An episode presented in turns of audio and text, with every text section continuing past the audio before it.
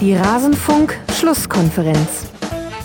Max Kruse von Union Berlin weiß bislang weder über den Modus der Europa Conference League Bescheid, noch hat er Lust daran teilzunehmen. Wie sieht es bei Ihnen aus? Wissen Sie schon etwas über den neuen Wettbewerb und hätten Sie Lust, Lust darauf? Ich habe mich tatsächlich noch nicht darüber informiert, ähm, wie es ausschaut. Ich mache mir, mach mir aktuell ganz ehrlich gesagt noch, noch keine Gedanken darüber. Alles zum letzten Bundesligaspieltag. Tja, da lässt sich natürlich trefflich drüber streiten, sollte jemand, der professionell mit Fußball sein Geld verdient, die Europe Conference League schon kennen oder muss man da vielleicht auch ein bisschen taktisch antworten bei so einer Frage, um jetzt bloß nicht die Europadiskussion hochkommen zu lassen beim VfB Stuttgart und damit hallo und herzlich willkommen in Rasenfunk Schlusskonferenz Nummer 305. Ihr habt Pellegrino Matarazzo gehört vom VfB Stuttgart und ja, es ist soweit. Der lange angekündigte und heiß ersehnte VfB Stuttgart Stuttgart-Schwerpunkt. Er ist gekommen. In dieser Sendung werden wir all das aufarbeiten, was da so passiert ist beim VfB. Ich bin gespannt, wie die Ratio, die Ratio zwischen außersportlichem und sportlichem sein wird in unserem Schwerpunkt. Lassen wir uns einfach überraschen. Mein Name ist Max Jakob Ost. Ich bin der Edgenetzer auf Twitter und wie immer habe ich zwei Gäste. Zum einen, unter anderem wird er uns in die Tiefen des VfB einführen. Es ist sein Rasenfunkdebüt, aber nicht sein Podcastdebüt, denn im Brustring-Talk ist er auch zu hören. Auf Twitter ist er als @tu_for_tu jeweils ausgeschrieben auch zu lesen. Martin Harsch. Hallo Martin. Hallo und herzlichen Dank für die Einladung. Ja, schön, dass du mal hier bist. Es wurde mal Zeit.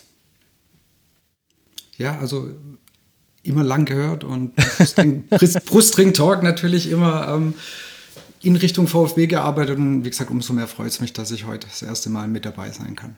Sehr, sehr schön, dass du hier bist. Und dann haben wir jemanden noch in der Runde, der war schon zehnmal im Rasenfunk. Für ihn ist es die elfte Oha. Sendung. Ja, das erste Mal war er 2014 in Schlusskonferenz Nummer 5 mit dabei. Ihr kennt ihn außerdem von Fußball 2000. Ihr kennt ihn aus dem Eintracht Frankfurt Podcast. Ihr kennt ihn vielleicht vom Hessischen Rundfunk. Ihr kennt ihn sicherlich von Twitter. Da ist er der Marv 2.0. Hallo Marvin Mendel. Hallo Marvin. Hi, vielen Dank für die Einladung. Ich freue mich, dass ich mal wieder hier sein darf. Eine schöne Runde und ich bin gespannt, was wir so thematisieren passieren werden. Oh ja, das bin ich auch. Der elfte Auftritt schon, das ist schon krass, der Rasenfunk. Es gibt ihn halt jetzt doch schon weich, muss man sagen. Ja, ohne Scheiß. So am Anfang schon gleich dabei gewesen. Wir haben über die Anfänge ja dann auch schon gleich gesprochen und so. Äh, der Weg begleitet uns gemeinsam, das freut mich sehr. Das ist schon krass, ey. Der Rasenfunk hat fast so viel Tradition wie Rasenballsport Leipzig. Das muss man sich mal aus der Zunge zergehen lassen. So, jetzt, jetzt müssen wir darüber so. nachsprechen. Der eine ist Millionär, der andere, naja, noch nicht ganz. Ne? ja, gut, das könnte daran liegen an der Haltung gegenüber Werbung, aber ist natürlich die perfekte Überleitung darauf hinzuweisen, wenn mich jemand zum Millionär machen kann, dann seid es ihr, liebe Hörerinnen und Hörer, denn der Rasenfunk ist werbe- und sponsorenfrei und lebt allein von eurer freiwilligen Unterstützung. Das haben unter anderem getan Eintracht Emma, Fipsi, Wer, Der, Borkasson, Hollywood, Tobito, Ed Krähenpost, ein Fan aus Österreich, Marcel Eickhoff, Thomas, Michel M. und Thomas. Sie alle sind Rasenfunk-Supporterinnen und Supporter, haben sich registriert und gesagt, dass ich sie nach dem Zufallsprinzip vorlesen darf in einer der Sendungen. Auch bei diesem RSC, dem Rasenfunk Supporters Club, wird sich in der nächsten Woche, vielleicht der übernächsten Woche etwas tun. Behaltet euer Postfach im Auge, wenn ihr dort schon registriert seid.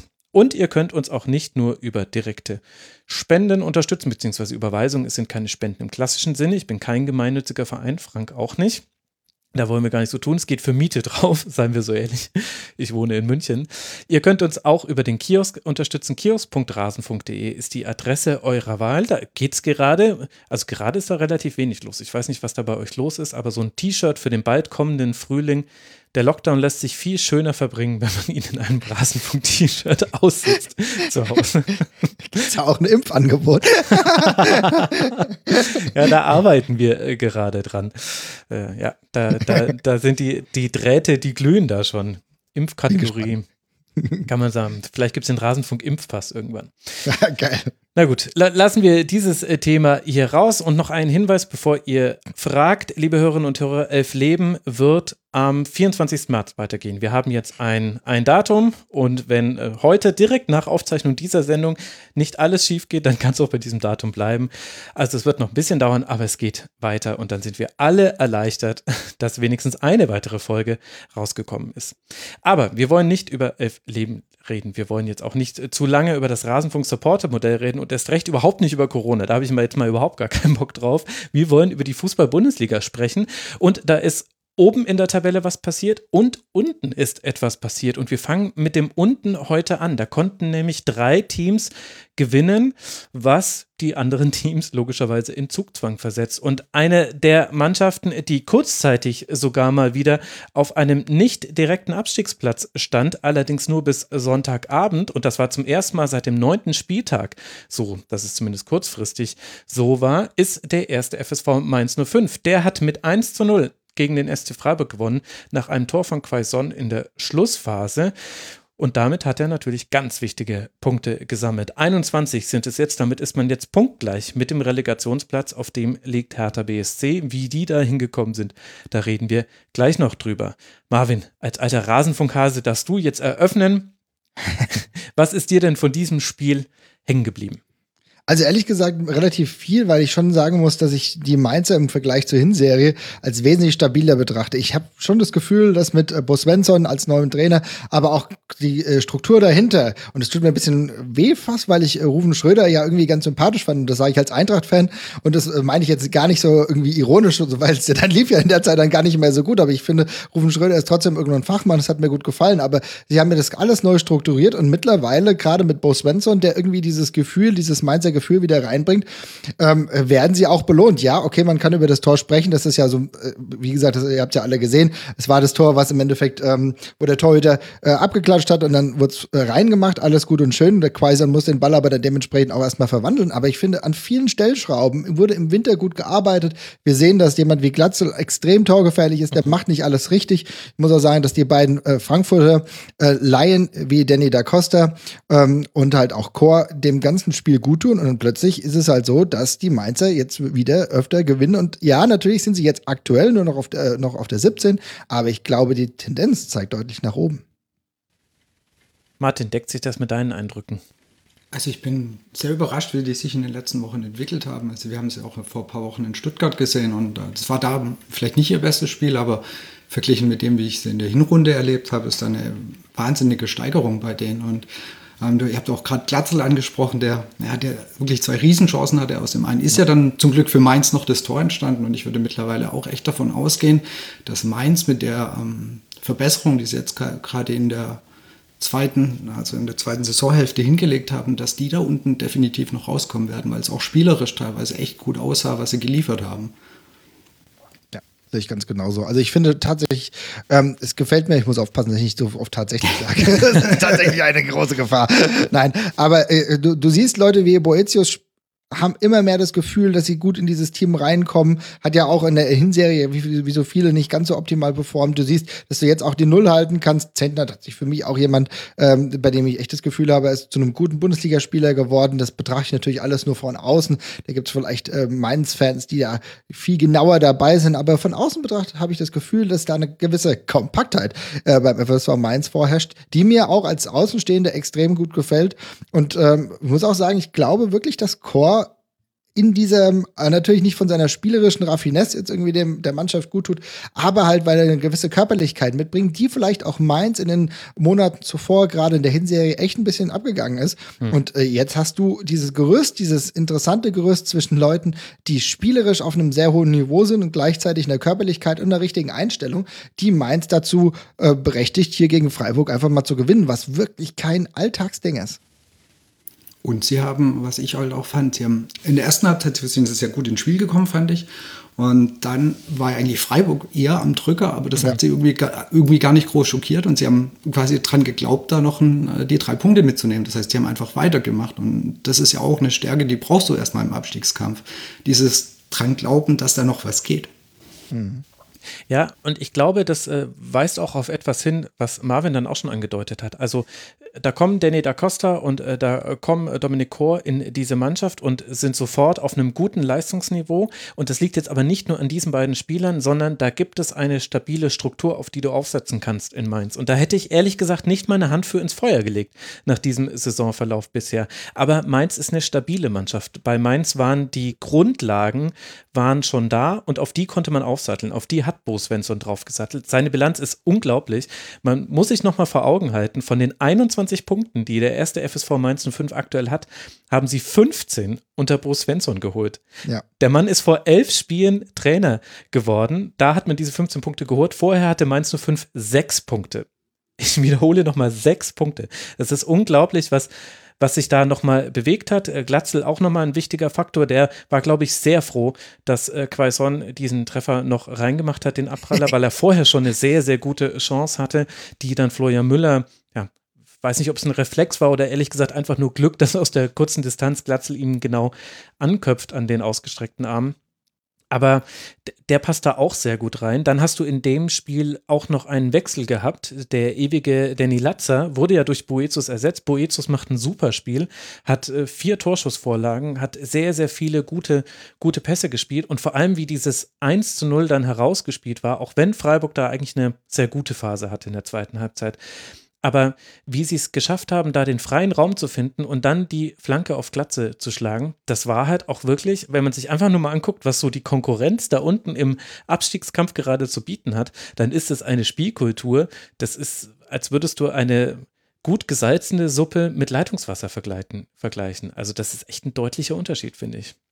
Definitiv. Also spielerisch ist da auch mit am meisten da, wenn ich mir die Konkurrenz dann da unten angucke. Deswegen glaube ich auch, dass sie, sie haben ja auch dazu wieder gefunden. Na klar gab es diese Druckphase, diese Druckphase der, der Freiburger. Aber ich meine, Freiburg, okay, jetzt auf Platz 9 gerutscht, aber es ist trotzdem eine Mannschaft, die eine hohe Qualität hat, dass du dann immer wieder in solche Situationen kommst, muss dir klar sein als Mainz, aber dass du diese Druckphase überstehst und dann gleichzeitig dann für dich noch den, das Ausrufezeichen setzt mit einem Tor, egal wie es passiert ist. Das sind aber auch genau die Tore, die dann fallen müssen. Dann ist es halt, dann ist es halt ein Abklatscher aber den musst du halt erstmal reinmachen. Und das machen die Mainzer gerade und dann im Gegenzug dann nichts mehr zulassen. Das ist für mich die Formel, wie es halt klappen kann. Ich meine, äh, du hast ja eben gerade gesagt, 15 Punkte unter dem neuen Trainer zeigt natürlich, wie viel auch davor falsch gelaufen ist. Abgesehen davon, dass man ähm, zuvor, also gut, Lichte gab es noch und davor gab es halt Bayerlotze, für mich einer der absolut absurdesten Trainer in der Bundesliga, dass der überhaupt noch eine Anstellung bekommen hat, konnte ich nicht nachvollziehen. Habe ich auch, also äh, in meinem Bekanntenkreis, wo sich der leider, nein, Grüße an dieser Stelle, auch freundlicherweise und froh, der ein oder andere Mainzer tummelt. Also die hatten das damals auch nicht verstanden, ne? weil eigentlich war das Setting durchaus ganz gut. Ich bin froh, dass die Mainzer jetzt wieder mit Bo Svensson jemanden haben, der natürlich diese äh, Bewandtnis auch zu diesem Verein hat, aber gleichzeitig auch Leistung bringt und dementsprechend diese Punkteausbeute kann sich 1,36 Punkte, habe ich gerade nochmal nachgeschaut, als ob ich das selber wüsste. ist natürlich gut.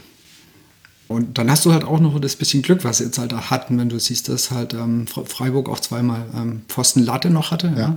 ja. So kommt noch ein bisschen Glück dazu. Das hilft dir natürlich dann in der Situation. Was andere, da, auf die kommen wir nachher noch, ähm, bewusst halt gerade dieses Glück nicht haben. Aber ist gut für Mainz und wie gesagt, ich denke auch, die werden, weil es auch spielerisch auch in der ersten Halbzeit echt gut aussah, die werden da unten noch rauskommen. Ja, das ist natürlich die Freiburger Sicht auf äh, diese Partie, wo es in der ersten Halbzeit nicht besonders äh, gut lief. Da hatte nur Soloy eine Chance. Da hat er zum ersten Mal an den Pfosten geschossen. Insgesamt hat er drei Schüsse gehabt, davor ein, einer an dem Pfosten, einmal an die Latte. Er wurde sechsmal gefault. Das ist übrigens auch eine, eine oh. versteckte Geschichte dieses Spiels. Also während ich das Spiel gesehen habe, dachte ich mir schon so, hm, also irgendwie habe ich das Gefühl, hier liegt ständig ein Freiburger am Boden. Und dann gucke ich mir die Statistik an und sehe, Mainz hat 24 Fouls gespielt und nur eine gelbe Karte gesehen. also Bell hat eine gelbe Karte gesehen, neben ihm, der hat viermal gefault, hat auch Barrero viermal gefault, Glatzel auch viermal, Chor dreimal und sie haben es geschafft, tatsächlich mit einer gelben Karte aus diesem Spiel herauszukommen. Also sehr, sehr, ja, äh, gut äh, die Linie von Benjamin Cortos dann ausgewählt. Es waren jetzt auch keine schlimmen Fouls, aber hat halt den Spielfluss rausgenommen und gerade in der ersten Halbzeit war es für den SC echt eine anstrengende Nummer. In der zweiten Halbzeit hatte man dann deutlich bessere Chancen. Äh, es ging viel über Soloy, aber auch viel über Freistöße. Was sie nicht geschafft haben, ist Günther und Schmid über den Flügel aus dem laufenden Spiel heraus in Situationen mhm. zu bringen. Es bezeichnet, dass vielleicht die beste Aktion von Günther eigentlich übers Zentrum ging, als er nach vorne gedribbelt ist. Das war dann auch eine gute Chance. Aber das hat halt Mainz sehr, sehr gut gemacht. Und da muss ich sagen, war ich schon verwundert, wie gut das äh, geklappt hat. Also Mwene war für mich ehrlich gesagt so ein bisschen der Mainzer Spieler des Spiels. Der hat zusammen mit Nia KT nach vorne wahnsinnig viel geschafft. Mhm. Und von Schmid war ehrlicherweise, eigentlich nicht so viel zu sehen. Ich glaube, seine beste Gelegenheit hatte er, als er mal den Flügel gewechselt hat und auf der anderen Seite gespielt hat. Und das hätte ich nie gedacht, dass jemand wie Mwene so routiniert einen gegnerischen Gegenspieler im Verbund zusammen mit Nia KT aus dem Spiel nehmen kann. Und Soloy hatten sie ja auch bis auf die eine Szene, wo er tief geschickt wurde und die Freistöße ja auch gut im Griff. Mhm. Ja, aber auch eine äh, Qualität, im Endeffekt jetzt mittlerweile auch auf solche Spieler zu setzen, ne? sie herauszufiltern und zu denken, okay, der kann uns jetzt äh, gut tun. Also ich kannte diesen Spieler äh, ja bis vor kurzem halt einfach noch nicht, ne? Und dann muss ich sagen, okay, er findet sich in der Bundesliga gut zurecht und macht dann echt gutes Spiel, wie du gerade richtig gesagt hast. Und ja, Schmid, ich meine, äh, ein arrivierter Bundesligaspieler, große Qualitäten, aber gestern halt, beziehungsweise am Wochenende kaum zu sehen. Mhm. Was ich bei Freiburg noch erstaunlich finde, so ein bisschen ein Spiegelbild auch von der ähm, ersten, also von der Hin Hinrunde. Ähm, die sind eigentlich recht gut gestartet und dann ist es so gegen Ende, sind sie ein bisschen ausgelaufen, also ist es ein bisschen schwächer geworden und das haben sie jetzt eigentlich auch die Hinrunde, also der, der erste Teil. Jetzt von der Rückrunde war wieder besser und so langsam verlässt sie auch wieder etwas so, ja, Spielglück oder ähm, sie kommen einfach nicht mehr so zu den Punkten, wie sie es am Anfang getan haben. Das finde ich ganz interessant, dass sich die Hinrunde und die Rückrunde da ein bisschen gleichen bei Freiburg. Ja, wobei ich glaube ehrlich gesagt, die SC-Fans würden sich wünschen, dass äh, diese Prognose genauso weitergeht, weil da war ja das Main-Spiel so ein bisschen der Augenöffner und äh, das Spiel, mhm. was etwas verändert hat in der Hinrunde. Da war es ein 1 zu 3, also Freiburg hat jetzt schon zum zweiten Mal gegen Mainz verloren, aber unter komplett anderen Vorzeichen. Und nach dem Main-Spiel damals hat man dann umgestellt, hat dann viel häufiger mit dem 3-4-3 gespielt, hat das Ganze viel offensiver auch interpretiert und dann begann eine Phase, in der man dann wirklich gute Punkte gesammelt hat. Also aus den ersten fünf Partien nach dem Mainz-Spiel hat man keine einzige verloren. Wenn man den DFB-Pokal gegen den VfB rausrechnet, hat man sogar die ersten sieben Spiele, zwei Unentschieden, fünf Siege dann rausgeholt nach diesem Mainz-Spiel. Wenn das jetzt auch so käme, dann wäre der SC froh. Mit seinen 34 Punkten auf Platz 9 hat man ja auch noch die Chance auf die Europe Conference League, auf die sich ja alle so unglaublich freuen. ja, du hast vollkommen recht. Aber ich meine, ähm, das, das kann ja durchaus passieren, jetzt gegen Augsburg und dann Gladbach. Äh, wir haben, werden nachher noch über Gladbach sprechen. Mhm. Keine Ahnung, wie da die Situation ist. Aber du hast Spiele, das durchaus machbar ist und dann könnte nach oben noch was passieren. Also da ist potenzielle Punkteausbeutung dabei, aber muss natürlich wach bleiben. Auch Augsburg haben wir ja gemerkt, wenn wir gleich noch drüber sprechen, durchaus nicht ungefährlich. Ja, aber das ist der interessante Punkt. Freiburg spielt jetzt ausschließlich gegen Mannschaften, die hinter ihnen stehen ja. in der Tabelle. Die vor ihnen, die haben sie jetzt sämtlich durch. Man hat mit äh, Gladbach und äh, Hoffenheim noch zwei Mannschaften, die äh, im direkten Kontakt zu Freiburg stehen und dann aber viel aus dem Tabellenkeller. Also tatsächlich sollte Freiburg es schaffen, sich in die Playoffs, es ist übrigens auch nur der Playoffs-Platz für die Europe Conference League, sich da reinzuspielen, dann sollten wir nicht völlig verwundert sein, liebe Hörerinnen und Hörer. Dann kann das auch aus einem ja, Spielplan letztlich herauskommen und natürlich dann guten Leistungen, wenn sie es schaffen sollten. Mhm. Für Mainz 05 die, wie gesagt, jetzt mit 21 Punkten punktgleich sind mit Hertha BSC und auch ja nicht äh, zu vernachlässigen, sich in der Tordifferenz ganz langsam an Hertha heranrobben. Minus 20 Treffer sind es für Mainz, minus 17 sind es für Hertha BSC. Für diese Mainzer geht es jetzt weiter auswärts in Hoffenheim und dann kommt das wichtige Heimspiel gegen Arminia Bielefeld. Die liegen einen Punkt vor den Mainzern im direkten Aufeinandertreffen. Könnte man sich da also bei einem Sieg hypothetischerweise vorbeischieben. Und das baut uns schon die die Brücke zum zweiten sicherlich überraschenden Sieg im Tabellenkeller, nämlich Arminia Bielefeld. Die hätten ja eigentlich überholt werden sollen vom ersten FSV Mainz 05. Sie waren auch überholt vom SFV Mainz 05, aber dann kam das Sonntagmittagsspiel in Leverkusen und wer gedacht hatte, Leverkusen sei mit dem 1 zu 0 letzte Woche gegen Gladbach wieder zurück in der Spur, der wurde dann schon im Heimspiel gegen Bielefeld eines Besseren belehrt oder darüber aufgeklärt, dass die Spur leider die andere Spur war, die negative und nicht die positive. Mit 2 zu 1 gewinnt die Arminia nach Toren von Dorn und Okugawa. Hinten raus wird es nach einem Anschlusstreffer von Schick zwar nochmal eng, aber am Ende bleibt der Dreier für Bielefeld stehen. Martin, wie haben dir beide Mannschaften gefallen? Also Bielefeld hat mich super positiv überrascht. Die haben ja noch unter der Woche das Nachholspiel gegen Werder gehabt da sind sie ja sehr fahrlässig mit ihren Chancen umgegangen, vor allem in der ersten Halbzeit. Mhm. Und dieses Mal haben sie es genau richtig gemacht. Also dieses Mal haben sie haben wenige Chancen gehabt und die super konsequent genutzt. Also das fand ich super positiv. Und sie haben einen wahnsinnig guten Rückhalt im Tor gehabt mit Ortega, fand ich der für mich, also der Spieler des Spieles war, der echt ähm, die drei Punkte auf jeden Fall halt festgehalten hat. Und Leverkusen wiederum äh, erste Halbzeit nicht wirklich gut reingekommen. Die sind dann eigentlich erst so richtig gut geworden oder besser geworden, fand ich nach dem 0 zu 2. Dann sind auch die Chancen ein bisschen zwingender geworden, aber das war so ein typisches Ding, viel Ballbesitz hilft dir halt nicht. Ähm, sie haben zu wenig aus ihrem Ballbesitz gemacht und zu wenige zwingende Chancen gehabt und das hat dann halt am Ende leider nicht gereicht für Leverkusen. Ja, das muss man genauso sagen. Äh, du hast, du hast Ortega angesprochen, finde ich so spannend, weil ich halt hatte von dem als Teufel halt überhaupt nichts, ja. Ich finde wirklich nicht, Ehrlich? Nee, ich finde ihn echt nicht, ich finde ihn irgendwie. Jetzt warst du schon zehnmal im Rasenfunk. okay, also Begründe. Ja, ja, ich, ich weiß nicht genau, also irgendwie finde ich, ich finde nicht, weiß es nicht. Ich kann es gar nicht begründen. Vielleicht tue ich ihm da auch Unrecht, weil er spielt ja wirklich eine gute Saison. Ne? Aber also irgendwie, es ist nicht so hundertprozentig, ist nicht mein Typ Torhüter. Aber trotzdem, er macht, das muss ich ihm ja trotzdem lassen. Er macht das echt gut und er ist wirklich ein Grund, warum die jetzt auch äh, dementsprechend ähm, um den Nicht-Abstieg aktiv mitspielen. Also insofern, ich gebe euch das. Ne? War vollkommen in Ordnung. Das ist vielleicht so persönliche Animositäten von mir. Vielleicht ähm, hätte ich mir damals auch gewünscht, dass er irgendwie äh, kommt ja aus äh, Hessen, äh, kommt ja aus Kassel-Calden, also Calden im Endeffekt, ne, den Flughafen Flughafen kennt, wo im Endeffekt am Monat zwei Flieger äh, absetzen und so weiter und so fort. Also ist ja in der Nähe von Bielefeld. Passt ja. Aber ähm, irgendwie, ich werde nicht so hundertprozentig warm, aber er hat ein wirklich gutes Spiel gemacht. Und ähm, was mich irritiert, sind tatsächlich viel eher die, ähm, die äh, Leverkusener. Ich kann ich kann ihn nicht einschätzen. Auf der einen Seite habe ich das Gefühl, okay, weißt du, jetzt hast du mal gewonnen ähm, gegen Gladbach, es läuft einigermaßen wieder zurück. Okay, natürlich kann man gegen Freiburg verlieren, aber irgendwie sind dann immer wieder diese Downphasen da, wo ich nicht genau weiß, hängt es vielleicht da auch, dass jemand wie Radetzky, wenn wir schon über Torhüter sprechen, jetzt fehlt. Es ist irgendwie ganz schwierig, weil du siehst eigentlich immer, wenn sie spielen, dass sie alles auf dem Tablett haben, aber irgendwie räumen sie es manchmal selber äh, dusseligerweise ab. Versteh's nicht ja, also die spielerische Qualität ist ja bei denen sowas von vorhanden. Und sie ja. haben es ja Anfang der Saison ja auch so oft gezeigt, dass sie kicken können. Und das ist ja am Ende dann auch wieder gesehen, fand ich dann, haben sie sich sehr, sehr viele Chancen noch am Ende erspielt, aber es war dann halt nicht zwingend. Und das ist dann eigentlich echt schade, wenn du die Qualität in dem Kader siehst und was dann am Ende auf dem Konto steht, nämlich in dem Fall null Punkte, das, das passt einfach so gar nicht zusammen. Es, ja, passt nicht. Und trotzdem spielen sie ja noch um die Champions League mit und sind Kon Konkurrent auch für die anderen Mannschaften, die da unterwegs sind. Ja, ich meine, jetzt sehen wir gerade Dortmund, werden gleich noch darüber sprechen. Aber es ist natürlich schon so, dass sie diese mangelnde Stabilität, das, da könnten die sich einiges äh, kaputt machen. Ich habe immer noch so ein bisschen das Gefühl, es ist noch so ein bisschen der, dieser Bosch-Faktor, der da noch eine Rolle spielt, auch wenn die sich deutlich konsolidiert haben, hat er ja schon Schlimmes erahnt.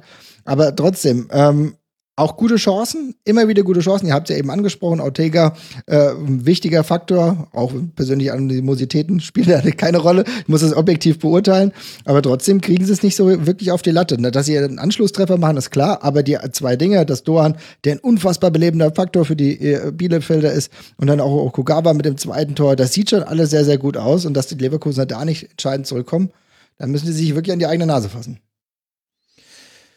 Ich weiß gar nicht, ob das so überraschend ist mit Leverkusen. Also natürlich jetzt, man erwartet nicht, dass Bielefeld in Leverkusen gewinnt. Aber mhm. die Probleme, die du bei Leverkusen gesehen hast, das zieht sich jetzt durch die letzten Wochen und zwar so ja. durch die letzten, keine Ahnung, sechs, sieben, acht Wochen. Also aus den letzten elf Pflichtspielen haben sie zwei Siege, zwei Unentschieden, sieben Niederlagen geholt im Grunde ist der Cut so ein bisschen, also wenn man möchte, kann man ihn mit dem Bayern-Spiel ansetzen. Das war ja die erste Niederlage in der, in der Liga. Danach hat man in der Liga nur noch dreimal gewinnen können und alle anderen Spiele entweder verloren oder unentschieden gespielt. Aber gegen tiefstehende Gegner hat einfach Leverkusen auch vielleicht auch angesichts der verletzten Situation Riesenprobleme. 75 Prozent Ballbesitz gegen Bielefeld. Die ganze Zeit hatte gefühlt Leverkusen den Ball. Aber wo hatten sie den Ball? In der letzten Kette. Also ich glaube, Tapsoba hatte wieder 140 Ballkontakte, mhm. Tar wahrscheinlich 120, irgendwie sowas um Dreh rum. Und dann schieben sie immer sehr weit nach vorne, die vorderen Ketten. Und äh, dann, dann sind die Entfernungen sehr groß, die Passwege sind sehr groß. Und dann sind Gegenbewegungen wichtig. Das hast du in der ersten Halbzeit auch noch ganz gut gesehen. Also sprich, da muss dann ein Gray, ein Schick, ein Diaby, ein Amiri, ein Demirbay, die kommen dann entgegen zu den Aufbauspielern, bekommen den Ball, lassen ihn prallen. Wenn sie Platz haben, können sie sogar aufdrehen und dann geht's weiter. In der zweiten Halbzeit hat das total gefehlt. Da gab es diese Gegenbewegung nicht mehr. Da haben sie alle vorgeschoben in die Kette und da bist du wirklich als Aufbauspieler bei Leverkusen, bist du wirklich eine arme Sau. Das ist, das ist, und das ist wirklich erstaunlich bei einer Mannschaft, die so viel Wert auf Positionsspiel legt, finde ich das Positionsspiel echt unsauber, beziehungsweise es ist nicht zielführend. Also du bleibst im Ballbesitz, aber halt in der Zone, die absolut uninteressant für dich ist und kommst dann, kommst nicht wirklich nach vorne. Dann sind sie wahnsinnig ungenau und fahrlässig äh, im, im vorderen Drittel, bei, bei den vorvorletzten Pässen vor einer möglichen Torchance. Und was aber dann das Riesenproblem ist, das ist ja erstmal die eine Seite des Feldes, da reicht ja die Qualität auch gegen Bielefeld äh, zu einem Tor und es hätte mit etwas Glück noch mehr werden können. Mhm. Ortega hat da jetzt nicht so schlecht gehalten, hast du ja auch zugestanden, du alter Ortega-Hasser, Marvin. Nein, nein, auch kein Ortega-Hasser. ja, ja, ich nein, nein, nein. aber in der letzten Kette, das finde ich halt so krass, da spielt natürlich jetzt auch nicht die A11 und tut sie im Grunde bei Leverkusen nie, weil da jetzt immer irgendjemand verletzt ist. Wendell, Tabsobata und Frimpong waren die Spieler gegen Leverkusen. Aber das Abwehrverhalten in der letzten Kette ist halt einfach unglaublich schlecht. Das, das ja. hat nichts mit dem, das hat nichts mit dem Tabellenplatz zu tun, auf dem Leverkusen noch steht. Wenn ich mir das 2 zu 0 angucke, da hat Leverkusen eine Ecke. Meier antizipiert den Ball, auch interessant über Meier könnte man vielleicht noch ein paar Worte sprechen, schickt Lukoki und der steht gegen zwei. Wendell, glaube ich, rückt raus und Diaby ist noch mit dabei, weil die beiden haben abgesichert bei der Ecke. Die ganzen großen Klopper waren natürlich vorne drin im gegnerischen Strafraum. Und äh, dann setzen sich aber nicht so durch gegen Lokoki, dass er den Ball verliert. Okugawa bekommt den Ball, Grill äh, denkt ganz kurz, oh, jetzt muss ich rauskommen, weil der steht ja komplett alleine da. Ach nee, ich bleib doch lieber drinnen. Deswegen kann Okugawa noch völlig irre zwei Schritte nach vorne machen und ihn dann einschieben. Man denkt schon, er vertändelt, weil es einfach so kontraintuitiv ist, da nochmal den Ball in so einer Ruhe auch noch zu führen und nicht direkt abzuschließen. Und kann aber dann völlig lässig das 2 zu 0 machen. Und so ein Tor, und solche Tore hat jetzt Leverkusen, finde ich, häufiger kassiert in der letzten, äh, in der letzten Zeit. Das darf halt einfach nicht passieren. Und da ist auch die Qualität dann, finde ich, im Defensivverhalten einfach nicht gut genug. Und das, und das betrifft, jetzt in dem Fall waren es die, die abgesichert haben bei der Ecke, aber das betrifft meiner Meinung nach auch Tabsoba, auch Ta. Die haben pro Spiel drei Situationen mit dabei, wo sie aus für mich nicht ersichtlichen Gründen nicht nah genug am Mann sind und dann einfach ihre Duelle klar verlieren. Und das ist ja. halt zu viel. Also ganz klar, also dieses Gegentor von Okugawa, das siehst du, da ist überhaupt, da, da wissen wir auch gar nicht genau, wo die jetzt hin müssen. Wo du dann wirklich auch siehst, okay, warum ist denn da so unfassbar viel Platz? Du hast ja eben schon angesprochen, Okugawa hätte, keine Ahnung, der hätte noch mal eine Pirouette drehen können und hätte, hätte noch die Zeit gehabt. Ja, es ist nicht, also ich meine, das ist, natürlich ist es ein Konter und natürlich weiß man, dass es äh, dann in eine falsche Richtung gehen kann, aber dass man dann so wenig am Mann ist und ihm diese Möglichkeiten lässt, das ist schon fatal und ehrlich gesagt, äh, Tapsoba und auch Tar, äh, das sind auch, das sind Spieler, die haben natürlich eine hohe Qualität, aber das habe ich damals auch schon beim Spiel gegen die Eintracht gemerkt, ähm, zumindest bei dem Spiel, was wir gegen sie gewonnen haben, dass es diese Möglichkeiten halt gibt. Weiß nicht, ob es Unkonzentriertheiten ist oder ob man das den irgendwie noch austreiben kann, aber so wirst du halt nach oben hin relativ wenig erreichen, weil auf diesem Niveau kannst du dir halt so viele Fehler einfach nicht erlauben. Und da kannst du eigentlich aber auch das äh, erste Gegentor auch noch dazu nehmen, wo Tar mhm. den Ball ja. Äh, Ball ja verloren hat, äh, Vertändel hat mehr oder weniger abgenommen. Und dann ging es ja auch super schnell. Und es war ja auch nicht so, dass Bielefeld in dem Moment eigentlich am Zug war. Also da ging es dann auch super schnell. Pass in die Tiefe, reingeflankt und da war die Abwehr auch komplett offen. Ja. Also das, finde ich, zählt da auch noch mit rein. Sehr richtige Anmerkung. Und auf der anderen Seite Bielefeld, äh, nicht nur wegen des Sieges, äh, da merkt man tatsächlich, dass sich was verändert hat unter Frank Kramer. Also in dem Spiel war es ein 4-2-2-2 beziehungsweise ein 4-4-2 gegen den Ball. Es war ganz eindeutig zu sehen, dass Gebauer und Okugawa haben sich einfach daran orientiert, wie weit Wendell und Frimpong nach vorne geschoben haben. Je nachdem war es dann entweder ein 4-2-2-2 oder halt ein 4-4-2. Also wenn die tief geschoben haben, dann standen sie halt auf Höhe der Sechser. Also deswegen, äh, also vergesst die Telefonnummern, es war einfach nur eine Orientierung an den Gegenspielern. Aber das hat wirklich äh, ganz gut äh, funktioniert. Und was ich äh, bemerkenswert fand, jetzt mannschaftstaktisch gesehen, jetzt jenseits von Einzelleistung von Spielern, war, dass man auch in der Nachspielzeit noch hoch rausgeschoben hat gegen Leverkusen und es dadurch wirklich ganz gut geschafft hat, die auch vom eigenen Tor wegzuhalten. Es gab zwei Chancen noch in der Schlussphase. Aber das hat schon sehr für Bielefeld gesprochen, vor allem auch wieder im Vergleich zu anderen Konkurrenten um den möglichen Abstieg, die da unten drin stehen, die hätten sich da hinten reingestellt, mit ziemlicher Sicherheit in der Nachspielzeit. Und das hat gut funktioniert und ich fand auch, das hatte auch eine innere Logik, dass das belohnt wurde in dem Spiel, weil Bielefeld sehr, sehr gezielt Leverkusen da den Ball gelassen hat, wo es uninteressant war. Und immer wenn Leverkusen in interessante Bereiche kam, hat man sehr, ziemlich gute Zweikampfführung gehabt. Bielefeld hat nur siebenmal V gespielt, kein einziges Mal rund um den Strafraum. Kann man, smart. Hm. Ja, also wirklich äh, sehr gut. Sie hatten dann, wenn man dann doch wieder auf Einzelleistung runterkommt, ich fand Meier macht, also man, man freut sich wieder, Anne Meier zu sehen, weil man jetzt wieder weiß, warum man Anne Meier früher ganz gerne ja. mal gesehen hat. Das ist, das ist was anderes als sonst. Amos Pieper hatte ein absolutes Monsterspiel. Also der, der hatte gute Aktionen gegen Schick, gegen Amiri, insgesamt elf äh, klärende Aktionen, drei abgefangene Bälle. Dreimal hat er einen Schuss geblockt. Sechs von 20 Schüssen hat insgesamt äh, Bielefeld erstmal weggeblockt von Leverkusen. Das zeigt auch, wie Mann zahlreich sie im eigenen Strafraum präsent waren. Richtig gut. Dann Ortega noch mit äh, zwei, drei guten Aktionen. Und gut, in, in der Nachspielzeit noch Cordova bewirbt sich um eine goldene Himbeere. Also, das war ein bisschen unwürdig, aber gut, sie wollten halt irgendwie die, die sechs Minuten Nachspielzeit vorbei äh, bekommen. Aber das war schon, also, wenn man jetzt so ein Power-Ranking machen müsste von den Mannschaften, die da unten drin stehen, dann wäre für mich Bielefeld hinter Mainz die zweitbeste Mannschaft gerade unter den letzten sechs, die da hinten stehen. Ja, muss ich auch so sagen. Und ähm, ich hatte mich damals äh, sehr irritiert gezeigt über den Trainerwechsel, natürlich von außen. Ne? Da bekommst du dir halt Dinge nicht so mit. Aber man merkt, äh, was da drin gesteckt hat, was da drin geschlummert hat, was wir jetzt dann auch so ein bisschen über Neuhaus so mitbekommen haben, dass das durchaus ein Wechsel mit äh, Strategie war, der im Endeffekt äh, der Arminia äh, jetzt einen Wettbewerbsvorteil bieten kann. Und wir sehen, dass die Rechnung jetzt aufgeht. Und äh, wie du sagst, wenn ich mir dann andere Mannschaften angucke, ähm, wo jetzt auch schon wieder unfassbar viel ähm, gerüchtet wird, wenn wir uns Köln angucken, wenn wir uns die Härte angucken, da muss ich echt sagen, sowohl Bielefeld als auch Mainz, klar, das ist momentan noch alles eine ganz trickige Situation, aber am Ende kann es wirklich so laufen, dass Hertha auf der 17 ist und Köln dann ähm, um die Relegation spielt. Also das kann sich alles noch umkehren. Wird eine mhm. schwierige Situation. Und gerade bei Bielefeld, also der Trainerwechsel, ich glaube, war wirklich von außen, wie du es gerade auch gesagt hast, waren alle so, wieso, warum? Ihr seid Aufsteiger, mhm. ihr steht doch eigentlich ganz gut da und ähm, das hatte schon das Spiel gegen Bremen, was sie dann zwar ja leider verloren haben, aber da war die erste Halbzeit ja ein Riesenunterschied zu dem, was sie die Wochen davor gespielt haben. Und jetzt haben sie noch die Effizienz halt gegen Leverkusen gehabt, die ihnen gegen Bremen gefehlt hat. Und dann haben sie auf einmal drei Punkte mehr. Und ich muss sagen, ich Lili liebe die Wechsel von Frank Kramer, einfach nur wegen ihrer Wirkung. Also beim Stand von 2 zu 0 nimmt er die vorderen beiden raus, Klos und Dorn, und da denkt man sich schon so, okay, jetzt Fünferkette oder was oder was ist? Nee, Vogelsammer und Shiplock. Einfach äh, absolut identisch. Dann noch äh, Kunze rein äh, für Okugawa.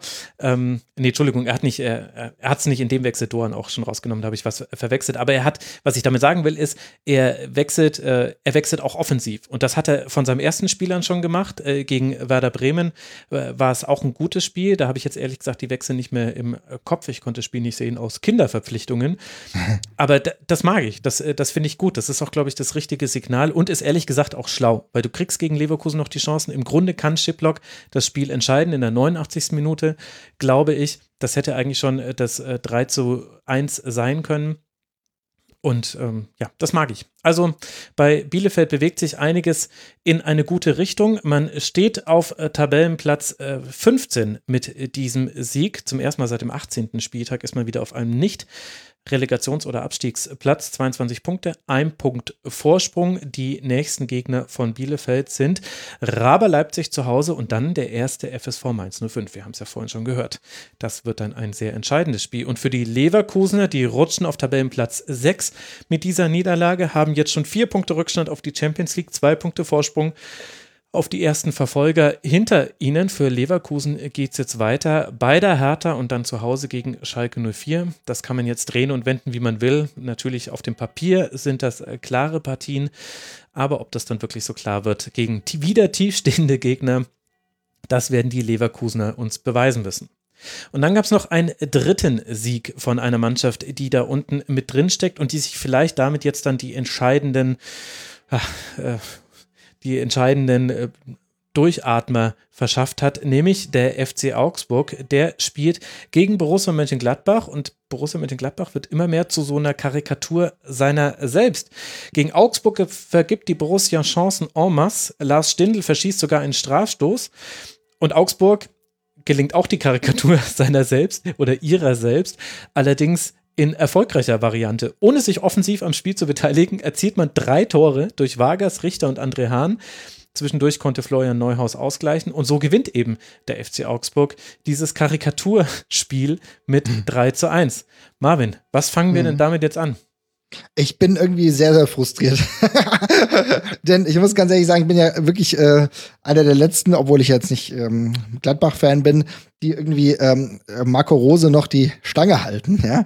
Äh, ich fand den, ich finde ihn immer noch gut, ich finde ihn ein sympathischer Kerl und auch was, da ist jetzt viel falsch gelaufen. Aber dann machst du jetzt als Gladbacher wahrscheinlich das beste Spiel in den letzten Wochen. Äh, arbeitest dir 26 Chancen heraus, wenn ich da richtig geguckt habe. Es ist wirklich ein Offensiv- offensiv Drang, du hast die Chance, mit dem Elfmeter äh, Zeichen zu setzen und es will dir einfach nicht gelingen. Und ehrlich gesagt kann ich mir vorstellen, dass die äh, gerade in der Beratung, wie sie dieses Spiel wahrzunehmen haben, eigentlich könntest du trotzdem, müsstest du vielleicht trotzdem positiv sein und sagen, okay, wir haben uns sehr viele Chancen erarbeitet, wir müssen ja vielleicht jetzt gerade noch mehr kämpfen, um wieder in die Spur zu kommen.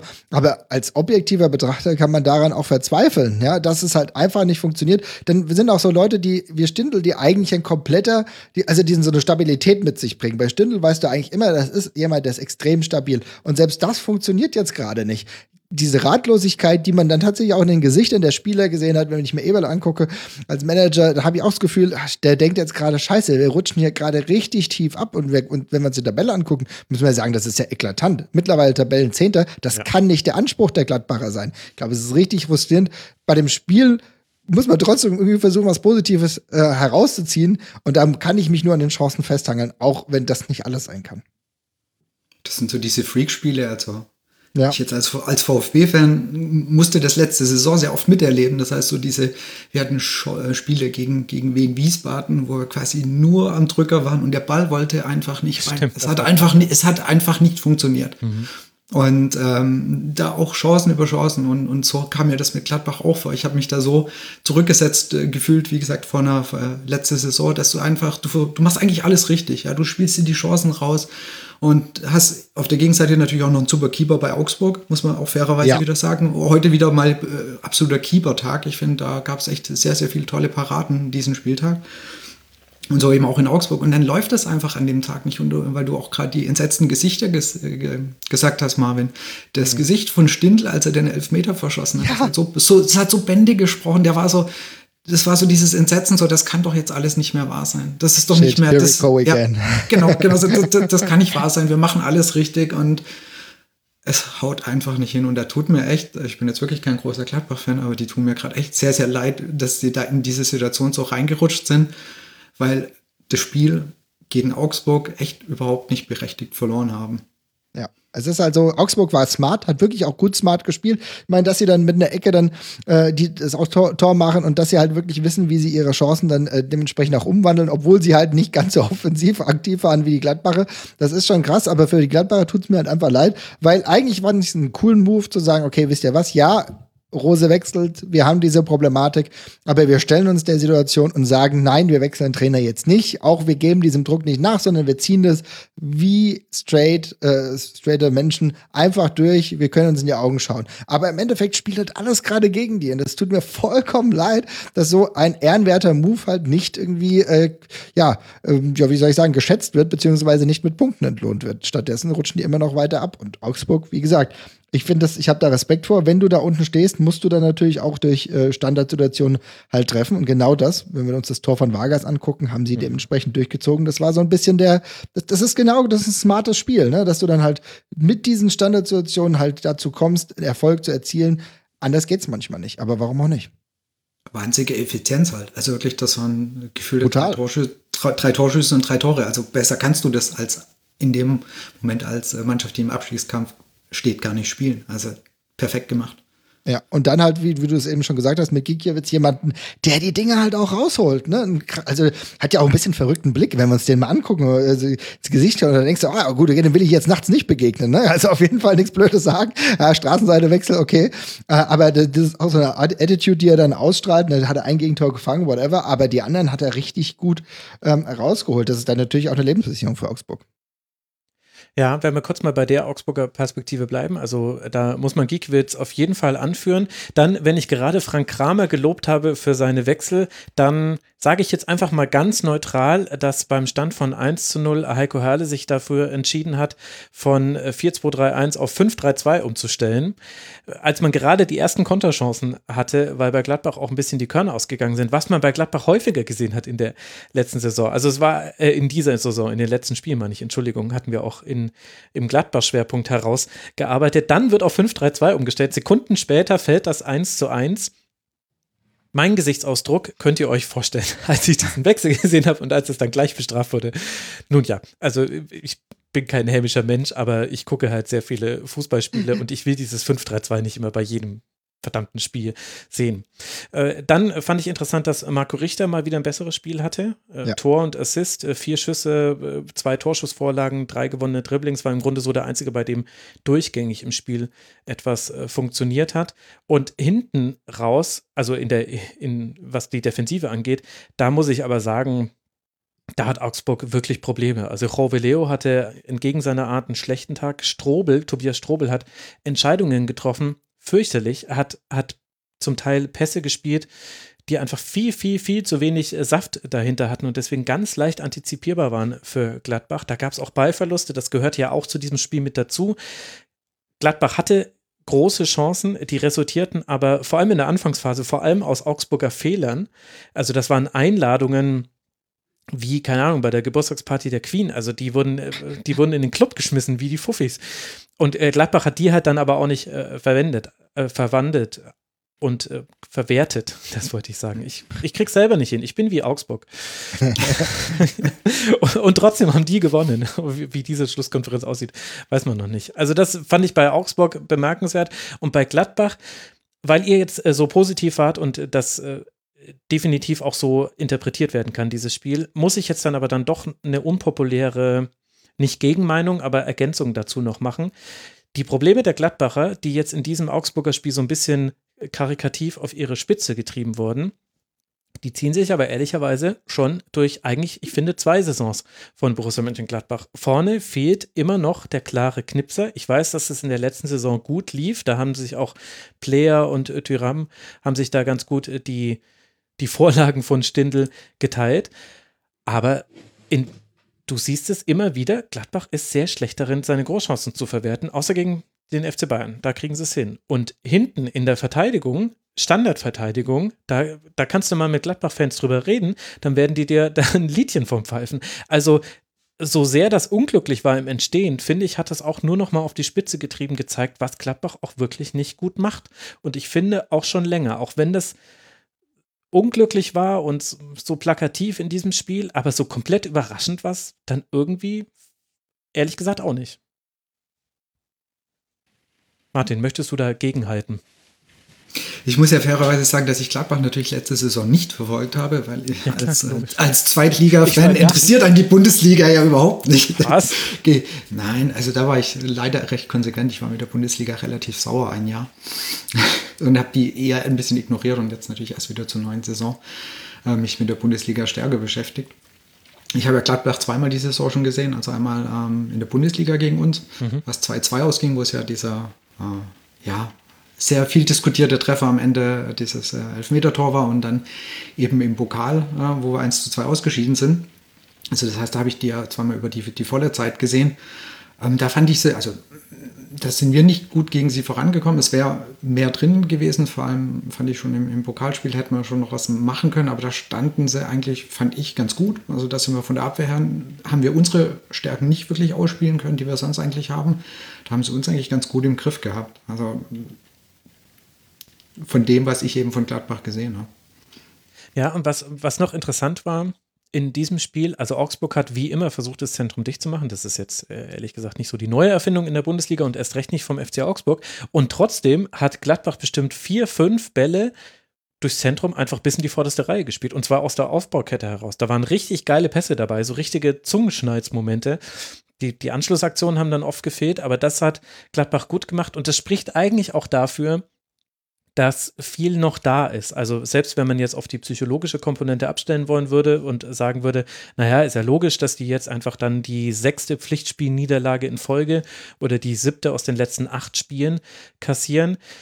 Muss ich aber sagen, die Spielweise spricht ein bisschen dagegen, was zumindest die Anfangsphase angeht, die erste Halbzeit. In der zweiten Halbzeit dann hat man schon wieder deutlich gemerkt. Also nicht nur, dass Köpfe angefangen haben zu arbeiten, sondern das Kraftthema ist definitiv eins bei Gladbach. Also die Intensität gegen eine Mannschaft wie Augsburg muss die auch da sein. Da bekommst du wenig, äh, also sie haben zwar Dinge angeboten, aber es ist unangenehm gegen Augsburg zu spielen, vor allem wenn die dann auch noch nach einer Ecke mit ihrer ersten und ich glaube sogar einzigen Ecke in Führung gehen dann wird es schwierig.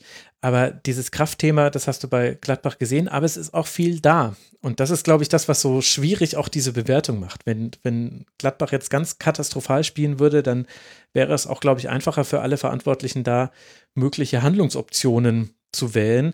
So steht man dem ein bisschen ratlos gegenüber und sieht halt einfach nur, naja, das sind jetzt fünf Punkte auf Platz sieben Rückstand, sieben Punkte auf Platz sechs Rückstand, gut, zwölf Punkte Vorsprung auf äh, Relegationsplatz, da müssen wir jetzt noch nicht hingucken bei Gladbach, aber es droht so wirklich so eine ganz schlimme Saison zu werden. Und jetzt kommt ja auch noch Manchester City. wo man sich auch so die Frage stellt, ein Ausscheiden ist wahrscheinlich nicht das Problem, die Form des Ausscheidens des mutmaßlichen Ausscheidens wird halt entscheidend sein. Und ob man da das dann, also da bin ich mit Blick auf Manchester, da habe ich so ein bisschen Sorgenfalten. Aber meinst du, meinst du echt, dass ihnen das dann noch zusetzen wird? Also ich denke, das gefühlt haben sie, rechnen sie ja eh schon mit einem aus. Also ich denke nicht, dass sie sich da noch groß, groß was ausrechnen mit weiterkommen. Klar, wenn du natürlich jetzt irgendwie 5-0 verlierst, dann, dann bricht dir das nochmal gedanklich nochmal natürlich sehr stark den, das Genick, aber wenn du damit, was weiß ich, 2-3-1 verlierst, äh, 3-0, glaube ich, dass das nicht sonderlich schlimm ist und es ist auch nicht grundsätzlich jetzt was an der Situation von Gladbach ändern wird. Also ich denke, da ist der Fokus definitiv jetzt schon viel, viel mehr auf die Bundesliga und das eben zu schaffen, zum Beispiel am, am VfB und allen wieder voranzukommen, also wieder quasi nach oben aufzuschließen. Das muss ja eigentlich ihr Ziel sein. Ich glaube, die Champions League haben sie, also meiner Meinung nach, eh abgehakt. Das wäre so eine typische Saison gewesen, dass du sagst, okay, du merkst, in der Liga geht nicht mehr ganz so viel. Champions League scheiden wir aus, aber, und das ist für mich so ein bisschen der Triggerpunkt gewesen, dass du dieses Spiel gegen, ähm, gegen äh, Dortmund im DFB-Pokal verloren hast. Ja, weil ich glaube, der DFB-Pokal wäre eine richtig gute Chance gewesen, auch für Rose. Sich, äh, natürlich muss ich jetzt an, an diese Kovac-Situation äh, mit der Eintracht denken, ne, wo wir dann auch echt gut durchgestartet sind und dann haben wir dieses Tief und dann wechselt Kovac, wir wissen, der wechselt zu den Bayern, viel äh, dies und das. Wir rutschen ab, aber trotzdem, am Ende der Saison stehen wir mit Pokalsieg da. Und das wäre ja durchaus möglich gewesen für ja. Gladbach. Und wenn wir uns die anderen Bewerber angucken, mit Holstein, Kiel, RB Leipzig, da kannst du, du kannst im Finale dann auch noch mal so ein Ding raushauen was weiß ich, wenn wir jetzt mal ganz optimistisch sind, wir haben wieder ein paar Fans da oder so, weiß ich nicht, müssen wir abwarten. Dann ja nach Regensburg und ähm, Werder Bremen, das sind alles machbare Gegner. Und das ist, glaube ich, so der Trigger, dass du jetzt nicht mehr so ein wirkliches Fernziel hast, weil ich glaube, ehrlich gesagt, aus der, diese haben mit 33 Punkten und ich glaube nicht, dass, äh, dass ähm, Dortmund jetzt irgendwie komplett nochmal einbricht. Auch Leverkusen wird noch auf jeden Fall mehr Punkte zusammenwurschteln. Ich glaube auch, dass die Eintracht mehr Punkte zusammenwurschtelt. Das heißt, maximal Conference League. Mehr sehe ich da Gladbach aktuell gar nicht. Ja, und maximal. Ich, ich meinte auch vorhin mit meinem Punkt nicht, dass man jetzt noch darauf hofft, gegen Manchester City 0 zu 2 mhm. aus dem Hinspiel zurückzuholen, sondern dass ich da halt wirklich, wenn ich mir angucke, wie Manchester City spielt und wie Gladbach hinten raus in den Spielen oft konditionelle Probleme bekommt, dann ist mache ich mir da halt so ein bisschen Gedanken und gucke ja. mir dann nämlich das weitere Programm von Gladbach an und dann sehe ich, also gegen Manchester City wird man relativ wahrscheinlich ausscheiden, denn die Art und Weise wird wahrscheinlich entscheidend werden. Dann geht es gegen Schalke 04, gegen den SC Freiburg und gegen Hertha BSC. Das heißt, du hast zwei Mannschaften, die aus dem untersten Tabellenkeller kommen. Schalke 18., Hertha aktuell 16. Beides Auswärtsspiele, beide Spiele, wo du nichts anderes kannst als gewinnen. Und wenn aber gerade Gladbach etwas schwerfällt, dann ist es, Spiele zu gewinnen. Und du hast ein Heimspiel gegen den SC Freiburg, der wahnsinnig über seine Intensität, über die Laufbereitschaft kommt, also der dir genau diese Dinge abverlangt, bei denen du gerade halt auch nicht so gut bist und die aber zum Stil von Marco Rose dazugehören. Mhm. Also ja. es kommt eine Länderspielpause zwischen diesen äh, Spielen, das muss man sagen. Also nach dem Schalke-Spiel gibt es eine Unterbrechung der Liga. Und ich halte das, also ich will es nichts unken, mir ist es, grundsätzlich finde ich eigentlich auch toll, wenn an Trainern festgehalten wird.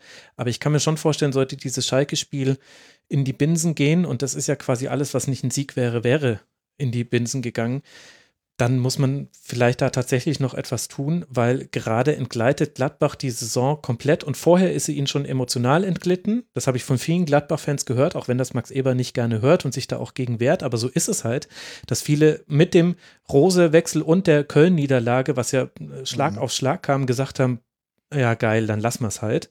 Und dann mit, mit dem 0 zu 1 gegen Dortmund war dann sowieso alles klar. Ja gut, jetzt ist die Saison wirklich weg. Aber jetzt entgleitet sie nicht nur emotional, sondern auch sportlich. 33 Punkte. Ja, das muss man schon sagen. Ja, ich kann es nachvollziehen. Schwierig. Andererseits, also wenn du gegen Gladbach, äh, wenn du, wenn du gegen äh, Schalke nicht gewinnst, dann äh, also dann ist echt alles zu spät. Ja. Dann musst du dir wirklich auch Gedanken machen, ne? Also mal Respekt. Das stimmt ja. wahrscheinlich, ja. Ja. Mir ist gerade aufgefallen, dass ich doch noch ein Spiel eben von Gladbach gesehen habe und das war das DFB-Pokalspiel. Äh, das ist mir jetzt gerade, als Marvin das gesagt hat, richtig. Das hatte ich auch gesehen und da ist mir aufgefallen, dass auch eben Gladbach relativ viel Fehlpässe und so weiter im Spielaufbau hatte. Das ist mir bei dem Spiel eben auch schon, also ist mir das aufgefallen und mhm. das noch vorhin ergänzend noch dazu. Ich gesagt, das Spiel hatte ich irgendwie verdrängt. da ist auch nicht so viel passiert, ehrlich. Ja, richtig. Also, irgendwie. Also, dieses Spiel, ich habe es nebenher geguckt und an Elf Leben gearbeitet und bin sehr gut vorangekommen. Und das spricht extrem gegen das Spiel, was ich da nebenher habe laufen lassen.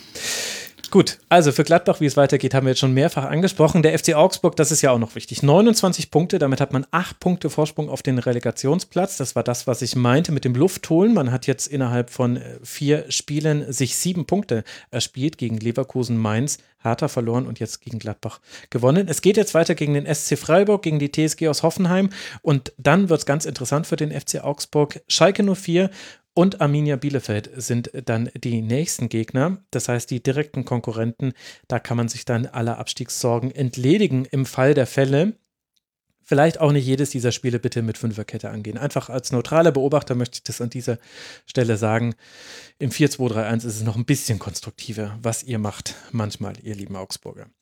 Wir haben Schalke schon angesprochen als Negativbeispiel. Das ist äh, Schalke 04 auch äh, gewohnt. Vielleicht hat es aber durchaus durch diesen Spieltag nochmal eine andere Qualität bekommen. Denn nicht nur ist es so, dass Mainz 05 und Arminia Bielefeld gewonnen haben, Augsburg natürlich auch noch mit dazu, aber die sind ja gar nicht mehr direkter Konkurrent von Schalke 04. Nein, Schalke 04 hat auch noch verloren in Wolfsburg. Das allein wäre jetzt noch nicht äh, Nachrichten wert. Aber Wolfsburg hat nicht mal eine gute Hälfte gespielt in der ersten Halbzeit und hat dennoch dann 5 zu 0 gewonnen. Schalke holt Wolfsburg mit einem Eigentor ins Spiel. Ein Eigentor von Mustavi nach Vorlage von Chao. Und dann nutzt Wolfsburg im Grunde fast jeden Fehler von Schalke eiskalt aus und gewinnt mit 5 zu 0 nach Treffern von Weghorst, Baku, Brekalo und Philipp. Marvin, wenn wir mit Schalke anfangen, die haben jetzt 66 Gegentreffer kassiert, Tordifferenz minus 50, 11 Punkte Rückstand auf den Relegationsplatz und vor allem eben die Art und Weise dieses 5 zu 0. Was, was lässt sich dazu eigentlich noch sagen?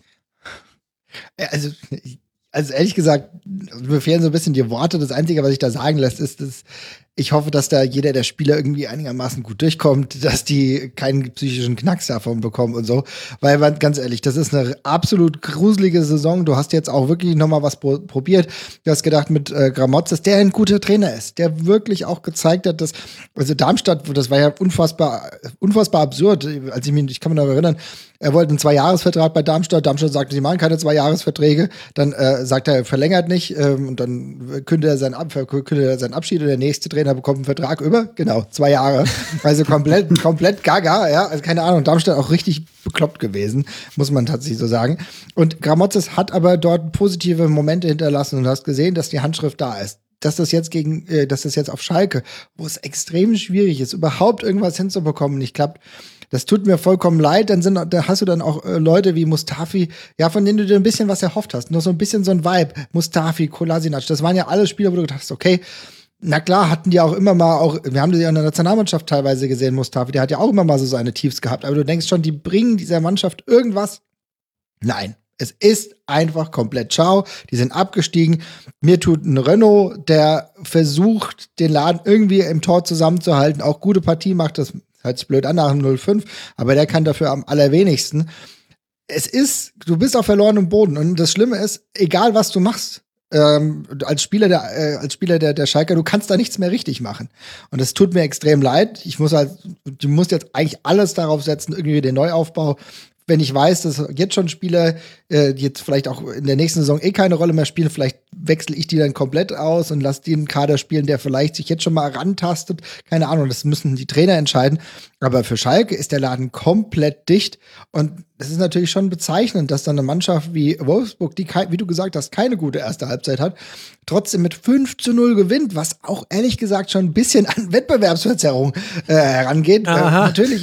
ja, also ich meine, ja, ja, naja, gut. Also Wolfsburg ist das, muss man muss ja ganz krass sagen. Ich das bin der Letzte, der das irgendwie geil findet. Aber Wolfsburg spielt halt eine brutal stabile Saison. Das ist schon echt, da ziehe ich meinen Hut vor. Du hast da natürlich so Leute wie Wechhorst, den ich persönlich nicht richtig geil finde, aber der natürlich ein extrem guter Stürmer ist. Und die bomben dir da alles weg und dann denkst du dir, super, ja, jetzt ist so. Und das erhöht natürlich aber ehrlich gesagt den Druck auf, auf die kommenden Gegner der Schalker, dass die auch alle gewinnen müssen. Ne? Schwierig. Tut mir leid, es ist halt komplett, also komplett Schau mit Schalke. Ist, also ich hatte so ein bisschen die Hoffnung noch kurz vorher, hab gedacht, vielleicht geht da noch was, vielleicht, ne? Weil ehrlich gesagt, ich will ja nicht, dass Schalke absteigt. Das ist, finde ich, das Allerbeschissenste. Die können ruhig schlecht sein, ich kann mich gerne über die lustig machen, aber ich will die doch in der ersten Liga halten, ne? Und äh, jetzt wirklich zu sehen, okay, jetzt ist wirklich die Messe gelesen, das tut mir schon sehr weh ich dachte auch immer noch so vor der, also vor dem Spieltag irgendwas, es waren neun Punkte, beziehungsweise wegen, dem, wegen der schlechten Tordifferenz, das ist ja bei denen immer noch ein bisschen mehr. Ich dachte immer noch irgendwann zwei Spiele mal, die gewinnen ein, zwei Spiele, kommen noch mal irgendwann dran, dann bekommst du vielleicht noch mal so ein, genau da kommt so die Hoffnung vielleicht noch mal zurück und noch mal ein Unentschieden und du arbeitest dich so Stück für Stück dran und ähm, dann siehst du das Spiel und denkst, okay, es ist einfach, es ist komplett durch und vor allem bei denen ist ja auch das Körperliche, finde ich. Ähm, die sind das ist krass. Nach 60, 70 Minuten sind die so platt und deswegen kommen ja dann die Tore immer relativ später noch, auch ja, zum Beispiel beim VfB vor zwei Wochen. Ja. Ähm, das sind sie zwar auch noch angerannt, aber am Ende war es dann einfach, dann kam noch das 4-1, 5-1 in der, weiß ich, in den letzten Minuten, da sind die einfach durch. Und das war jetzt auch gegen Wolfsburg so. Die erste Halbzeit sind sie ja noch relativ stabil gestanden. Ja, Wolfsburg war auch jetzt da wirklich nicht wie schon auch gerade erwähnt, nicht richtig gut zu dem Zeitpunkt. Dann, dann hat ihnen einfach das Eigentor ge geholfen. Aber dann in der zweiten Halbzeit sind die dann einfach durch. Und das, das finde ich halt auch das Eklatante. Und dann, dann hast du halt einfach echt noch wenig Hoffnung, wo du sagst, irgendwas könnten die noch richten. Und jetzt sind es halt mit dem schlechten, mit der schlechten Tordifferenz zwölf Punkte. Und das ist einfach de facto komplett unrealistisch, dass da noch irgendwas geht. Ich meine, das ist jetzt keine Neuigkeit für die Schalke 04-Fans. Die sehen sowieso total ohnmächtig zu, was da gerade mit ihrem Verein passiert. Ja, nicht nur auf dem Feld, sondern es gibt auch noch Themen neben äh, dem Feld. Das könnte eine ganz, ganz entscheidende Phase beim FC Schalke 04 sein. Wer weiß, wie wir ja. in zehn Jahren zurückblicken auf das, was jetzt gerade passiert in diesem Jahr und im letzten Kalenderjahr im Grunde genommen. Aber was nochmal so wirklich frappierend zu sehen war gegen Wolfsburg, war, dass es halt im Gegensatz zu Mainz 05 zum Beispiel nichts gibt, auf dem du aufsetzen kannst bei Schalke 04. Mhm. Also gar nichts. Und, und da finde ich, muss man schon noch mal vielleicht in einer ruhigeren Minute noch mal drüber nachdenken, was eigentlich nach dem ersten Trainerwechsel passiert ist. Also das war von den Ergebnissen her und von der Spielweise her bestimmt nicht toll, was da unter Manuel Baum gemacht wurde. Mitte zu, Mitte zu, Mitte zu, wir alle wissen es. Aber ich hatte schon das Gefühl, dass es äh, im Positionsspiel da klare Ordnung gab und auch klare Vorgaben. Das hat halt offensiv leider überhaupt nicht gefruchtet, fruchtet jetzt aber auch nicht. Wenn ich mir aber jetzt angucke, jetzt kommt Gramozis, kommt mit einer Fünferkette, Jalanolo spielt auf auf links, damit Kolasinac in die Mitte rutschen kann, Kolasinac. Also, es tut mir leid, also Kolasinac ist wahrscheinlich ein sehr guter Spieler. Ich habe ihn nicht mehr sehr verfolgt, seitdem er von Schalke äh, gewechselt ist. Aber in der Mitte hat er überhaupt keine, also er hat überhaupt keinen Einfluss. Die, die Passmap von FC Schalke 04. Das ist kein U mehr, das ist ein O des Todes. Es geht, es geht um hm. alle Reihen herum. Sada und Schöpf dann eingerückt und Harit so ein bisschen als mittlere, als äh, vordere Spitze. Kolasinac ist völlig abgemeldet. Und wenn ich mir die Passquoten der Spieler im Mittelfeld angucke, ey, da kriegst du selbst als nicht statistikaffiner Mensch, kriegst du da wirklich, also das darfst du deinen Kindern nicht zum Einschlafen vorlesen. Die schlafen nicht mehr ein. Zumindest meine Kinder.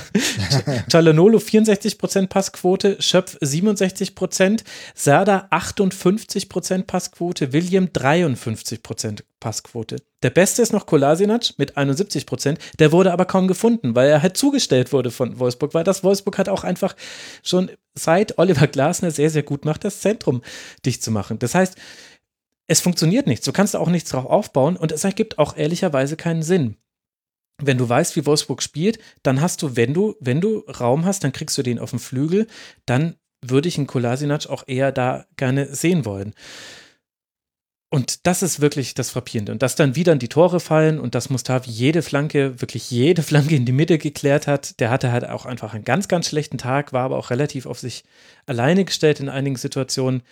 Okay, das ist so. Aber dass halt auch wirklich die Dinge, die dann die neuen Trainer versucht haben reinzubringen, dann zum Teil auch gar nicht mehr so wirklich erklärbar sind, außer halt, na, wir probieren halt nochmal was. Also klar hat sich Gramozis da viele Gedanken gemacht und so weiter, aber also in diesem Spiel gegen Wolfsburg sorry, ich würde das gerne nochmal erklärt bekommen, warum Kolasinac da in der Mitte spielen soll, als einziger, der irgendwie einen Pass zum Mitspieler bringen kann. Und viele Pässe haben sie ja, na gut, sie haben viele Pässe gespielt, aber hinten halt in der hinteren Kette.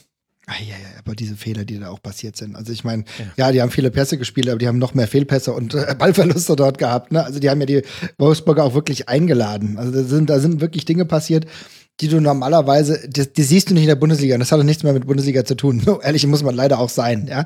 Und äh, ja, du hast vollkommen recht. Äh, das ist natürlich, ich meine, auch allein guck dir das 3-0 von Riedle Baku an wie kann das denn sein, dass dieses Tor überhaupt entsteht? Ja, eigentlich hat Schalke äh, einen Ball und dann äh, vertändelt er, weil er so ein bisschen angegriffen wird und dann gibt es einen schnellen Gegenzug und zack, Riedle Baku, weil ist halt ein smarter äh, Treffer, er weiß schon, wie er seine Tore macht. Ja, dann läuft das halt. Aber diese Dilettanz der Verteidigung bei den Schalkern und gleichzeitig noch nicht mal wissen, was ich mit dem eigenen Ball anzufangen habe, das ist von vorne bis hinten einfach desaströs. Da gibt's halt auch ehrlich gesagt nichts mehr zu sagen. Die, die Messe ist da komplett gelesen und du hast ja auch offensiv kaum Aktionen gehabt. Ne? Also wann hast du mal einen Entlastungsangriff gehabt? Ich erinnere, ich glaube, William hat mal so einen Schuss gehabt, ja, dies, das, aber was bringt uns ja auch nicht weiter. Das ist halt von vorne bis hinten viel zu wenig, aber du sprichst die Trainer an. Ja, natürlich, jetzt ist, ich finde es ein bisschen, fast ein bisschen unfair jetzt, äh, Gramotzes, der natürlich jetzt irgendwie was ja, probiert, klar, genau. wo, er, wo, er, wo er halt weiß, ganz ehrlich, die ist doch alles scheißegal jetzt. Eigentlich, ich meine, ich weiß gar nicht, warum er diesen Job überhaupt übernommen hat. Ich weiß wirklich nicht, warum er diesen Job übernommen hat. Weil das war doch klar, dass du du, du rennst ins Verderben. Ne? Also, und Grammatis hat jetzt eine Weile gewartet, dass er das, ich weiß nicht, ob er jetzt einen Anschlussvertrag dann dementsprechend auch bekommt. Ich glaube, er hat ja bis, ist ja bis zwei, äh, 2022 jetzt, wenn er jetzt wirklich diese Zusicherung bekommt, mit diesen Zweitligakader aufzubauen, dann mag das so sein, aber du startest gleich mit einem Malus. Für mich tatsächlich das absolut Schlimmste. Ich fand ehrlich gesagt die Verpflichtung von Baum schon Bullshit und kann mir auch keiner erzählen, das war nicht gut. Und Baum ist kein souveräner Trainer für Schalke. Das war er nie, das sehen wir an der Ausbeute. Ich meine, mit 0,64 äh, Punkten im Schnitt ist es halt eine deutliche Sprache. Aber dass du dann dir deine letzte Patrone wirklich, Kramotze ist nicht die letzte Patrone, das war schon drüber hinaus. Aber dass du deine letzte Patrone hast und jemanden wie Christian Groß verpflichtest, der halt nicht mehr weiß, dass es die Bundesliga überhaupt gibt, schätze ich mal.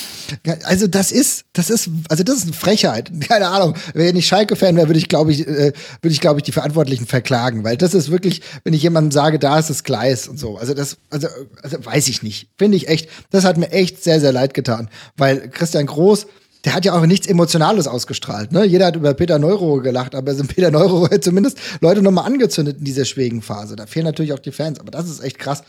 Mir tut Kramotzes leid, der macht Fehler, klar. Du hast vollkommen angesprochen. Was Kolasinac da jetzt soll, verstehe ich auch nicht.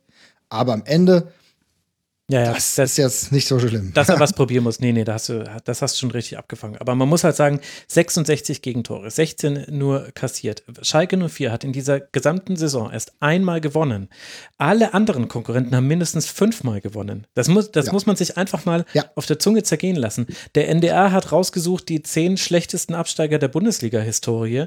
Da gibt es Mannschaften, die haben 68 Tore kassiert, 69 Tore kassiert, 68 Tore kassiert nach 34 Spieltagen. Ich würde sogar sagen, dass die beiden Mannschaften mit 74 und 75 Gegentoren, dass sie auch noch für Schalke einzuholen sind. Das heißt, Schalke spielt eine historisch schlechte Runde. Die werden irgendwo in diesen Top 10 landen. Wenn ich tippen müsste, würde ich sagen, die kommen irgendwo auf Platz 5 oder 4 raus und dann guckt man sich die ersten drei an und da geht es aber dann auch wirklich nicht mehr schlechter.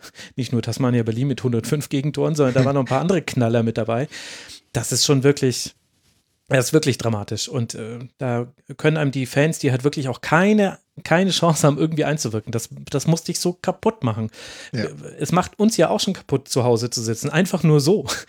Aber du siehst gerade deinen Verein da völlig den Bach runtergehen und kannst nichts tun. Das ist fürchterlich. Fürchterlich. Das macht mich völlig fertig. Das macht mich oh, ohne Scheiß kein Schalke-Fan. Aber ich verstehe natürlich die Emotionalität. Und ich verstehe, dass es ein Verein ist, der unfassbar vielen Leuten extrem viel bedeutet. Vollkommen zu Recht. Das ist, ein, das ist halt ein Verein mit Tradition, mit einem ganzen Einzugsgebiet, einer Emotionalität. Und wenn ich dann aber höre, ja, dann gibt's halt ein paar Schalke-Fans, die halt irgendwie dann auch irgendwie mal aufmarschieren und sowas.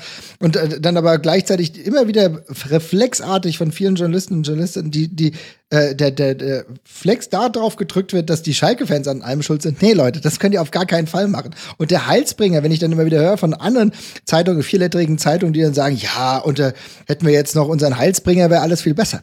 I don't know. Ich glaub's auch nicht. Der hängt auch, auch damit tief in der Scheiße. Das muss einen komplett neuen Aufbau geben. Und äh, Max, du hast ja schon beschrieben, die nächsten Wochen nicht so sehr auf dem Platz, weil auf dem Platz kann man jetzt überlegen, wen bringe ich Neues rein, um den irgendwie dran zu gewöhnen, an die Belastung, dass er in der zweiten Liga dann vielleicht performt.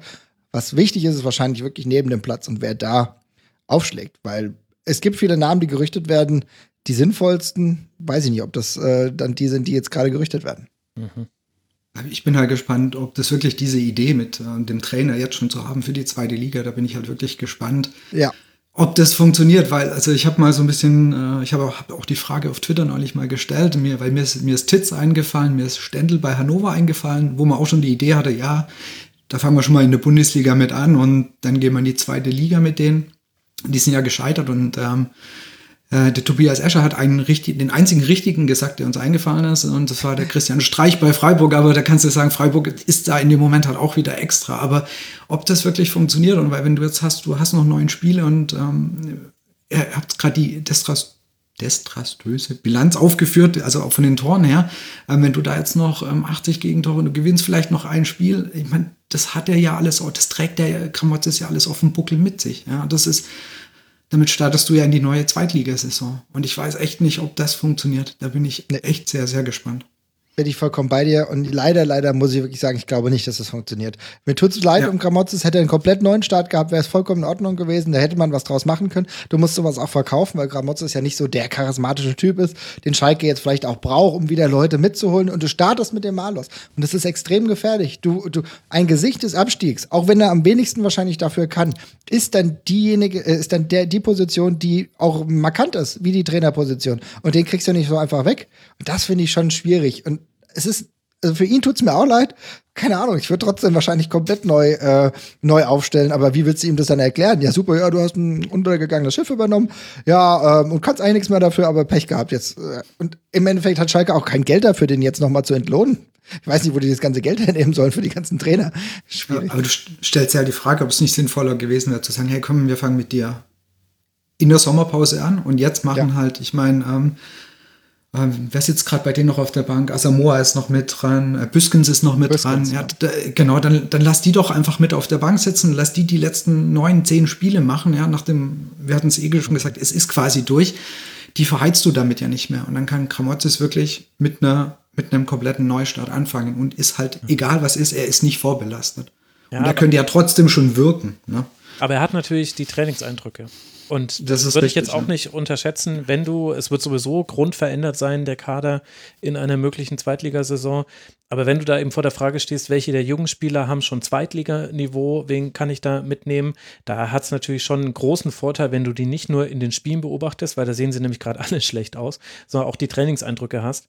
Also man kann da auch Gegenargumente für finden. Es ist auf jeden Fall, aber das ist ja jetzt auch keine Neuigkeit, dramatisch, was auf Schalke passiert. Wir haben es geschafft, über dieses Spiel zu reden, ohne, ohne den VfL Wolfsburg so wirklich zu thematisieren.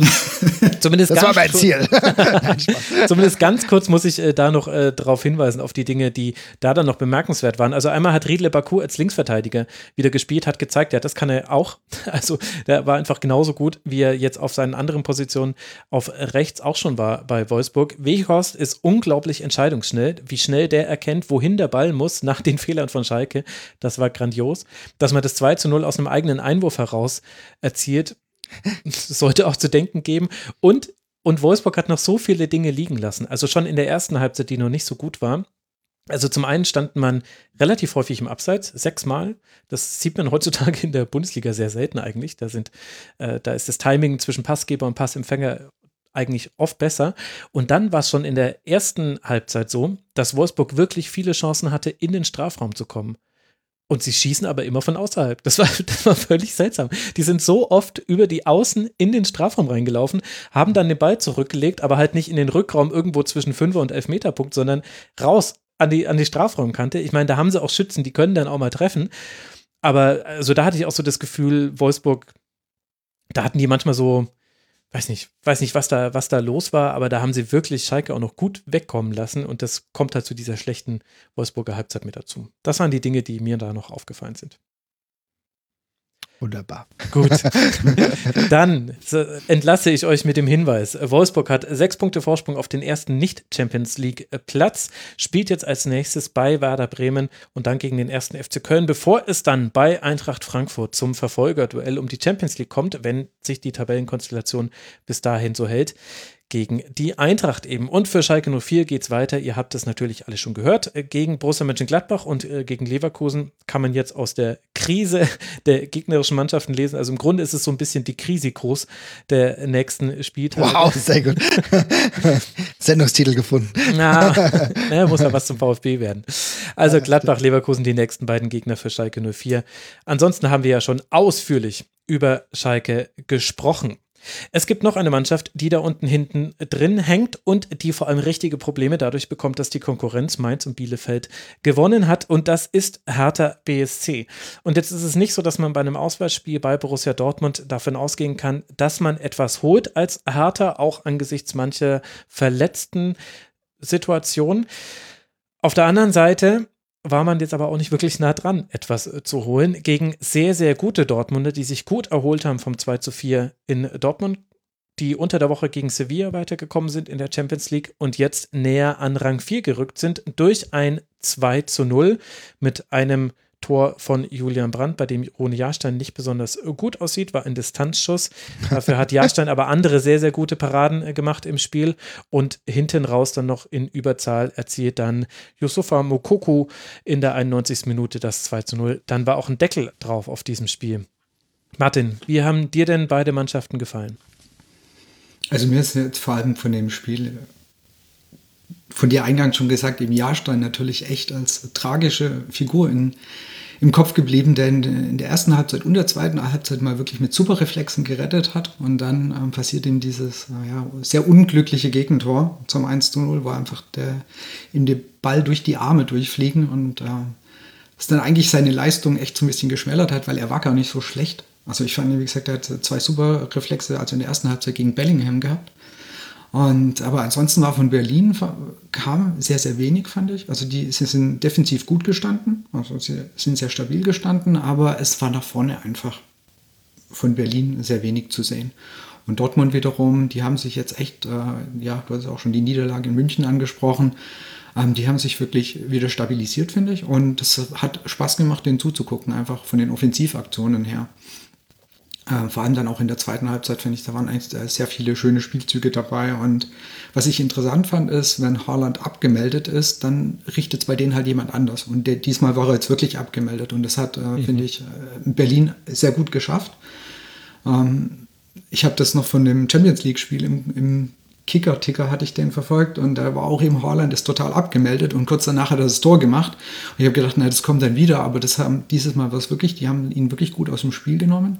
Aber dann hat halt Dortmund ähm, über andere Spieler, eben, was weiß ich, Bellingham und über Reus haben sie dann halt das Spiel gemacht. Und das fand ich, ist eine Qualität, die sie haben, dass sie das quasi diesen Verlust sozusagen damit ausgeglichen haben. Sehe ich ganz genauso. Ähm, ich war relativ überzeugt davon, dass ich jetzt erkenne, dass, äh, oder wie der neue Trainer, der ist ja gar nicht mehr so neu ist, ähm, bei Dortmund äh, sein Spiel auch ähm, spielen lassen will. Ich habe das Gefühl, jetzt mittlerweile greifen die Rädchen ineinander und das war offensiv im Endeffekt richtig gut. Äh, was mir äh, ein bisschen aufgefallen ist bei der Hertha, ist, dass sie halt offensiv überhaupt nichts präsentieren konnten. Ne? Klar, defensiv probiert man ein bisschen was, aber im wie viele Torschüsse hat man gehabt? Ich kann mich an kaum eine relevante Chance erinnern. Und dann holst du halt auch gegen Dortmund keine Punkte, die halt wieder zurück in die Spur gefunden haben. Ne? Also ähm, Tesic hat der Mannschaft diese Struktur wieder gebracht und auch äh, dann gab es dann halt dementsprechend einen Ausfall. Reus musste dann raus, extrem bitter ist. Aber äh, Haaland, wie du ja schon gerade richtig gesagt hast, abgemeldet, aber dann sind halt andere Leute da und äh, die helfen da der Dortmund, den Dortmundern auf jeden Fall, dass sie sich in dieser oberen Tabellensituation einigermaßen festhalten und für die Hertha ist der Abwärtstrend leider ja aktuell unvermeidlich, wenn ich mir das angucke, wenn ich mir die letzten Spiele so angucke, mit, Aus, mit Ausnahme Augsburg, war da nicht wirklich viel da. Und natürlich, klar, ihr habt es angesprochen, Kunja fehlt dieser Mannschaft sehr. Aber da müssen halt andere Leute, ich meine, die haben genügend Geld investiert und offensiv ist da einfach zu wenig. Wenn ich halt überhaupt nicht hinbekomme, mal eine richtig gefährliche Chance äh, bei Dortmund zu produzieren, dann wird es halt eng. Ja, und da kommt jetzt aber dann so eine, so eine komische Bewertungsebene mit rein, die so ganz schwierig ist, weil man nicht weiß, okay, mhm. lassen wir das jetzt gelten oder nicht, weil Hertha hatte schon Chancen vor der Chance. Also sie haben es quasi immer versemmelt, ja, wenn sie gerade die Chance hatten. Also sie, sie ja. waren schon vor allem in der ersten Halbzeit drei, viermal gefährlich im Strafraum und das, was dann aber zustande kam, waren entweder gar keine Schüsse oder Schüsse, die halt den Namen eigentlich nicht verdienen. Und da, da, ist es dann so schwierig, das mit einzubeziehen, weil du eigentlich von der Tabellenkonstellation her in einer Situation bist, wo du dir das absolut nicht mehr erlauben kannst, wo das nicht geht, wo man aber auf der anderen Seite auch sagen kann, naja, was das Erfolg gegen, gegen Schulz auf der Seite gemacht hat, äh, in der Anfangsphase, das war jetzt auch gar nicht so wenig. Und äh, Piontek, dem klebt halt das Pech am Stiefel im Grunde, seitdem er, im Grunde, wenn man ehrlich ist, seit seiner zweiten Serie A-Saison, nach seiner Durchbruchsaison. Aber das äh, kommt halt mit dazu. Aber insgesamt kannst du dann halt eigentlich, also wir sind halt eigentlich über diesen Punkt hinaus, wo man dann sagen kann, so mikroskopische äh, Veränderungen können wir noch mit einbeziehen, weil hilft halt nichts. Wir sind jetzt in der Phase der Saison, wo mehr als sonst es einfach darauf ankommt, was du auf das Ergebnis Board bekommst. Und wenn dann Augsburg zum Beispiel mit seiner Leistung eben drei Tore erzielt und Hertha mit seiner Leistung drei Schüsse herausspielt und äh, davon kommt, glaube ich, keiner so wirklich gefährlich aufs Tor, dann kann ich auch jeden verstehen, der sagt, ja Max, also dafür haben wir jetzt aber keine Zeit mehr, uns darüber Gedanken zu machen, was hätte sein können, wenn jemand den Ball richtig erwischt hätte oder die Flanke präzise gespielt war. Aber das ist das, was echt nervt und was auch, was auch, glaube ich, für die Trainer und Verantwortlichen sehr, sehr schwierig macht. Wenn du, wenn die Ansätze ja schon zum Teil da sind, aber du spielst es halt ganz, ganz, ganz schlecht zu Ende. Das, das ist genau der Punkt. Es ist extrem wichtig, dass du das jetzt nochmal rausgestrichen hast, auf jeden Fall. Aber du siehst halt, dass Piatek und Cordoba überhaupt nicht wirklich im Spiel präsent sind. Und dann ist es so, dass die wichtigen Spieler, die du hast, die noch einigermaßen normalerweise performen, wie Darida, glaube ich, der, der Vorlagengeber par excellence bei denen ist, dass der sich dann mit einer roten Karte jetzt, naja, mit Sicherheit nicht nur für ein Spiel verabschiedet. Ja. Also das heißt, es wird aktiv an der, an der Demontage der Hertha selbst gearbeitet. Das ist halt extrem schwierig. Was machen wir denn jetzt da?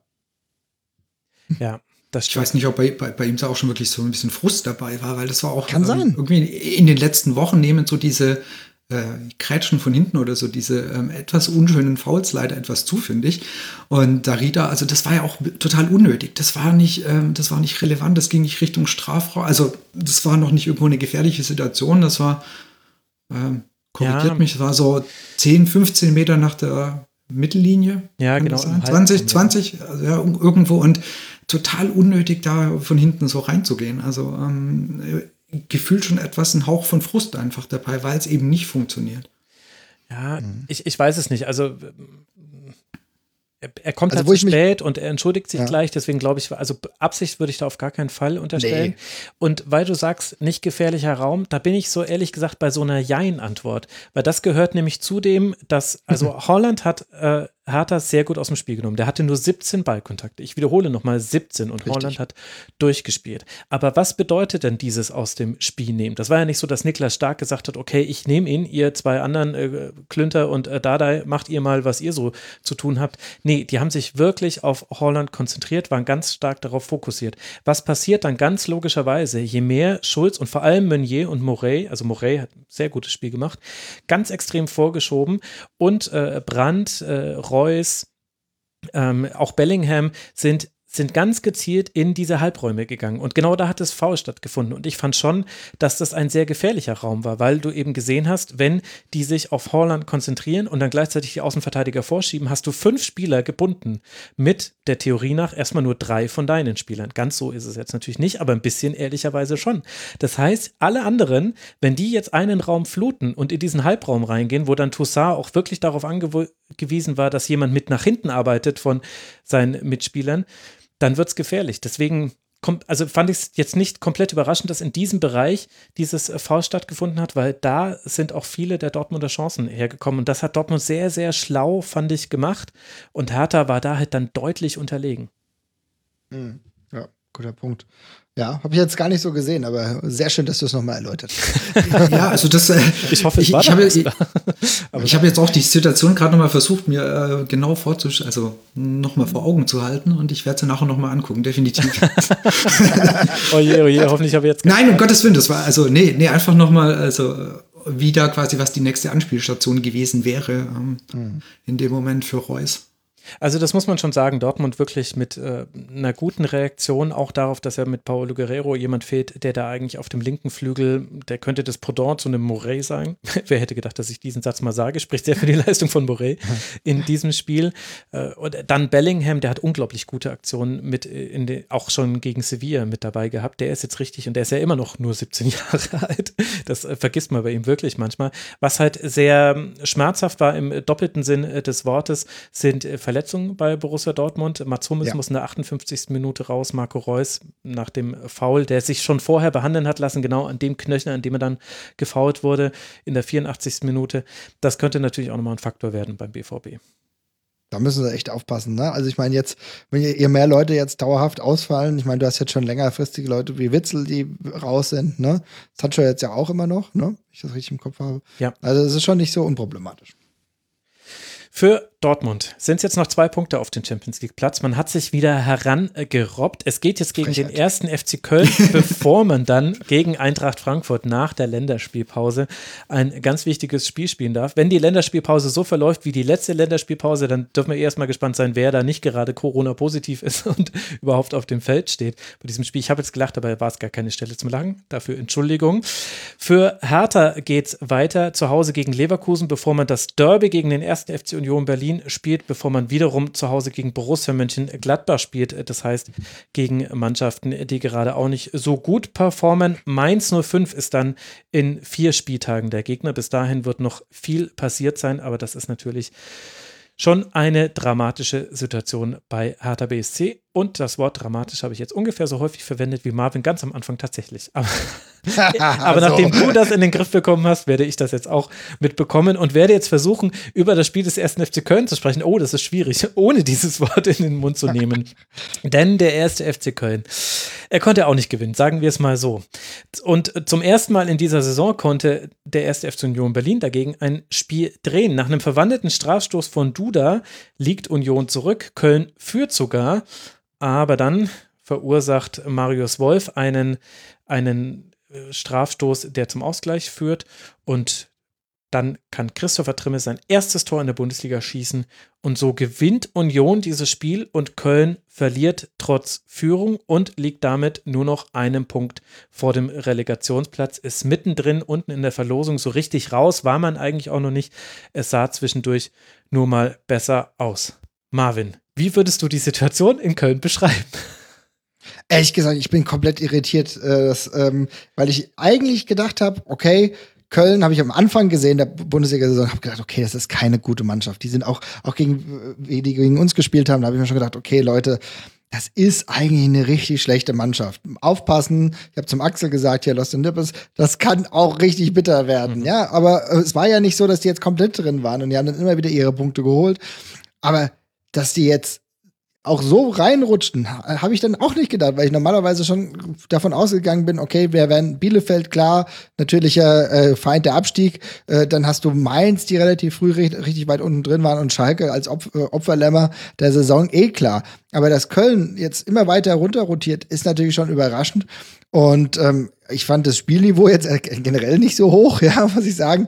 Ähm, das ist dann eher so ein Spiel, das kann man sich anschauen, muss man aber nicht. Es macht jetzt nicht mehr ähm, nicht Laune auf mehr. Ja. Ähm, und, aber es hängt auch, warum hängt das? Es hängt auch maßgeblich damit zusammen, dass Köln auch offensiv einfach zu wenig anbietet. Ja, es ist auch, äh, das, ich tue mir ehrlich gesagt schwer damit zu sagen, dass die überhaupt eine gute Offensive haben. Ich meine, der Elfmeter ähm, durch einen Foul-Elfmeter, ähm, also das Tor durch einen Foul-Elfmeter, aber an sich, ja, wie viele Torschüsse waren denn da, wo ich sage, okay, da hätte Köln mehr machen können? Die müssen jetzt echt mal sehen, dass sie die Kurve, dass sie die Kurve jetzt hinbekommen.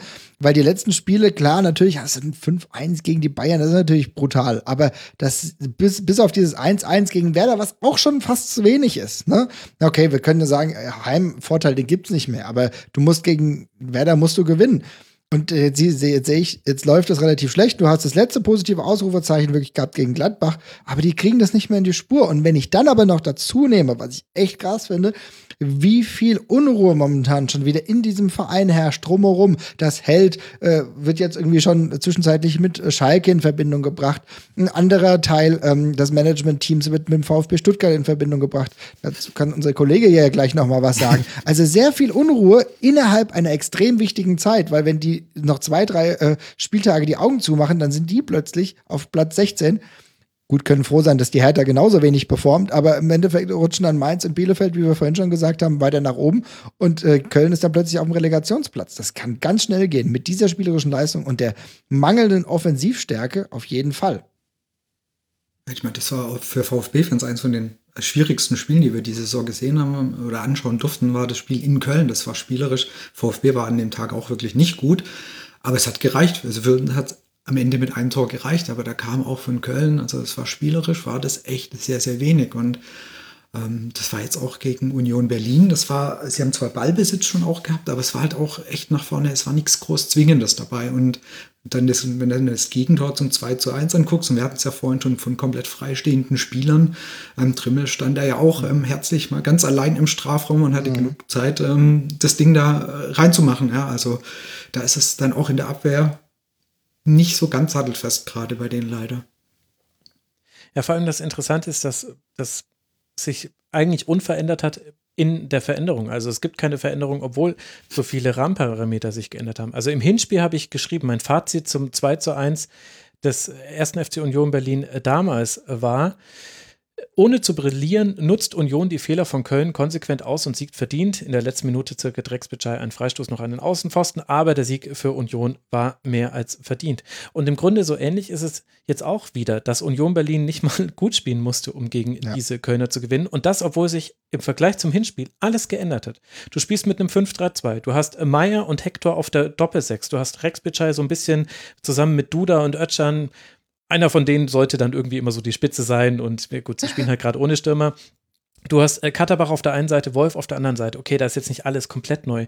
Aber und du hattest auch eine Beizirkulation in dieser letzten und der vorletzten Kette. Das hat ganz gut geklappt. Du hattest auch Max Meyer, hatte relativ viele Ballkontakte in, in Aufbausituationen, was eigentlich auch gar nicht so typisch ist gegen Union Berlin. Eigentlich stellen die das meistens eigentlich ganz gut zu. Aber das hatte Köln, aber dann kam halt nichts mehr. Und das ist jetzt ähnlich wie bei Hertha BSC. Ich könnte jetzt auch die Argumentation fahren und könnte sagen, ja, aber guck doch mal, man hatte eben auch diese Ballbesitzphasen und man, man hat es halt dann bloß nicht geschafft, von da dann irgendwie zum gegnerischen Tor zu kommen. Und das, Mensch, wenn Anderson da wäre, wäre das doch komplett anders.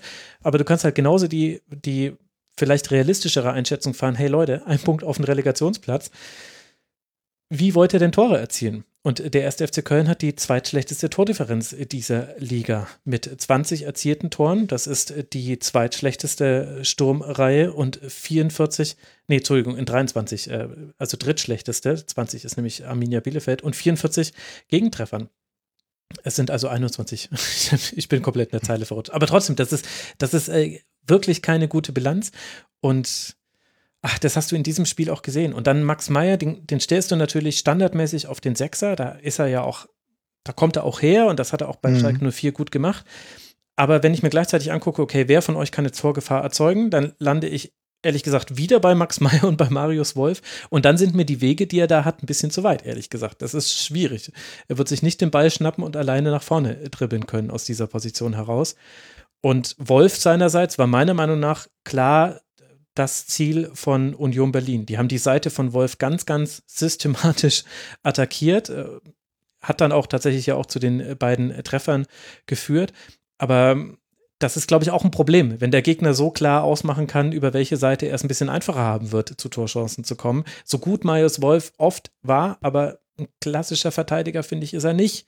Und das hast du auch gesehen, wie er sich da von Riasson auswackeln lässt. Also, jetzt bin ich doch wieder im, im Krisenmodus bei Köln. Ich habe mich selber wieder reingeredet, aber es ist halt auch so, leider. Aber es ist halt auch so, ja, also wie du es halt sagst. Ich meine, Marius Wolf ist einer der Spieler, die, ich will mal sagen, so noch mit am meisten diesen It-Faktor haben. Also It-Faktor jetzt nicht im Sinne, dass der jetzt die ganze Zeit in der Bunte auftaucht, ja, aber schon in dem Sinne, dass er äh, Chancen kreieren kann, Situationen kreieren kann in einem Spiel, die irgendwie außergewöhnlich sind und vielleicht den Gegner in äh, Bedrängnis bringen. Das haben wir damals bei der Eintracht auch gemerkt. Da hat er natürlich aber auch kongeniale Partner gehabt, in dem Sinne, ähm, wenn die Absicherung hinten in der Defensive stimmt, dann kann er auch Rechtsverteidiger spielen. Die Idee ist gar nicht so verkehrt. Aber im Endeffekt war das ganze Spiel der Kölner nicht darauf ausgelegt, dass er vielleicht diese Möglichkeiten bekommt und diese Entlastung bekommt, weil auch seine Mitspieler viel zu wenig Kreatives gemacht haben, dass sie ihm irgendwie hätten helfen können. Und dann, dann funktioniert das halt nicht. Und dann hat, hat er noch einen schwarzen Tag, in dem er einen Elfmeter verschuldet, grundsätzlich mehrere un, ungünstige Situationen kreiert, ja, und dann äh, ist es halt für ihn blöd. Dann ist er dann vielleicht derjenige, der am offen, äh, offensichtlichsten halt viele Fehler gebaut hat. Es tut ihm aber eigentlich nicht gut und eigentlich sollte man gerade bei ihm nicht die Hoffnung verlieren, weil er immer noch diesen, äh, diesen besonderen Moment kreieren kann, während ich bei ganz vielen Spielern überhaupt nichts sehe. Ja, und äh, das ist ja die größere Frustration, äh, wenn alle Leute immer okay spielen, aber ansonsten mir nichts mehr anbieten. Also darüber müsste ich vielleicht auch mal nachdenken, dass ich jetzt mal wieder die Leute ähm, nach vorne karre, die vielleicht diesen Moment noch haben. Ich verstehe auch ehrlich gesagt nicht, äh, warum jemand wie Dennis nicht spielt. Ich würde den viel öfter spielen. Ich würde den auch durchbrutalisieren, weil es ein Spieler ist, der Qualitäten hat, auch immer wieder seine Tore macht. Aber dann in diesem System, ja, äh, vielleicht hat Markus Gisdol nicht nur schöne Haare, sondern auch schöne Ideen in seiner Taktik, aber so wirklich ziehen tut es auch nicht. Das ist ein qualitativ hochwertiger Spieler. Aber Dem muss ich vielleicht auch mal diese Möglichkeiten geben, oder? Aber Marvin, er kam doch schon hm? in der 81. Minute. Ja, in, in der, der 81. Minute. Minute das 1 zu 2 gefallen ist. Da ja, wurde doch schnell reagiert genau auf den Rückstand. Ist, aber genau das, was du sagst. Genau dieses späte Reagieren auf den Rückstand. Also das, keine Ahnung, dann bringen wir doch drei Wechsel in der 82. Was ist denn das für ein Ziel? Warte ich, dass ich dann mit viel Glück noch 2-2 mache? Also, ja, da muss ich ja. doch direkt danach gehen. Ja, die Antwort ist ja. Das ist schwierig. Schwierig. Tut mir ein bisschen leid. Und ja. auf der anderen Seite, ich weiß nicht, wie du das gesehen hast, äh, Martin, aber äh, der erste FC Union Berlin hat ja jetzt auch nicht brilliert. Also eine von vielen Statistiken, die man da heranziehen können. Elf von 15 Dribbling-Versuchen ja. waren erfolglos, gegen jetzt auch nicht Kölner, die so wirklich giftig immer in den Zweikämpfen mit dabei waren. Und trotzdem gewinnt man dieses Spiel locker mit 2 zu 1. Ja, ich glaube, die mussten echt nicht ihre, ihre beste Leistung abrufen. Aber ich meine, sie hatten anfangs halt, fand ich, schon einige Chancen sich erarbeitet und auch mhm. in der zweiten Halbzeit. Sie hatten ja am Ende noch eine dicke Chance, die Horn quasi noch mit der, mit der, ja. glaub, mit, dem, mit der Ferse noch irgendwie um den Pfosten geleitet äh, hat. Also, die hatten einfach die besseren Chancen, auch wenn sie mit Sicherheit nicht ähm, sozusagen 100 Prozent geben mussten. Und das ist eigentlich halt leider sehr deprimierend für Köln in dem Moment, wenn eine Mannschaft wie Union, die mit Sicherheit nicht die stärksten in der Bundesliga sind, wenn die mit jetzt nicht halber Kraft, aber mit, was weiß ich, sagen wir 80 bis 90 Prozent ihrer Leistungsfähigkeit da durchkommen und das ähm, gewinnen, ist natürlich kein gutes Zeichen für Köln. Aber wie gesagt, ich finde, ähm, Union hat das, von dem, was ich eben gesehen habe, haben sie es gut gemacht und haben auch ihre Chancen rausgespielt.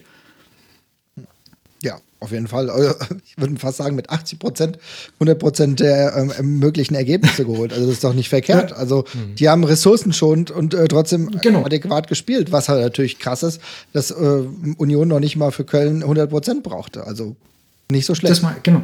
Das, das ist total, also wirklich abgefahren, dass es eine Mannschaft wie Union reicht, Köln mit relativ wenig Einsatz zu besiegen. Also, ja. Das, das fand ich auch echt bezeichnend in dem Spiel. Aber das, wie gesagt, spricht halt leider echt nicht für Köln.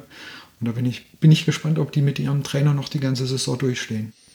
Ja, gut, das ist, glaube ich, nochmal eine ganz eigene, ganz eigene Frage in der Welt von Horst Held. Da will ich jetzt nicht wieder abzweigen in diese dunkle Gasse des Fußballs. Interessant war eben der Kniff mit der linken Seite, also Endo, Kruse und Triason, die, die haben, also das war fast schon zu plakativ. Also, ähm, also auch ja, also die hatten da so oft ein Dreieck, das war Wahnsinn. Was ich interessant fand, äh, das ist mir jetzt nämlich schon häufiger bei Union Berlin aufgefallen und deswegen habe ich es jetzt auch mal nachgeschlagen. Union Berlin hat trotz der hervorragenden Saison, also aktuell steht man ja auf Platz 7 mit 38 Punkten, also den, man darf in der Europe Conference League in den Playoffs antreten, im wahrscheinlich dann Juli irgendwann. Äh, äh, ein Problem hat Union Berlin und das ist immer noch in den Strafraum zu kommen. Da liegt man auf Platz 14 in der Liga bei den Ballkontakten im Strafraum. Nur Augsburg, Werder, Köln und Bielefeld sind da noch schlechter, kommen noch seltener in den Strafraum. Und trotzdem hat Union Berlin 38 Tore aus diesen wenigen Ballkontakten im Strafraum herausgezaubert. Da muss man ein bisschen tiefer in die Analyse reingehen. Da spielen Standards äh, eine Rolle, aber auch Fernschüsse. Aber fand ich äh, interessanten Befund und hat man auch gegen den ersten FC Köln zumindest in Ansätzen, vor allem in der ersten Halbzeit, gesehen. Für Union geht es jetzt weiter. Bei der Eintracht aus Frankfurt ein äh, direktes Duell um Europa. Und für den ersten FC Köln geht es jetzt zu Hause gegen Borussia Dortmund. Wir erinnern uns, in der letzten, nee, nicht in der letzten Saison, im letzten Jahr, in der Hinrunde, war das das Spiel, was so ein bisschen der Turnaround war. Vorher nur drei Punkte gesammelt aus den ersten sieben Partien und dann gegen Dortmund mit 2 zu 1 gewonnen, gegen Wolfsburg 2 zu 2, gegen Mainz 05 1 zu 0 gewonnen. Also da hat man sieben Punkte innerhalb von drei Spielen geholt. Das könnte der SC zu Köln jetzt auch gut gebrauchen. Schauen wir mal, ob das auch in der Rückrunde nach der Länderspielpause genauso gut funktionieren wird. Für die, für die Union ja jetzt genau dieser Punkt, ob man sich dann wirklich mal mit der Conference League auseinandersetzen soll und vielleicht nochmal nachschlagen soll, was das äh, genau ist. Ja, bin mal gespannt, ob sie das dann machen müssen. Ja, das ich hoffe, wir müssen uns da keine Gedanken drum machen. ja, worüber du aber bestimmt froh sein wirst, Martin, ist, bei all den Dingen, die wir jetzt über den Abstiegskampf sehr, sehr lange und ausführlich schon besprochen haben, dass der Name oder der Vereinsname VfB Stuttgart nie gefallen ist, außer einmal in Abgrenzung, ja, mit denen sind wir ja aufgestiegen damals und ach ja, ich habe ja damals gar keine, habe ja keine erste Liga geguckt, weil waren wir noch zweite Liga. Das ist ja das Erstaunliche von dieser VfB-Saison. Wir sprechen über den Abstiegskampf am 25. Spieltag und der VfB hat damit nichts zu tun. 15 Punkte Vorsprung auf den Relegationsplatz. Im Gegenteil, jetzt geht es eben für den VfB um diesen Europe Conference League Platz oder wer weiß, vielleicht ja auch die Europa Liga, auf die sind es ja auch nur vier Punkte Rückstand. Und Teil dieses guten Ergebnisses, dieses guten Zwischenstandes ist ein 2 zu 0 zu Hause gegen die TSG aus Hoffenheim, das vielleicht ein bisschen souveräner aussieht, als das Spiel war. Würdest du mir da zustimmen?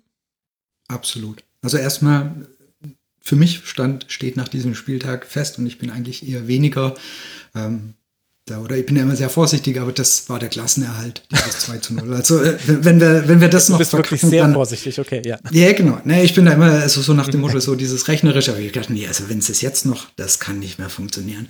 Aber wie du richtig gesagt hast, das Spiel, also das 2 zu 0 im, im Ergebnis, sieht souveräner oder klarer aus, als es wirklich war. Das sieht man, finde ich, allein da, daran, wenn Kramaric hatte so viele Torschüsse wie der VfB insgesamt.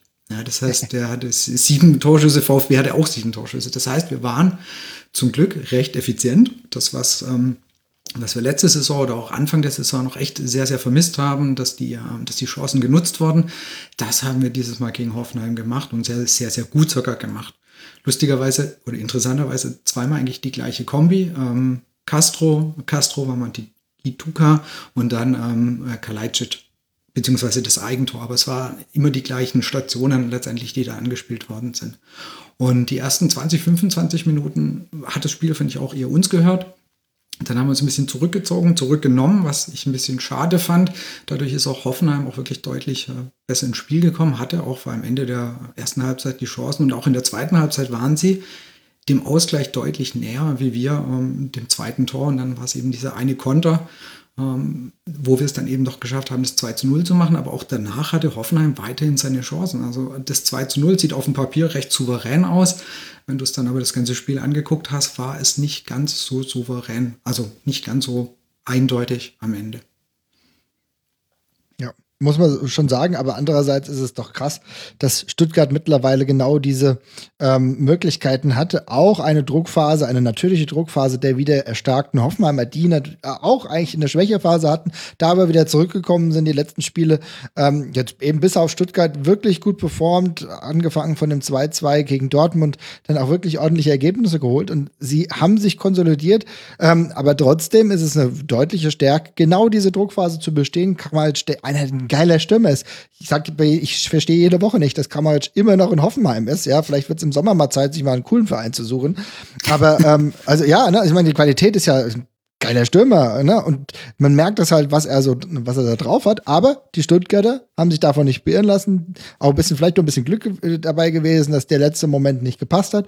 Und dann holst du trotzdem 2-0 gegen Hoffenheim. Das ist nicht selbstverständlich in der Situation, aber das ist auch eine Belohnung dafür, dass Stuttgart zumindest auf dem Feld, was äh, äh, davon ab ist, darüber können wir gleich noch sprechen, oder könnt ihr gleich noch sprechen, einen richtig guten Ball spielt und eigentlich momentan ähm, ja die verdienten ja, die, die verdienten Lobeshymne nicht nur erntet, sondern auch die Punkte. Also für mich ist es ein sehr, sehr schönes Spiel. Ich war von Anfang an der Saison, war ich sehr Stuttgart zugeneigt, muss ich sagen, weil ich einige der Spieler extrem cool finde. Ja, also du hast Silas eben schon angesprochen, geiler Typ, aber so viele andere. Ich meine auch, dass sich ein äh, Kalajdzic als so herausragend guter Stürmer präsentiert, der irgendwie ein bisschen, der sieht irgendwie ein bisschen absurd aus. Ich finde, der sieht nicht so wie so ein typischer Stürmer aus. Also so ein bisschen, weiß nicht, kann ich gar nicht genau einschätzen, aber auch, dass jemand wie Castro, der auch schon wirklich krasse Tief, Tiefs miterlebt hat, sich wieder konsolidiert als Kapitän irgendwie gefühlt aufblüht und dann dazu mein, also das, was ich am geilsten finde, vielleicht sogar, ist halt in, beim VfB,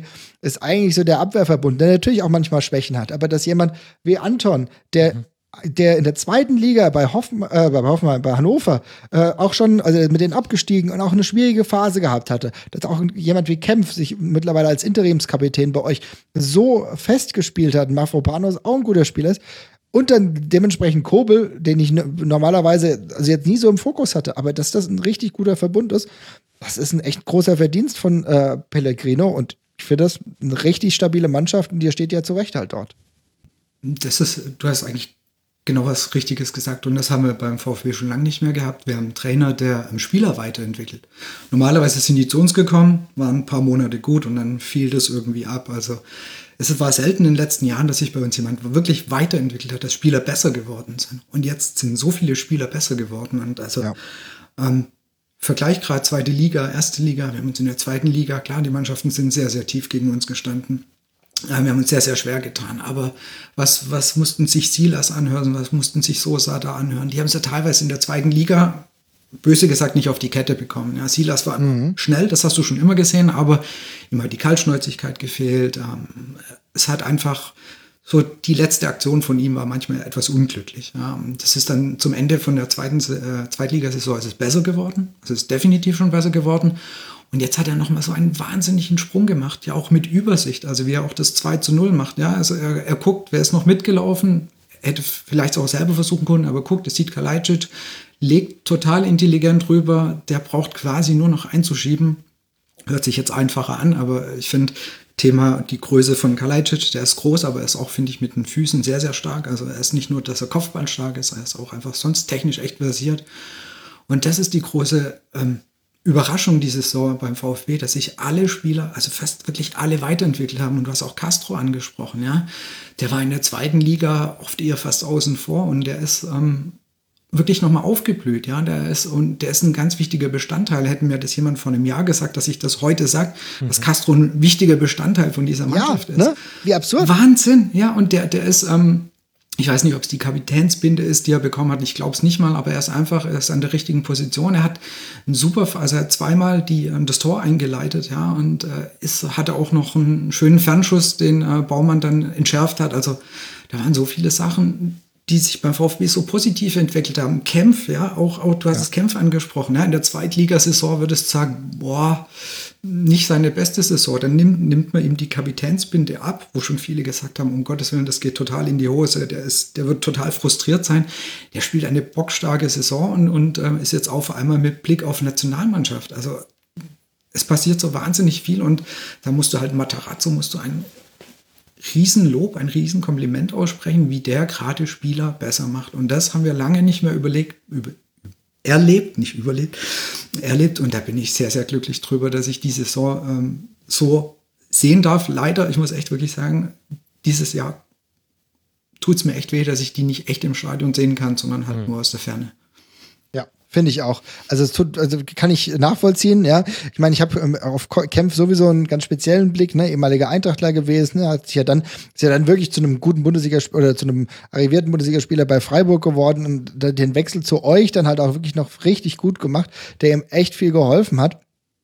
Und ich muss aber sagen, du hast eben Castro angesprochen. Ja, guck dir an, die Vorbereitung zum 2 zu 0. Wie, was er da mit dem, mit dem Fuß macht, ne? Irgendwie habe ich dann auch gedacht, okay, ich glaube, ich hätte mich dreimal irgendwie verrenkt. Ich, der hat wie so ein bisschen gewartet. Ah, jetzt ist der richtige Moment, den Ball zu spielen. Also du merkst diese gewisse Sicherheit. Auch von äh, Castro ist wieder da, weil diese Qualität, dass er die theoretisch hat, haben wir ihn auch äh, bei ihm auch auf anderen Stationen gesehen. Dass er da wieder zurückkommt, ist extrem gut. Und wie gesagt, ich kann auch nicht äh, genug loben, dass jemand wie Waldemar Anton, der Innenverteidiger, der wirklich, ja, on the verge auch mal, keine Ahnung, früher Uhr 21 Spiele, ich hätte den sehr, sehr gerne in Frankfurt gesehen als Innenverteidiger. Das, wir merken jetzt, jetzt wird es gerade ein bisschen dünner, mehr Leute verletzen sich bei uns.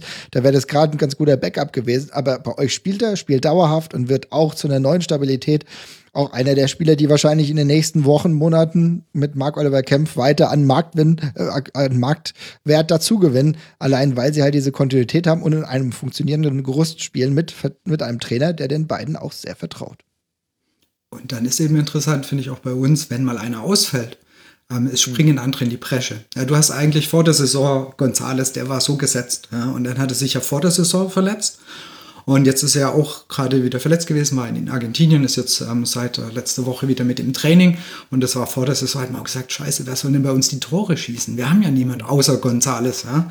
Und ähm, jetzt ist er weg und du vermisst ihn. Also ja, doch, man vermisst ihn schon, weil er noch schon nochmal für unsere Offensive einen echten Bestandteil ist oder ein wichtiges Element sein kann, weil er einfach in der Offensive nochmal noch mal ein bisschen anders agiert.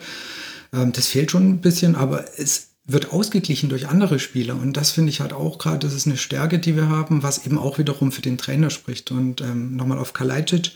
Das ist ja eigentlich seine erste Saison, die der Junge überhaupt mal so richtig durchspielt. Er war in Österreich verletzt, er kommt zum VfB im Vorbereitungsspiel gegen Freiburg. Also ich glaube, alle Bänder gerissen, du die dir nur irgendwie reißen kannst. Also da war einfach komplett hinüber. Und jetzt ist so die erste Saison, wo der mal wirklich komplett durchspielt. Und das macht er in einer Qualität, wie, glaube ich, echt niemand damit gerechnet hätte. Okay, aber wenn wir jetzt gerade schon in diesem Modus des hohen Leads auf den VfB Stuttgart sind, dann muss ich jetzt Wasser in die Suppe kippen. Ja, also ich muss ja immer der, der Gegenpol sein. Wie erklärst ja, du denn, Martin, erkläre dich und erkläre den VfB. Wie erklärst du denn dann sowas wie die Druckphase der TSG und eben die Tatsache, wenn wir jetzt noch kurz bei dem Spiel bleiben, bevor wir dann den größeren Rahmen aufmachen, dass Hoffenheim mit einem Kramaric in einer besseren äh, Form, also nicht Form falsch, aber der hatte einfach, das war einfach nicht sein Tag. Das hat man deutlich gesehen bei mehreren Torabschlüssen. Wie erklärst du dir diese Druckphase und dass es halt schon auch viel damit zu tun hatte, dass Hoffenheim seine Chancen nicht aufs Tor gebracht hat, dass man dieses Spiel dann gewinnen konnte? Also du sprichst einen ganz richtigen Punkt an und das verfolgt uns auch schon ein bisschen die Saison immer wieder, dass wir teilweise, wenn wir gut gestartet sind, ähm, dann oft nachlassen. Ähm, das war ein Problem gegen Berlin, wo wir unnötig Punkte abgegeben haben, die wir unnötig ins Spiel wieder mhm. gebracht haben. Und das, das, passiert uns leider schon noch oft, dass die Konstanz über 90 Minuten fehlt. Ich weiß nicht, ob es dann die, äh, ob es das Alter von der Mannschaft ist, ob sie dann irgendwo ähm, kurz denken, sie können Gedanken, also einen Gang zurückschalten gedanklich, das weiß ich nicht. Ähm, ist ein Problem, was der VfB gefühlt seit Jahrzehnten hat, also seit ich VfB-Fan bin, dass immer, wenn es ein bisschen besser läuft, dass die Mannschaft dann eher denkt, naja, jetzt können wir ja eigentlich mal wieder einen Gang zurückschalten. Das tun sie leider immer noch. Es ist aber insofern besser geworden, wie Marvin eben auch vorhin gesagt hatte, dass wir es besser überstehen, ja, dass wir ein bisschen fest, äh, sattelfester mittlerweile in der Abwehr stehen. Ähm, wir haben ja sehr, sehr viele Spiele nicht ohne Gegentor überstanden. Das ist jetzt, glaube ich, erst das dritte oder vierte Spiel, was wir überhaupt ohne Gegentor überstanden mhm. haben. Das heißt, es zeigt eben schon die Probleme auf, die wir noch haben. Dass wir oft eben einen Gang zurückschalten, dann nicht mehr konzentriert sind und dann der Gegner natürlich aber auch ins Spiel kommt. Und dann gerade ja, sich Chancen eben erarbeiten kann. Wir können uns zum Glück auf Kobel verlassen. Mhm. Beispiel gegen Schalke, ja, das war ein Spiel 5 zu 1, das klingt so eindeutig, dieses Ergebnis. Das war es überhaupt nicht. Da wären 3-3 eine Zeit lang wirklich drin gewesen. Ja. Und das ist definitiv was, wo Materazzo noch dran arbeiten müsste, dass, dass wir die Konstanz über 90 Minuten hinbekommen. Dass wir nicht so diese, diese Dellen im Spiel haben. Und dann sind wir ja damit auch schon beim Trainer. Wenn man sich die Trainerhistorie anguckt, dann suche ich jetzt mal nur die Trainer raus, die eine Amtszeit hatten, die länger ist als 365 Tage. Dann haben wir Pellegrino Matarazzo, der hat aktuell 441 Tage. Dann müssen wir schon zurückgehen bis zu Hannes Wolf ins Jahr 2016 bis 2018, 494 Tage. Und dann müssen wir zurückgehen bis zu Bruno Labbadia, 2010 bis 2013, 987 Tage. Alle Trainer dazwischen waren kürzer als ein Kalenderjahr beim VfB Stuttgart. Was hat Pellegrino Matarazzo, dass er es schafft, einer von diesen drei Erlauchten zu sein? Also einerseits hat er zum ersten Mal wieder eine Mannschaft, die Potenzial hat. Also muss man halt auch wirklich sagen, dass was Sven Mislintat da an zusammengestellt hat, also die sportliche Leitung generell auch mit Hitzelsberger, was die für Ansätze hatten, was sie für Verpflichtungen gemacht haben. Ihm steht, denke ich, ein Kader zur Verfügung. Da hätten einige Trainer davor vermutlich sich erhofft, solche Spieler zu haben. Fairerweise, manche hätten damit auch nichts angefangen. Wenn ich da an Herrn Weinzierl oder andere denke, die hätten vermutlich auch aus diesen Spielern nichts gemacht. Das muss man natürlich fairerweise auch sagen.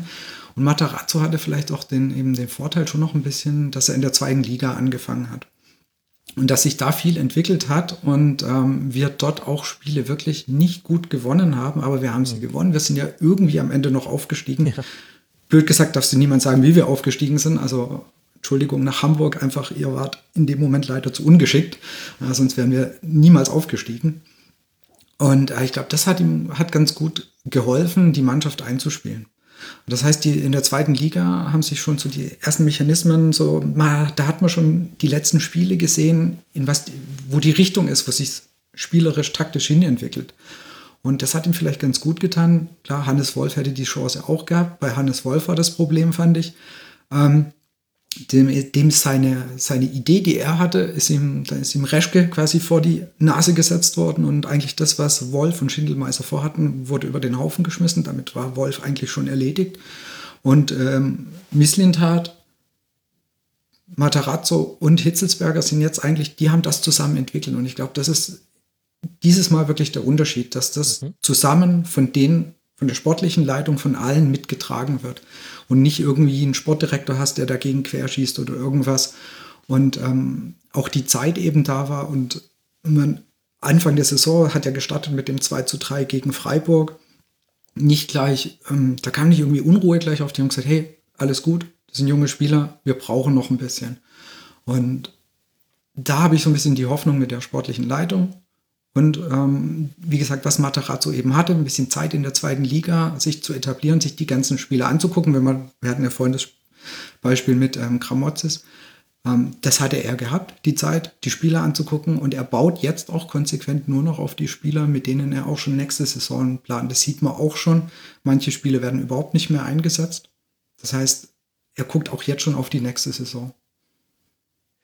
Und würdest du sagen, wie viel Prozent davon ist System und Spielweise beim VfB und wie viel hat damit zu tun, dass halt manche Spieler auch in einer herausragenden Form sind? Ein Silas, ein Kalajdzic hast du ja selber auch schon angesprochen. Also du hast zwar schon gesagt, dass auch wenn andere in die Bresche springen müssen, das kann man, da kann man Ahmad, Amada, nee, Ahamada. Ahamada, ja. Meine Güte. Super, super Beispiel, ja. Genau, da kann man aus dem Spiel ja herausnehmen, wo, wo das sehr gut funktioniert hat. Mhm. Aber jetzt mal im größeren Kontext gesehen, kann man ja auch die Argumentation aufmachen, naja, läuft halt aber auch wirklich gerade alles für den VfB. Würde ich so direkt unterschreiben und wir sind mit Sicherheit auch nur so gut, weil viele absolut performen. Weil Sosa ähm, Flanken schlägt, wie er es noch nie beim VfB gemacht hat.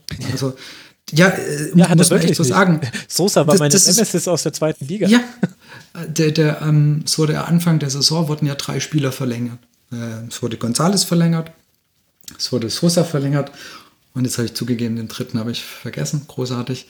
Es waren so drei Verlängerungen hintereinander. Und bei Sosa, das war der letzte. Und da war so die Fragezeichen, warum? Warum verlängert man den heute schon bis 2025? Macht doch überhaupt keinen Sinn, der hat doch noch einen Vertrag.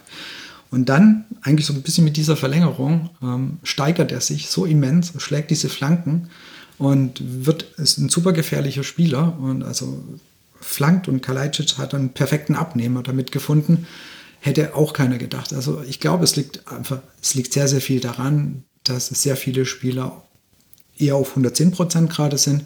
Sonst würde auch das Ganze, was sich ähm, Materazzo taktisch überlegt hatte, nicht so funktionieren. Also wir sind eine Mannschaft, die, finde ich, sehr, sehr stark ist, was das Kontern ähm, betrifft. Das hat man jetzt eben auch gegen Hoffenheim, finde ich, wieder gesehen. Das ist unsere Stärke. Wir tun uns immer noch oder manchmal einfach immer noch schwer gegen tiefstehende Mannschaften. Das hat man in der zweiten Liga gesehen und das hast du auch in der Bundesliga teilweise gesehen. Schalke ist da so ein bisschen eine Ausnahme. Die haben es uns dann doch etwas arg einfach gemacht. Ich weiß nicht, wenn da, wenn Endo da nicht immer so frei im Strafraum gestanden wäre in der ersten Halbzeit, ob das so funktioniert hätte. Ja. Also da tun wir uns immer noch ein bisschen schwer, wenn, wenn Mannschaften sich eher tendenziell hinten reinstellen. Wir haben jetzt dieses Jahr im DFB-Pokal gegen Rostock gesehen. Das ist nicht unser Spiel und da haben wir mit Sicherheit auch noch definitiv Verbesserungspotenzial. Kleiner Fun Fact zu Borna Sosa, der hat in der Zweitligasaison hat er 1,3 Flanken pro Spiel zum Mitspieler geschlagen und 4,3, die nicht ankamen. Und jetzt würde man denken, ja, das hat sich ja krass zum Positiven verändert. Nee, stimmt nicht. Er schlägt einfach nur mehr Flanken. In dieser Saison sind es 1,9, die ankommen und 6,2, die nicht ankommen. Aber die Qualität der Flanken, die ankommt, ist halt vor allem, wenn es auf Kalajdzic kommt, halt im dritten Stock, wo viele Verteidiger nicht mehr hinspringen können, halt eine andere. Und deswegen kommt dann dieser subjektive Eindruck, dass es so viel besser ist. Und ich finde aber auch, dass sie besser sind, weil sie mit, mit mehr Schärfe geschlagen sind. Ich habe jetzt den VfB in der zweiten Liga immer nur so aus einem Auge verfolgt, habe die Spiele nicht mehr volle Länge gesehen. Aber was mir gefällt in dieser Saison ist eben das Tempo, mit der die Hereingaben kommen, weil es dann nämlich auch nicht einfach ist, sie zielgenau zu klären für die Verteidiger. Ja, die kommen immer echt mit, mit ordentlich Schwung da rein und ähm, Genau, du hast halt den Vorteil, dass Kalajdzic es einfach schafft. Er hat auch, er hat auch die, ähm, die perfekte Abstimmung. Er weiß eben, wann er hochspringt, dass er eben am weitesten auch noch oben ist und seine Höhe auch noch komplett ausnutzt. Da sind die zwei wirklich passend sehr, sehr gut zusammen. Und das ist, hat jetzt gegen Hoffenheim hat es mal nicht geklappt, aber mhm. die Spiele davor hat es ja immer funktioniert, wo du dich dann schon immer gefragt hast, sag mal, ähm, das müsste sich langsam rumgesprochen haben, dass das ab und zu passiert, weil ähm, es manche Mannschaften einfach überhaupt nicht verteidigt bekommen haben. Money, der Typ. Also, ja. Sascha, also Sascha Kalajdzic. Bin mal gespannt, wie lange er noch bei euch bleiben wird. Aber wie er diese Saison performt mit 13 Toren, 24 Spielen. Auch diese, wie gesagt, also irgendwie, irgendwie so ein bisschen, bisschen Freak aus mit den zwei Metern. Manchmal denkt man auch, der hat jetzt einfach das Tor gemacht. Okay, ist halt jetzt einfach so, ja, er nimmt das jetzt hin, dass er das Tor gemacht hat. Weiß nicht, irgendwie extrem eigenwilliger, cooler Spieler.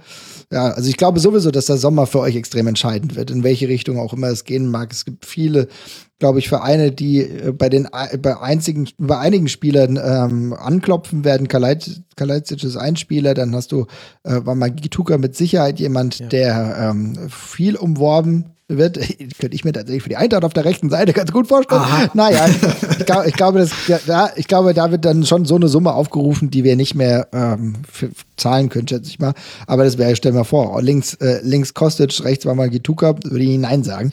Aber ähm, da, da, ich glaube, das wird echt spannend da zu sehen. Natürlich setzt jetzt ähm, der Trainer jetzt schon auf die Spieler, bei denen er denkt, dass die über den Sommer hinaus ähm, für euch erfolgreich sein können. Aber bei einigen weißt du es halt einfach nicht. Ne?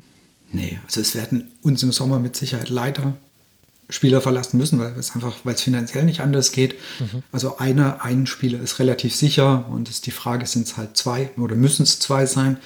Ähm, ich glaube da wirklich, dass Tat versuchen wird, die so gut es geht irgendwie zu halten. Aber ähm, es ist klar, dass einer geht. Ich, ich vermute oder ich tippe auf Gonzales, der auch schon ja nach der Zweitligasaison weg wollte oder seinen Wechselwunsch geäußert hat. Das heißt, ich denke, der ist auf jeden Fall ein Kandidat und wird tendenziell auch gehen, aber dann hoffe ich halt so, dass eben Kalajdzic und ähm, Silas, dass die uns wenigstens noch mal eine Saison erhalten bleiben. Also das wäre schon sehr schön, aber ich meine, Sosa wurde schon mit Bayern in, in Kontakt gebracht. Also ja. mhm. es wird ein harter und langer Transfersommer für uns, ja. nee, nee, ja, Sosa äh, bringt zu viele Flanken an, Mann, der passt gar nicht zu Bayern. Das äh, passt nicht zum Scouting-System äh, von von den Bayern. Aber lass mich äh, damit mal besser nicht anfangen. Wenn wir gerade bei den Personalien sind, würde ich gerne noch über zwei Spieler sprechen, bevor wir dann das größere Ganze in den Blick nehmen können. Und zwar Endo und Mangala. Mangala hat sich jetzt äh, verletzt gegen äh, Hoffenheim. Für ihn kam dann Ahamada und hat das auch sehr gut gemacht. Hatte eine richtig, richtig gute Klärungsaktion in hoher Akrobatik. Also das, was Castro vor, seinem, vor seiner Vorlage vom 2 zu 0 gemacht hat, hat Ahamada da so bekommen. Stuttgart ist eine der Mannschaften, die übers Zentrum sehr, sehr viel aufbaut, auch sehr viele Umschaltsituationen hat. Und ich muss sagen, dass ich sowohl zu Mangala als auch zu Endo ein zwiespältiges Verhältnis habe, weil man kann nicht negieren, welchen Wert sie für den VfB haben und wie gut sie sind. Sie haben aber beide, vor allem Endo, finde ich, defensiv immer mal wieder ihre Momente, wo man sich denkt, Moment mal, war das jetzt nicht eigentlich der Raum, den du hättest zulaufen sollen? Oder war das jetzt wirklich so eine gute Idee, dem Gegenspieler direkt in den Fuß zu passen im Aufbau, wenn alle anderen sich gerade offensiv orientieren? Also sprich, da sehe ich dann manchmal schon noch Probleme, das über 90 Minuten in den Spielen hinzubekommen. Bin ich da überkritisch, weil ich zu viel, keine Ahnung, Dortmund gucke?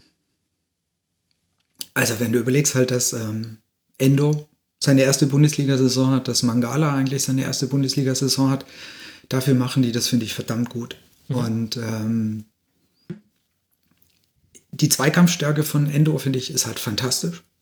Jetzt kann man sagen, klar, wenn man es jetzt aus dem Aspekt sieht, dann vielleicht auch manchmal eben unnötige Zweikämpfe, die vielleicht äh, die andere Spieler oder andere Mittelfelder anders gelöst hätten. Das heißt, da überhaupt kein Zweikampf nötig gewesen wäre. Aber er hat in der zweiten Liga, ist, ist Endo ja erstmal vielleicht so von der, von der Vorgeschichte, ist von Wahler ja so ein bisschen, äh, nicht Wahler, Gottes Willen, bin ich jetzt bei Bernd Wahler, dem ehemaligen Präsidenten. Tim Walter, natürlich. Ich dachte, Wahler, Walter, ja. Immer, ja. Nee, es ist, äh, okay, es ist nicht ganz weit voneinander entfernt. Tim Walter hatte ja so gar nicht auf den gesetzt. Mhm. Und der ist ja dann erst mit äh, Matarazzo überhaupt ins Spiel gekommen und hat uns in der zweiten Liga, finde ich, schon sehr, sehr gut getan, sehr stabil. Das Mittelfeld. Ähm, zusammengehalten und ich bin echt überrascht, wie gut die sich eigentlich in der zweiten Liga schlagen und äh, in der ersten Liga schlagen und ähm, wie gesagt, wenn du guckst, wo sie herkommen, wie sie es machen, es ist mit Sicherheit noch Luft nach oben. Von Endo ist der ist die letzten Wochen ein bisschen abgefallen, also von der von der Qualität her, von der Leistung her, der war am Anfang der Saison finde ich noch stärker. So ein bisschen ähm, hat er nicht mehr ganz die, also ich weiß jetzt, ich habe jetzt keine Zweikampfwerte gerade direkt im Kopf, aber am Anfang von der Saison war er noch deutlich, äh, äh ja, ein bisschen aggressiver, noch ein bisschen besser. Aber wie sie es machen, finde ich für einen Aufsteiger absolut gut.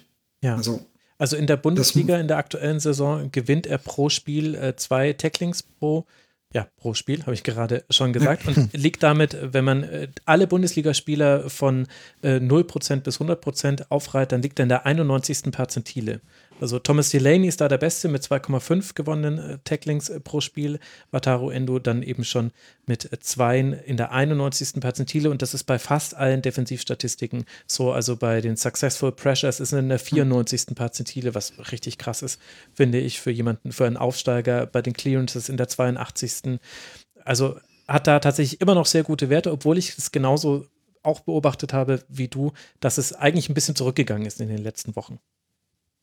Ja, aber wie gesagt, das, das stehe ich ihm definitiv zu, weil, wie mhm. gesagt, ähm, wir sind Aufsteiger ja, und da kannst du, wir stehen so gut da, das hätte keiner gedacht und ähm, dass da vielleicht das, die Energie und die Power nicht die ganze Saison durchreicht, äh, finde ich es irgendwie auf eine Art auch legitim für die ganzen äh, Leute. Was bei beiden, also bei Endo vielleicht noch eher so das Thema ist, ist dann am Thema Spielaufbau. Es ist nicht seine komplette Stärke, also da, da ist Mangala, finde ich, da stärker. Mhm. Bei den zwei im Vergleich. Aber ich denke halt auch, Mangala ist ja noch ein sehr junger Spieler. Also der, der hat noch die Luft nach oben. Endo ist er, gehört er bei uns schon zu den etwas älteren fast. Das gute Ding ist vielleicht, dass er eben nicht perfekt ist, dass er uns eher erhalten bleibt, wenn wir jetzt auf den, den Transfersommer äh, hingucken, ist das vielleicht einer, den man uns nicht unbedingt abluchsen will, weil er vielleicht schon die zwei, drei Jahre zu alt ist. Also er ist dass 28 man denkt, dass er noch für alle Hörerinnen und Hörer, genau, während Mangala genau. 22 ist. Und das, da habe ich vielleicht eben die Hoffnung, dass uns deswegen auch erhalten bleibt. Ja, okay, also dann bin ich äh, da zu kritisch. Das ist im Prinzip die Antwort auf meine Frage. Ehrlich gesagt habe ich mir das auch fast schon so ein bisschen gedacht, aber man muss ja auch manchmal reinstechen, um zu gucken, was dann rauskommt aus dem Hornissennest. Und das hat sich ja auch das komplette Umfeld beim VfB gedacht, dass man da einfach mal ein bisschen reinstechen kann in dieser Saison, um mal zu gucken, was passiert denn dann mit dem VfB. Aktuell kann es ja keine Busblockaden mit Ansprachen von Erwin Staud, äh, das war noch Zeiten geben. Da kann man ja mal gucken, was so geht im Nichtsport sportlichen Bereich. Ich würde jetzt vorschlagen, dass wir es folgendermaßen machen. Ich habe mir eine Timeline herausgearbeitet, was so alles passiert ist weil nicht mal von dir wollte ich erwarten, dass du das alles im Kopf hast. Die würde ich jetzt gerne einfach mal so durchgehen und wenn du etwas äh, ergänzen möchtest oder etwas äh, erklären möchtest, dann kannst du das gerne tun und dann kommen wir irgendwann im Hier und Heute an und bei der jetzigen Situation. Ich würde den Sehr gerne. Ich würde den Beginn mal im Dezember setzen. Am 18. Dezember hinterlegt äh, Thomas Hitzesberger beim EV seine Kandidatur als Präsident. Er wollte das erst im Januar kommunizieren, das wurde aber durchgesteckt, was am 30. Dezember kurz vor Jahreswechsel zu einem offenen Brief führte, in dem er unter anderem schreibt, ein tiefer Riss geht durch unseren Club. Dieser Riss gefährdet alles, worauf wir zu Recht stolz sind. Da ist man erschrocken und fragt sich, mein Gott, worauf äh, was ist da los? Und dann erklärt es auch dankenswerterweise. Er schreibt, der Riss verläuft zwischen unserem Präsidenten und Aufsichtsratsvorsitzenden Klaus Vogt auf der einen Seite und dem gesamten Vorstand der AG und zahlreichen Gremienmitgliedern aus Präsidium, Aufsichtsrat und Vereinsbeirat sowie Mitarbeiterinnen und Mitarbeiterinnen auf der anderen Seite. Also er definiert da sehr, sehr klar, dass es da um eine Personalie geht, nämlich um Klaus Vogt, den amtierenden Präsidenten. Und es wird auch da schon die Datenschutzaffäre, die sogenannte Datenschutzaffäre mit einbezogen. Da geht es um die nicht äh, datenschutzkonforme Weitergabe von Fan mit, von Mitgliederdaten im Rahmen der Ausgliederung, also schon etwas, was ganz schön länger zurückliegt. Das wurde aufgeklärt und Thomas Hitzesberger hat diesen Aspekt und die Art und Weise, wie er von Klaus Vogt behandelt wird, damals in diesem offenen Brief schon zum Anlass genommen zu sagen, also hier ist so das Tischtuch zerrissen, dass ich jetzt Präsident werden möchte, obwohl ich ja auch schon Sportvorstand in der AG bin am 30. Dezember. Da ein wesentlicher Aspekt oder können wir das so zusammenfassen? Also das war der Stein des Anstoßes, aber klar, historisch bedingt ähm, ist da schon natürlich sehr, sehr viel davor passiert. Eben das, ähm, dieser Brief oder du hast die Datenschutzaffäre genannt, die sind ja quasi so alles der Ursprung dieses ganzen Übels und der Ursprung, warum sich Vogt und Hitzelsberger dann auch so in die Haare bekommen haben. Es ging um die Aufarbeitung, wer macht das, welche Kanzlei macht das, zu welchen Konditionen machen die das. Also vielleicht, ich weiß jetzt nicht, inwieweit der VfB oder wie weit das allgemein bekannt ist. Also du hattest die Ausgliederung angesprochen, ja. vielleicht einfach da nochmal ganz, ich versuche es wirklich kurz zu machen, gut, welche, Daten, welche Daten wann geflossen sind und wo mehr oder weniger so dieses, ja, die Probleme entstanden sind. Also der VfB hatte 2016 die Idee, dass der Verein ausgegliedert werden soll. Also der Fußballverein ausgegliedert werden soll in die AG und man war sich nicht so ganz sicher, ob das alles funktionieren wird. Also ob die Mitglieder denn davon komplett überzeugt sind, weil man benötigte bei der Abstimmung 75 Prozent der Stimmen. Es wurde dann ähm, ein, ja, ein Guerilla-Marketing gestartet, so hat man das damals genannt, und es wurde auf Facebook eine ähm, Fan- Seite geöffnet mit dem Namen Fokus VfB, von der man dachte, oder der allgemeine, der gemeine Fan dachten, dachten konnte, das ist einfach eine Fanseite. Es war aber eben vom VfB selbst gesteuert, beziehungsweise von der Agentur, die das gemacht hatte. Und dieser Agentur wurden im März 2016 einmal 35.000 E-Mail-Adressen zur Verfügung gestellt, per E-Mail, per Excel, also datentechnisch sehr ja, schwierig. Ja, ja, ja, und ähm, da wurde eben abgeglichen, wer ist dann auf Facebook und so weiter. Das wurde nochmal gemacht im Februar 2017. Fair, also fairerweise muss man sagen, 2016 war unser Präsident noch Bernd Wahler, danach war es dann äh, Wolfgang Dietrich. Und wie gesagt, da wurden nochmal Daten abgeglichen. Und ähm, wie gesagt, im Februar noch zweimal, noch einmal 36.000 Daten und einmal nochmal 40.000 Daten, die dort eben abgeglichen worden sind jeweils immer per E-Mail geschickt. Dann kam die Ausgliederung äh, im Juni 2017, die mit 85 Prozent durchgegangen ist. Das heißt, ähm, das Ziel wurde erreicht, das Guerilla-Marketing und auch sonstige Marketing hatte funktioniert. Äh, und dann trat ja erst überhaupt diese Datenschutzgrundverordnung ähm, 2018 ja, ein. Davor war das ja sozusagen noch nicht so streng gehandhabt. Durften durften sie es trotzdem nicht, aber wenn wir bei der Datenschutzaffäre sind, das, was für uns dann wirklich relevant war oder was für den Datenschutz in Baden-Württemberg dann relevant war, war der Oktober 2018, wo nochmal 100.000 Datensätze zum Abgleich mit eben dieser Facebook-Seite übermittelt worden sind. Das ist, da würde ich gerne noch einmal ganz kurz, Ja. nur um das äh, zu verdeutlichen. Man muss sich das, weil das hört sich ja erstmal so an, ja, da wurden 100.000 äh, E-Mail-Adressen abgeglichen. Ihr müsst euch einfach vorstellen, ihr seid Mitglied bei einem Verein und ihr seid gleichzeitig auf Facebook. Und der Verein nimmt einfach eure E-Mail-Adresse, die ihr ja nur dem Verein gegeben habt, mit dem Ziel, euch bei ihm anzumelden für einen Newsletter oder was auch immer und gleicht die ab mit Facebook-Datensätzen und gibt die einer privatwirtschaftlich organisierten Agentur. Also ich finde, das ist, mir ist das mit dem abgeglichen fast zu, zu harmlos formuliert, ehrlicherweise. Wir haben uns zwar daran gewöhnt, dass mit unseren Daten Quatsch gemacht wird, aber das kann doch nicht wahr sein, dass ein Fußballverein einfach in seine eigene Datenbank reinschaut, 100.000 100.000 Mailadressen da rausnimmt und Wahnsinn. die irgendeiner Agentur zuschiebt. Das geht einfach nicht. Das ist, dass dabei niemandem auch nur ein kleines rotes Lämpchen angegangen ist mit der Frage, ist das jetzt überhaupt so okay, wenn wir das machen? Egal wie toll wir uns fühlen, wenn wir Guerilla-Marketing in Anführungszeichen machen. Wo man ja auch ehrlich gesagt die Fans dann noch für doof verkauft. Also ob das dann wirklich ein Guerilla-Marketing ist, weiß ich gar nicht, weil bei Marketing ist eigentlich schon irgendwann immer klar, dass es Marketing ist. Eigentlich war es ehrlich gesagt einfach nur ein, wir verarschen euch, doof gesagt. Wir, wir machen ja eine Seite auf und tun so, als wäre die neutral und das war sie aber alles andere nicht. Also ich finde das schon relativ krass, muss ich sagen. Ich will nicht damit sagen, dass das das krasseste ist, was man jemals gehört hat, aber es ist schon alles andere als trivial. Und deswegen sind ja auch die VfB-Fans oder sehr, sehr viele Mitglieder so auf die Barrikaden gegangen, weil das eben, wie du sagst, das war ein absoluter Vertrauensmissbrauch. Ja, das war, wie könnt ihr das machen? Ja, und es wurden ja nicht nur die E-Mail-Adresse, es wurden auch natürlich, ich meine, was hat man von Mitgliedern? Du kannst ähm, ein Alter abgleichen, ja, du kannst gucken, haben die im Shop was bestellt und so weiter. Also, da sind ja einfach schon noch ein paar mehr Sachen übergeben worden, wie nur eine E-Mail-Adresse und quasi ist das ein Mitglied von uns. Also, das war, wie du es gesagt hast, wir oder sehr viele VfB-Fans sind in dem Moment beeinflusst, beschissen worden durch diese Gruppe, wo man so getan hat, als ob die von VfB-Fans gemacht. Dort wurde natürlich sehr, sehr positiv über die Ausgliederung ähm, gesprochen und, und äh, die Argumente der Kontraseite, zu der ich mich auch gezählt habe, wurden da wirklich ins, ja, ins Lächerliche gezogen. Und wir sind halt die, ähm, die, Rück, äh, die also Fortschrittsverweigerer, wir wollen keinen Erfolg, wir wollen quasi den Fußball, wie er vor 30 Jahren war und so weiter. Also es war, wir mussten uns auch in der Zeit sehr, sehr viel anhören. Also das war so auf Twitter und in vielen sozialen Medien nicht so sonderlich schön in der Zeit.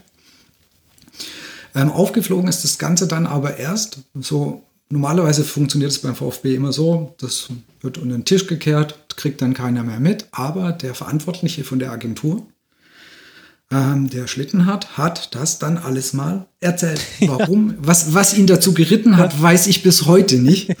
Das ist eigentlich so fantastisch. Der hat dann gesagt so, ja, ich erzähle euch das jetzt alles mal. Das war Und, im ähm, Podcast VfB STR, ne? Es, genau, hat er das alles mal erzählt. Der hat quasi mehr oder weniger dort angefragt. Wir, ich würde euch da gerne mal was erzählen.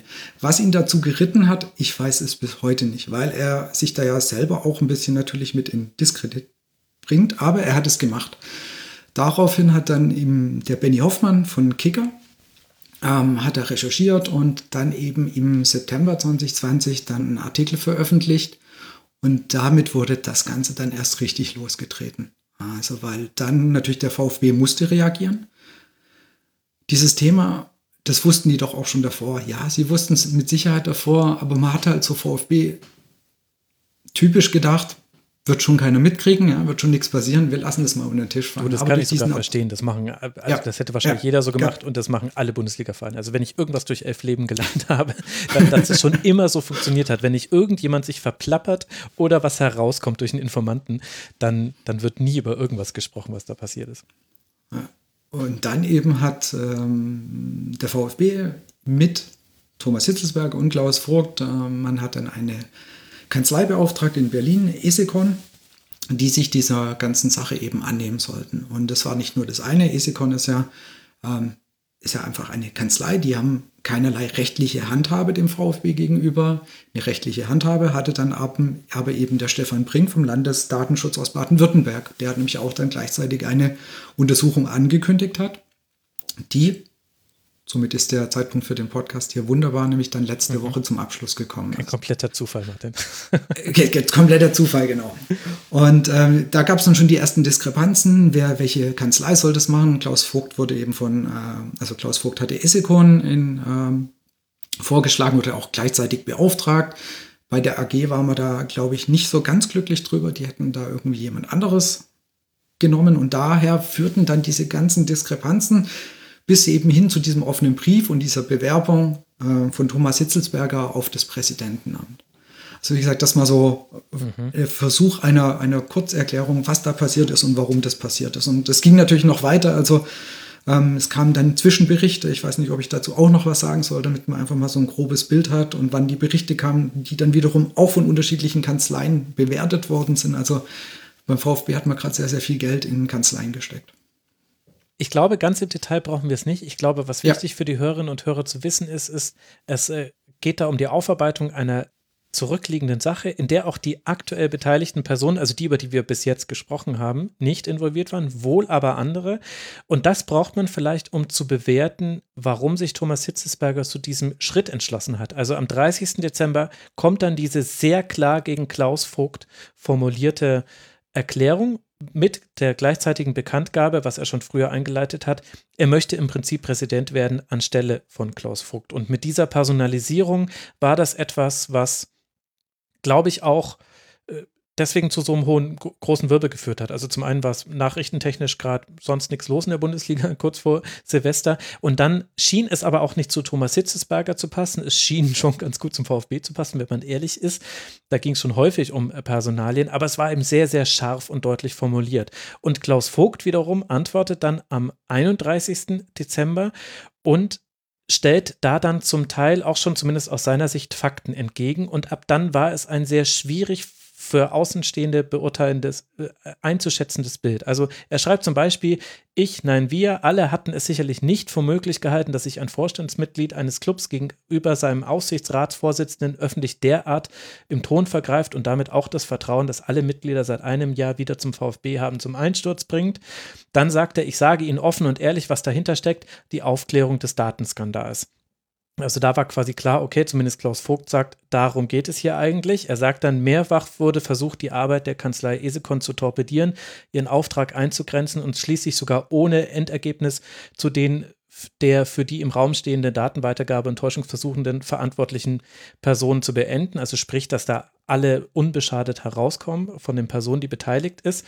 Und weil Thomas Hitzesberger vorgeworfen hätte, dass Klaus Vogt mit seinem Agieren den EV an den Rand der Zahlungsunfähigkeit gebracht hätte, da schreibt er, die Kosten für die Aufklärung der Anwaltskanzlei wurden von mir regelmäßig kontrolliert und den Kollegen des Präsidiums mitgeteilt. Zudem, und das hat er sogar noch unterstreichen lassen, sind diese Kosten von einer Versicherung größtenteils gedeckt. Heute schon ist klar, dass ein sechsstelliger Betrag auf das Konto des VfB eingehen wird. Das weiß der Vorstand und trotzdem erklärt der Vorstandsvorsitzende öffentlich etwas anderes. Und jetzt haben wir Aussage gegen Aussage und wir haben eine Aussage, die ein bisschen besser überprüfbar ist. Also das mit der Versicherung konnte dann relativ schnell verifiziert werden. Und auf einmal war dieses Manöver von Thomas Hitzesberger vom Vortag noch unverständlicher geworden, weil es schien, als ob es nicht mal auf einer richtigen Faktengrundlage stehen würde. Das ist ein Riesenproblem von diesem Brief. Also mittlerweile ähm, hat er sich, hat er auch eingesehen, dass dieser Brief wirklich totaler Müll war, also dass das einfach falsch war. Interessanterweise ist er, ähm, er hat sich quasi für die Form und Art des Briefes entschuldigt, aber nie für den Inhalt. Mhm. Das ist einfach auch noch ein interessanter Punkt. Und diese Vorwürfe stehen weiter im Raum. Und wie du es eigentlich sagst, dass, ähm, es ist belegbar, dass ähm, das Ganze von der Versicherung wohl übernommen wird. Und damit ist eins von den Hauptargumenten in, in dem offenen Brief, ist eben dahin. Was aber eben diese Vorwürfe von Hitzelsberger, da geht es um die Gremienarbeit, da geht es um, um, Vertrauen und diese ganzen Geschichte, das lässt sich ja alles nicht belegen. Und das ist ein Riesenproblem, was natürlich Thomas Hitzelsberger in dem Moment hat. Er hat Sachen in den Raum gestellt, die aber sich einfach de facto nicht belegen lassen. Und es ist auch keiner seiner damaligen Vorstandskollegen, ähm, Röttgermann oder Heim, ist ihm irgendwie zur Seite gesprungen und hätte gesagt, absolut richtig, was der Thomas da sagt. Wir haben da ein Riesenproblem mit dem Klaus Vogt. Er ist da komplett allein gestanden. Obwohl er ja gesagt hat, der Riss verläuft zwischen Klaus Vogt richtig. und allen anderen. Und dann ist es ja seltsam, genau. dass keiner der anderen sagt, ja, ich sehe das übrigens genauso. Sondern alle haben Versteck gespielt. Genau. Also nach dem Motto haben die sich nicht getraut, an die Öffentlichkeit zu gehen. Es wurde dann, ähm, es gab ja dann jetzt im Januar, Februar schon viele Rücktritte beim VfB.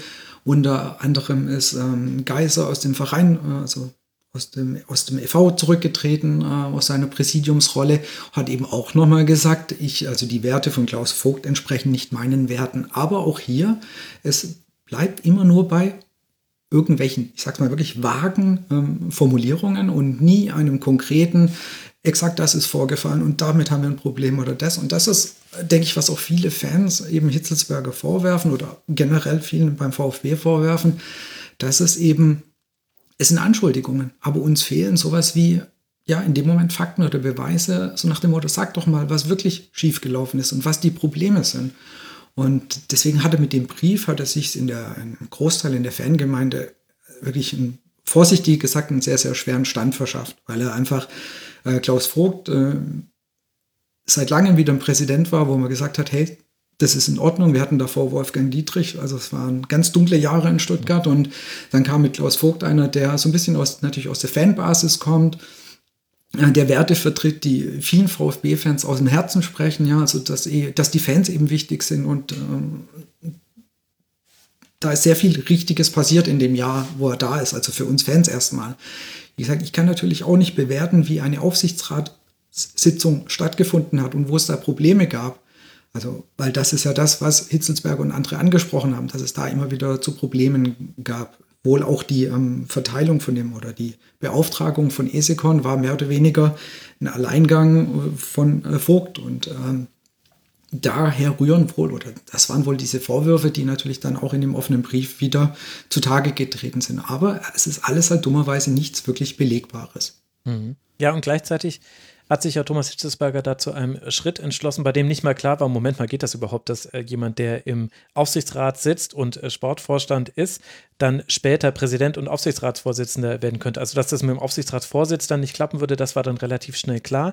Aber ob das mit dem, also ob diese Personalunion überhaupt ginge, das heißt, es war nicht mal ein schon strukturell vorbereitetes Vorgehen, was mich zu der Frage bringt, also wir können das insofern abkürzen, dass äh, es ging dann so weit, dass dann erst hieß es der Vereinsbeirat, der ja die Präsidentschaftskandidaten aufstellen muss, auch interessantes demokratietheoretisches Gebilde, haben wir aber bei vielen Bundesligisten, hat erst nach Gegenkandidaten für Vogt und Hitzesberger gesucht, gleichzeitig aber möglichen Kandidaten abgesagt, muss man vielleicht jetzt auch nicht unbedingt verstehen. Dann verkündet Hitzesberger am 24. Januar, also nicht mal einen Monat nach seinem offenen Brief, dass er seine Kandidatur zurückzieht.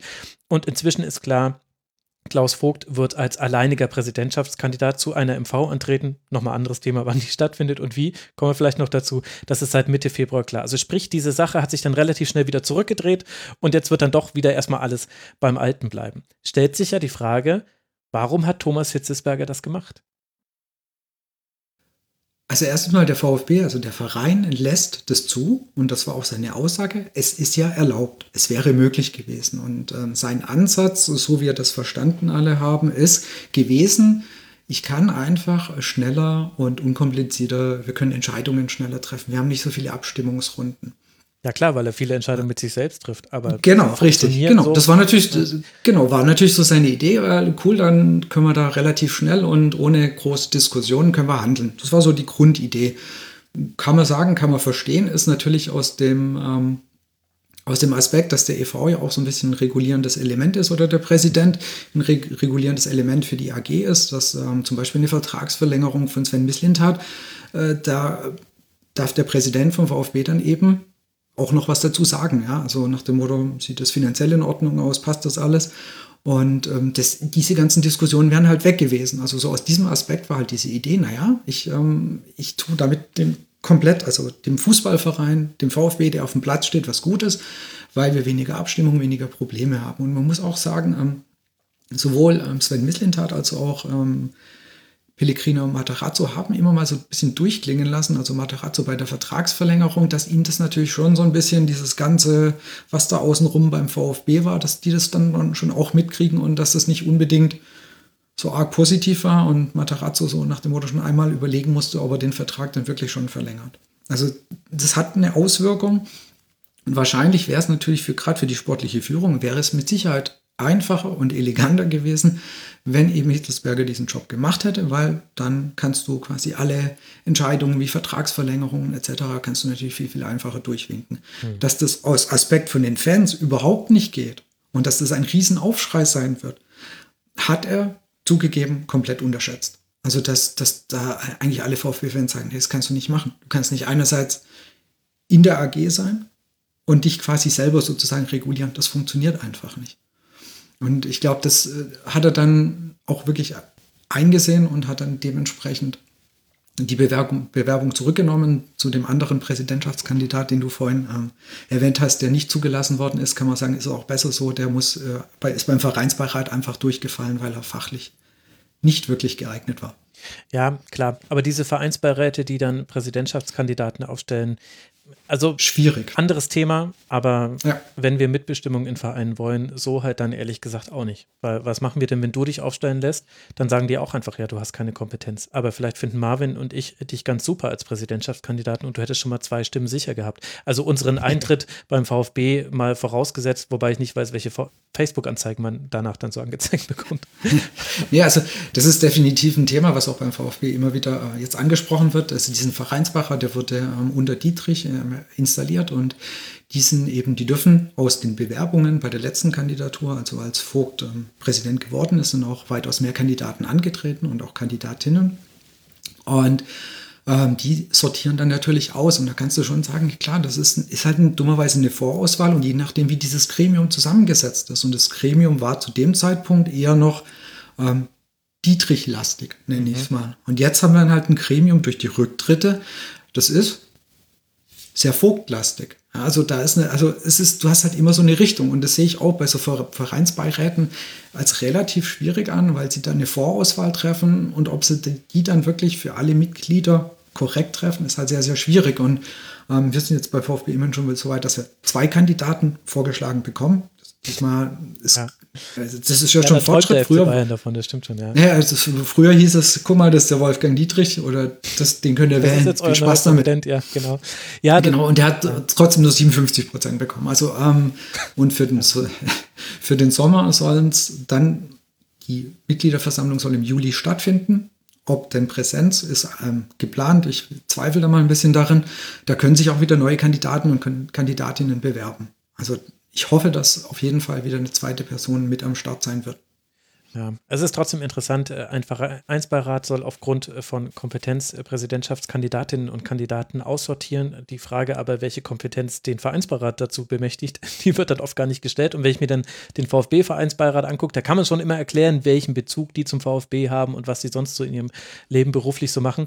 Aber naja, also das ist ein weites Thema und die MV, die Mitgliederversammlung, die zwischenzeitlich mal für März angedacht war, die hat Klaus Vogt dann gegen den Willen seiner Präsidiumsmitglieder verschoben. Die wird jetzt im Juli stattfinden. Es wird dem Plan nach eine gemeinsame Mitgliederversammlung für 2020 und 2021 sein, im besten Fall in Präsenzveranstaltung. Aber jetzt sind ja auch martialisch gesprochen Köpfe gerollt.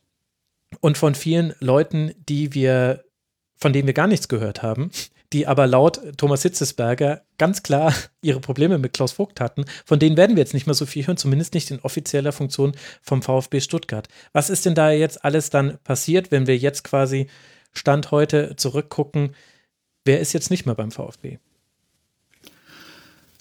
Also angefangen hat es, und da muss man auch nochmal die zwei ähm, ESECON-Berichte, es gab zwei Berichte, eine für den, äh, für den Verein und eine für die AG. Bericht und die wurden wiederum auch von unterschiedlichen Kanzleien bewertet. Also das äh, auch nochmal vielleicht dazu. Also es wurde, wurden quasi drei Kanzleien beauftragt, das Ganze zu bewerten. Ähm, das war Gleis Lutz, die hat das für den Aufsichtsrat bewertet, für die AG. Auf Basis von dieser Bewertung sind dann die, die Vorstandsmitglieder oder ähm, Heim und Röttgermann ähm, aus dem Vorstand entlassen worden. Also bewertet im Sinne von arbeitsrechtlich bewertet. Also sprich, wir genau, lesen uns dieses Ermittlungsergebnis durch, in Anführungszeichen, und geben euch jetzt eine Empfehlung, was ihr damit genau, tun solltet. Genau. Mhm.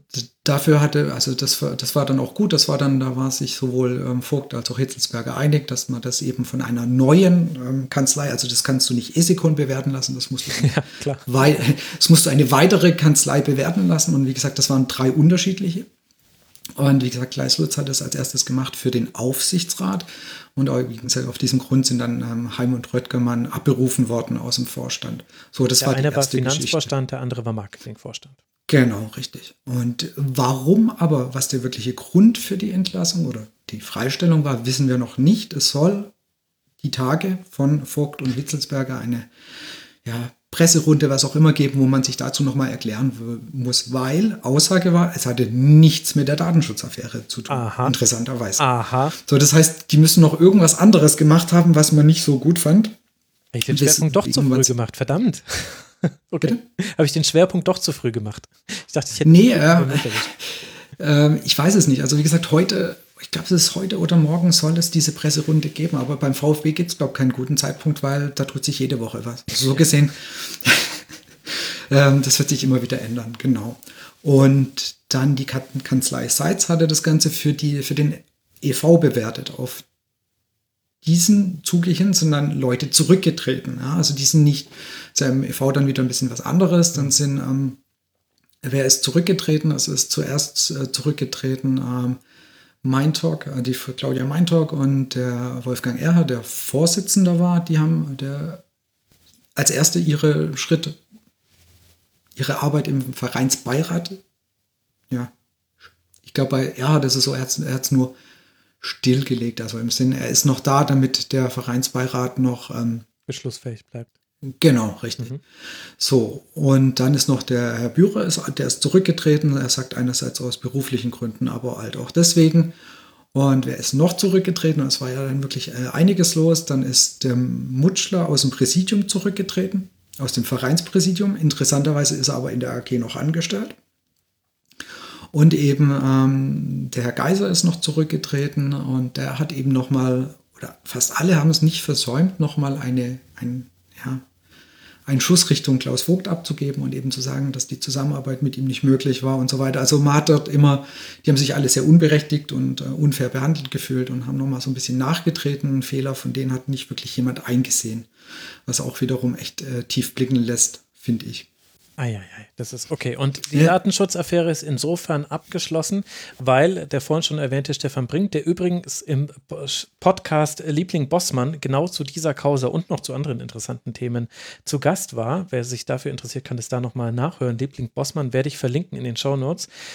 Das ist jetzt zu einem Ende gebracht. 300.000 Euro Strafe muss der VfB zahlen. Und interessanterweise hat Stefan Brink der Landesdatenschutzbeauftragte, der gewisse Dinge aufgrund der Verjährung und der noch nicht in Kraft seins der Datengrund DSGVO ähm, nicht bewerten konnte, aber der hat von einer sehr guten Mitarbeit des VfB gesprochen. Unter anderem deshalb sei das Bußgeld mit 300.000 dann relativ niedrig noch ausgefallen. Was ich einen interessanten Aspekt fand, weil ja immer wieder darüber gesprochen wird, derjenige hat das blockiert, derjenige wollte jetzt die Kanzlei, die können aber gar nichts, deswegen wollten wir was anderes. Und der Datenschutzbeauftragte, der Erste, der da quasi reinkommt und nicht schon Blut am Messer hat, der sagt, also ehrlich gesagt, ich fand die Aufarbeitung hier hochprofessionell, fand das gut so, in Zukunft wird es besser laufen, 300.000 und dann sind wir quitt.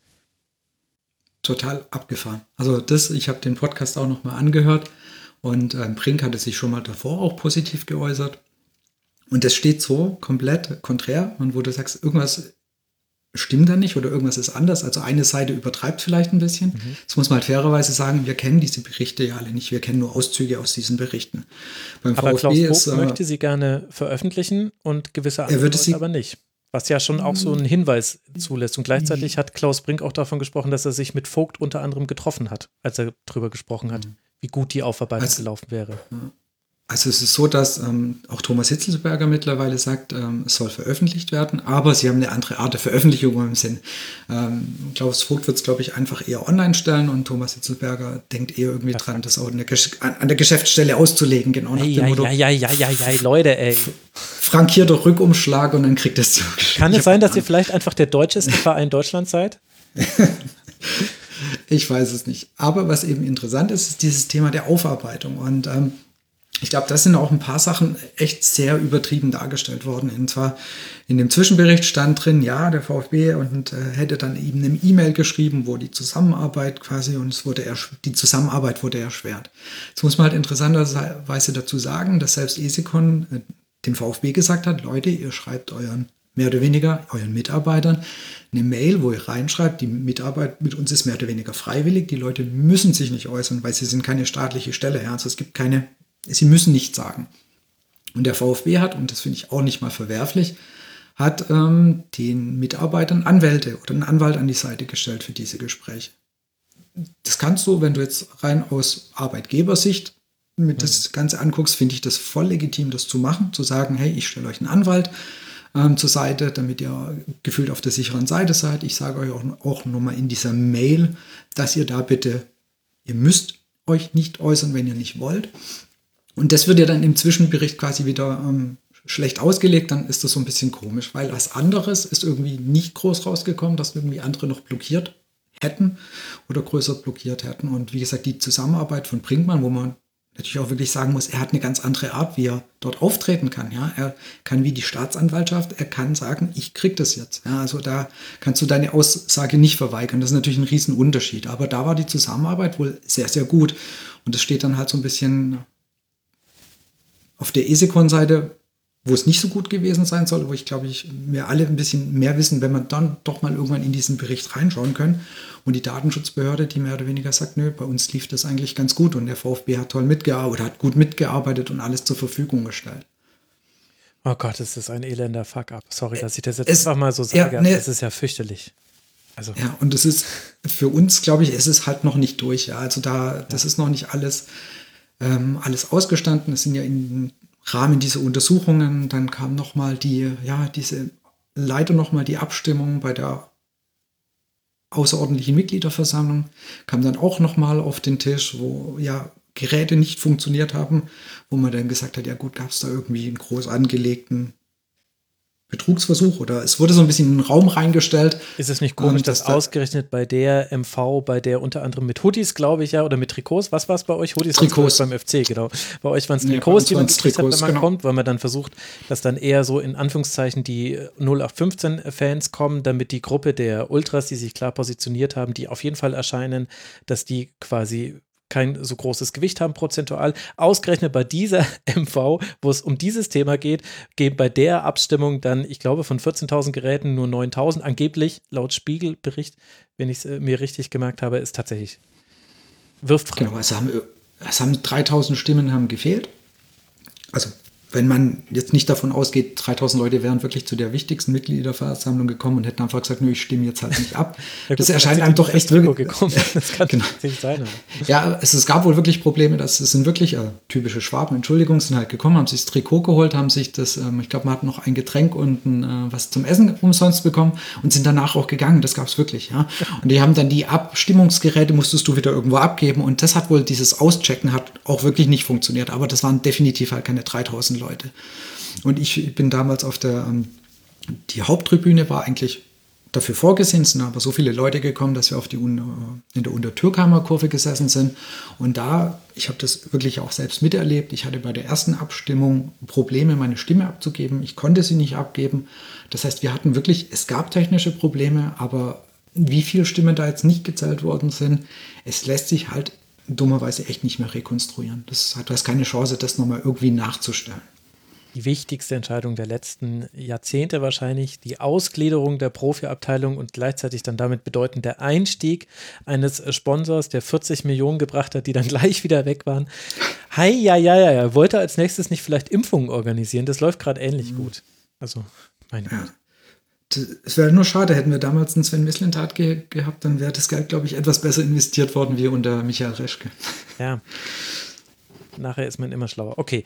Ja, natürlich. Also es war jetzt äh, dann doch äh, sehr tief im Detail. Ich glaube, dass die Hörerinnen und Hörer ganz gut verstanden haben, dass vor allem die Sache noch lange nicht aufgelöst ist. Also da sind jetzt zwar ein paar Leute gegangen und gegangen worden, ein paar Dinge wurden aufgedeckt, die grundsätzlichen Unstimmigkeiten, die sind ja aber geblieben. Und das grundsätzliche die Uneinigkeit darüber, wie auch mit diesem ganzen Sachverhalt umgegangen wird und wie vielleicht auch sportliche Entscheidungen getroffen werden. Und das finde ich ist dann ja noch der knackigere Bereich für einen Fußballverein. Das scheint ja noch da zu sein. Wenn wir jetzt dann einen ganz vorsichtigen Ausblick in die Zukunft wagen. Glaubst du, der VfB kann sich in der jetzigen personellen Konstellation, wo ich jetzt einfach mal sagen würde, Hitzesberger, Misslintat, Matarazzo und Vogt, der kann sich für die nächsten Jahre so aufstellen? Oder ist es naiv zu glauben, dass die sich jetzt alle an einen Tisch setzen, dann so wie früher Udo Lattek, die gehen jetzt einfach mal zusammen einsaufen und dann, dann wird das schon alles wieder. Sie haben ja schon Gespräche unter Männern geführt, haben Sie Anfang des Jahres gesagt. Ja, Ja, noch ja, ganz kurz der Voll, Voll, nein, genau, all- der Vollständigkeit halber, Fischer und Schraft sind in der AG-Seite noch gegangen. Die waren die, auch die, die Informationen Stimmt. an den Schlittenhardt geschickt haben. Das noch der Vollständigkeit halber. Mutschler ist noch da, den würde man gerne loshaben, aber es hat sich wohl arbeitsrechtlich nicht so ergeben, dass man ihn direkt kündigen konnte oder rauswerfen konnte. Das noch zur Vollständigkeit. Und ja, es ist natürlich spannend, wie das jetzt weitergeht. Ähm, Hitzelsberger hat schon mal hat schon angedeutet, ja, da habe ich nichts mit zu tun. Ihr wählt ja quasi, die Mitglieder wählen ja den Präsidenten. Das heißt, ich gucke dann, was da passiert. Aber wenn du dir das halt wirklich anguckst, äh, wie das jetzt die letzten Wochen und Monate gelaufen ist, wieder, ich habe, da reichen mir zwei, drei Bilder wieder vom Stadion, dann siehst du, Hitzelsberger sitzt da und Vogt steht so sieben, acht Stühle entfernt. Also man hat nicht das Gefühl, sie wären irgendwie einen Ticken näher gekommen. Da gab es ja auch schon Versuche mit Mediatoren und allem. Also wenn Vogt, und davon gehe ich einfach mal aus, wieder gewählt wird, bin ich schon sehr, sehr gespannt, wie Thomas Hitzelsberger aus dieser Nummer rausgeht. Also ob er dann irgendwann sagt, naja gut, ich versuche es nochmal. Also ich traue ihm das zu. Ich glaube auch, er ist, er ist so professionell und auch Klaus Vogt ist so professionell, dass die das schon auf einer professionellen Arbeit, äh, Ebene zusammenarbeiten können. Aber es ist, glaube ich, einfach, das ist keine Zusammenarbeit auf Dauer. Das kann so nicht funktionieren, wenn es zwischenmenschlich so gar nicht klappt. Und ähm, nagelt mich nicht drauf fest, aber ich glaube, der Vertrag von Hitzelsberger läuft noch bis nächstes Jahr. Und dann ist halt die Frage, ob der in diesem, in dieser Konstellation dann natürlich nochmal verlängert wird. Weil wenn so diese Dis Diskrepanzen natürlich so da sind, ja, das heißt, äh, der Präsident und der, Aufs und der in der AG, der Vorstandsvorsitzende, so schlecht miteinander können, das wirkt sich einfach nicht gut auf. Und wie gesagt, die ähm, sportliche Leitung um Misslintat und, und ähm, Matarazzo, sie haben es ja auch schon erwähnt, dass sie das mitkriegen und dass sie es nicht gut finden. Und ich glaube halt einfach, dass die, Konstellation, wenn man jetzt überlegt, die nächste Periode von Klaus Vogt wären vier Jahre, logischerweise. Das kann keine vier Jahre, so können die das nicht durchhalten. Und ich weiß nicht, ob sie noch irgendwie nochmal zusammenkommen. Ich zweifle es wirklich dran, dass sie es schaffen, nochmal auf ähm, persönlich so zusammenzuarbeiten, dass sie sagen können, ja, komm, wir reißen uns beide am Riemen und es geht irgendwie, da scheinen die Gräben wirklich so groß zu sein. Und das ist natürlich im Hinblick auf die sportliche Entwicklung, die wir gerade haben, ist es jammer, jammer schade, weil wir haben zum ersten Mal seit Jahren wieder sowas wie eine sportliche, positive Entwicklung. Wir haben mit Hitzelsberger und Misslintat einfach eine tolle, eine tolle sportliche Führung. Dazu gehört auch noch Krücken vom Nach Nachwuchszentrum dazu. Und die harmonieren einfach gerade super. Und wenn das natürlich durch sowas auseinandergerissen wird, dann weißt du, wie schnell der VfB halt wieder dasteht, wo er in der letzten Zeit öfters stand. Wurde denn der Vertrag mit Sven Mislintat inzwischen verlängert? Mitte Dezember hat Thomas Hitzelsberger noch bei SK90 gesagt, ich hoffe, dass wir das zeitnah vermelden können. Der ist verlängert worden, um zwei Jahre zum Glück. Wir haben ja trotzdem sehr mit bangen Blicken nach Dortmund geguckt, als der Nachfolger von Zorg gesucht worden ist. Aber der Verlag ist, äh, Vertrag ist schon davor verlängert worden, also um zwei Jahre nochmal. Und das war wohl auch, das lief etwas schleppender als gedacht, weil auch da war Abstimmung zwischen AG und EV, EV notwendig. Und das waren wahrscheinlich auch so die Punkte, die äh, Hitzelsberger damit auch immer wieder angesprochen hat. Ja. Ich glaube, da hätte, hätte sich die AG gewünscht, dass das schneller durchgewunken wird, nach dem Motto, hey, guck mal, Misslintat, den müssen wir halten. Und die EV natürlich regulierend, wie sie sein darf, guckt sich das natürlich halt mal genauer an, den Vertrag und alles. Was kostet uns das denn und so weiter. Also hat wohl auch länger gedauert, als es der AG lieb war. Gut, und es könnte sein, dass vielleicht ein Sportvorstand frei wird. Marvin, kennst du zufällig einen Verein, der vielleicht bald einen neuen Sportvorstand braucht? Ruhe hier. nee, wir brauchen auf alle Fälle bald einen. Ich bin mir auch echt sehr unsicher. Wir können ja gleich nochmal darüber reden, was da möglich ist. Ähm, Bobic, der ja ähm, in Stuttgart äh, nicht ganz so viel Positives irgendwie hinterlassen hat. Gemischte Gefühle, will ich mal freundlich meinen. Ja, der wird sich bald aus Sehr schön formuliert. Ja, ja, ja. Aber so wäre es ja mit Hitzelsberger auch. Der würde ja auch gemischte Gefühle hinterlassen haben. Ich finde Hitzelsberger gar nicht so schlecht, aber ich kann, kann, mir da kein Urteil erlauben. Ich bin da ein bisschen weiter weg. Ich finde, ehrlich gesagt, es hat ein krasses Geschmäckle gehabt, was ich jetzt aus Stuttgart immer wieder mitbekommen habe. Ich war so enttäuscht persönlich äh, von Hitzelsberger, der da für, für mich davor einen echt guten Eindruck gemacht hat, wo ich echt das Gefühl hatte, okay, in Stuttgart gehen Sachen in die richtige Richtung. Durch den Zweitliga-Abstieg hat man doch hinbekommen, äh, mit einem ordentlichen Trainer, wie wir jetzt sehen, einer guten Mannschaft, eigentlich alles auf die richtige Bahn zu bringen. Ich finde es total ärgerlich. Als Stuttgarter würde ich, Stuttgart-Fan würde ich mich komplett darüber aufregen, dass wir gerade eine intakte Mannschaft haben mit einem guten Trainer und es so unfassbare Querelen im Verein gibt, die eigentlich komplett diese Aufmerksamkeit wegnehmen. Leider, denn normalerweise müsste jeder von den Fans froh sein, bald wieder vielleicht ein Stadion zu können und mit der äh, und mit, mit dem VfB vielleicht Richtung Europa mal zu planen. Vielleicht nicht in dieser Saison. Wir wissen, wie das für den VfB ist, wenn man zu früh in Europa vielleicht unterwegs ist, dann könnte es auch in die falsche Richtung gehen. Aber dann halt eigentlich zielgerichtet, sportlich nur den Fokus darauf zu haben und auch, auf Langfristigkeit zu setzen, was ich denke, das durchaus möglich ist. Aber mit diesen Querelen und diesem Irrsinn, den man immer wieder mitbekommt, und das ist ja wirklich viel, ne? Also man, wir haben jetzt länger äh, auch darüber gesprochen, wenn man sieht, wie vielschichtig die, äh, dieser ganze Irrsinn ist, das ist schon heftig. Also tut mir ehrlich gesagt für Stuttgarter fast ein bisschen leid. Ja, und wie gesagt, du hast eigentlich auch gesagt, Hitzelsberger, man hat ihm diesen Brief und das alles nicht zugetraut. Also da ist immer noch die. Nein. Was, was hat, ihn denn ge geritten? Genau, was hat ihn ja. da geritten? Und ähm, das war ja immer so ein Der hat auch, der hat Rückenwind gehabt. Genau, ne? er hat alles richtig mal. gemacht. Wir sind ihm ja quasi zu Füßen gelegen. Also er hat er, er hat äh, sehr viel angestoßen im positiven Sinn. Also ich meine, diese Saison, wir haben ein Trikot gehabt, das wäre vor einem Jahr noch, äh, zwei Jahren undenkbar gewesen mit so. Regenbogenfarben, ja. Und der Dietrich, der Dietrich hat das Ding schwarz äh, von Hand alle Trikots übermalt, ne? Sowas gibt es bei dem nicht. Und da ist es so viel in die positive Richtung und ähm, der Aufbau, wie gesagt, wieder den Blick auf die Jugend, es passiert so viel Positives und dann reißt er mit diesem einen Brief so viel ein. Das war so unverständlich und das hat, glaube ich, auch echt so viele VfB-Fans so vor den Kopf gestoßen, weil sie gesagt haben, das ist, das ist doch nicht unser Thomas. Das ist doch nicht der, der die letzten Jahre so viel richtig gemacht hat. Ja. ja. Und das ist das, was, das, ein, äh, das muss er erstmal wieder, das Vertrauen muss er sich erstmal wieder langsam, sehr, sehr langsam auf, ja, aufbauen.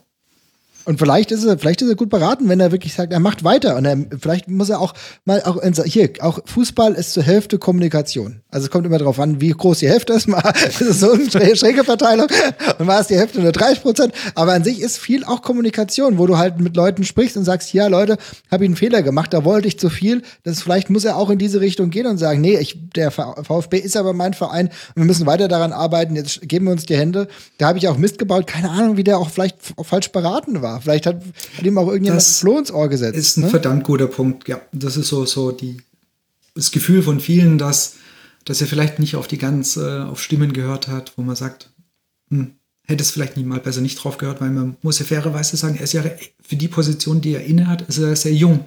Und er macht das auch immer richtig, dass er Leute um Rat fragt und um ihre Meinungen fragt. Das ist auch absolut richtig und komplett verständlich.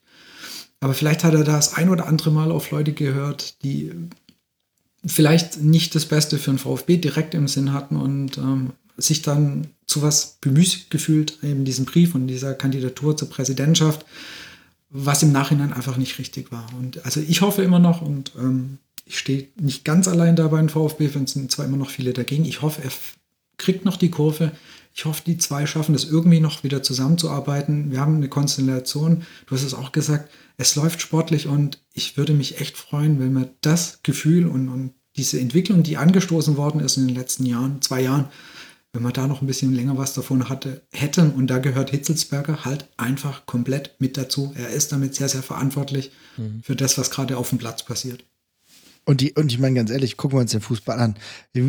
Fußball ist, glaube ich, ein Sport wie kaum ein anderer, der so viel Leuten vergibt. Ja, gucken wir uns an, allein, ich meine, äh, Max, meine Freunde und ich, wir hören alle den Rasenfunk, ja, aber ganz ehrlich, wie, wie viel immer einem Hönes vergeben wurde, ja, ja auch aus, also tatsächlich in illusorischer Hinsicht, ja, dass mittlerweile Fans, ja, Uli, äh, Solidarität, sage ich ja nur, Hashtag Solidarität. Da ja. kommen schon die und ersten wenn, Nachrichten bei mir an und das noch bevor die kritischen ja, Folgen kommen, das kann ich schon mal sagen. So, so muss ja mal geben, ja, und, wenn, und ich glaube, diese, diese Möglichkeit der Rückkehr, wenn man sich die Hand gibt und wenn man sagt, da habe ich Mist gebaut, gebaut. Das wäre tatsächlich auch fast ein bisschen ein Novum, ähm, wenn, wenn Hitzelsberger so offen sagt, hier, ich habe Mist gebaut, wir müssen aber gemeinsam den Weg von. Ich glaube, es gibt auf jeden Fall einen Weg zurück, den müsste aber jetzt halt einschreiten ich bin viel zu weit weg, um das genau beurteilen zu können, aber mein Gefühl ist, dass, dass er eigentlich immer noch klar im Kopf ist. Und jetzt muss er mal wieder, jetzt muss er mal wieder äh, die richtigen äh, Bahnen einschreiten und dann geht es auch weiter, weil er hat viel Positives gemacht, auch vieles, wo ich den VfB auch für beneidet habe. Ich fand das Trikot, was du angesprochen hast, total geil.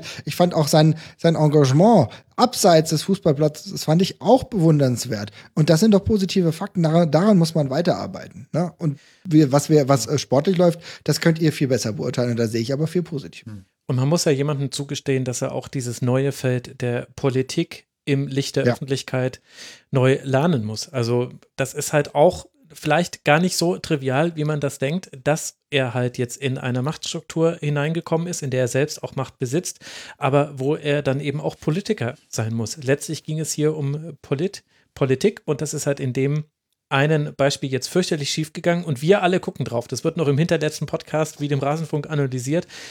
Da täte ich mich jetzt auch schwer, ehrlich gesagt, an seiner Stelle. da kann mal auch mal was daneben gehen. Das kann man dann den handelnden Personen schon zugestehen. Ich glaube, also das war definitiv der längste Schwerpunkt dieser Saison, auch schon einer der längeren überhaupt der Rasenpunktgeschichte. Nein, nein, alles gut. Es musste ja so sein, sonst versteht man das Ganze ja nicht. Jetzt sind wir alle schlauer. Ich kann euch noch mit dem Wissen, das Wissen noch auffrischen, liebe Hörerinnen und Hörer, indem ich noch die nächsten Gegner der beiden Mannschaften spreche. Warum die beiden Mannschaften? Ja, wir haben vor einer Stunde auch über Hoffenheim gesprochen. Die liegen auf Tabellenplatz 11 mit 30 Punkten, neun Punkte vor dem Relegationsplatz. Die spielen jetzt gegen den ersten FSV Mainz 05, bevor sie gegen Augsburg spielen. Und der VfB aus Stuttgart, der reist zu den Bayern am Wochenende, wird bei den Bayern spielen, hat aktuell die vorhin schon angesprochenen zwei Punkte Rückstand auf den Europe Conference Playoff Platz.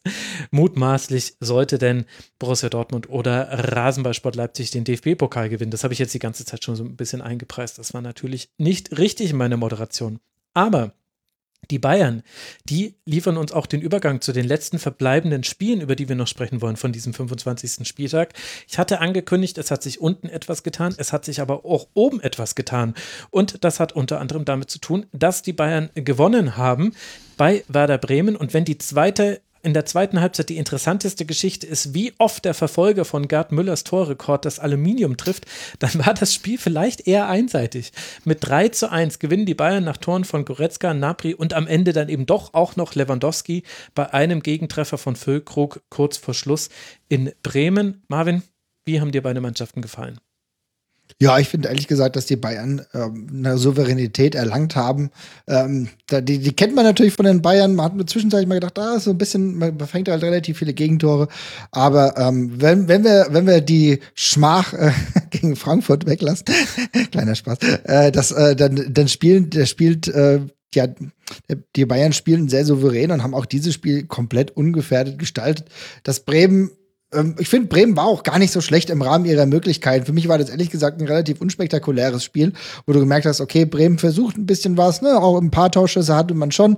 So richtig hundertprozentig gefährlich war man jetzt selten. Aber die Bayern natürlich dominant, halt im Endeffekt 21 Torschüsse erarbeitet, auch im, im Zweikampf wesentlich besser gewesen. Und es war, vielleicht war es teilweise sogar in gewissen Situationen ausgeglichener, als man hätte denken können. Aber ich muss sagen, die Bayern ja, für die, für die Bayern ist dieses einstige, ist dieses einstige Prestigeduell gegen äh, Werder Bremen halt keines mehr. Das ist ein normaler Bundesligist, äh, kommt mit Werder Bremen und der wird halt weggefegt.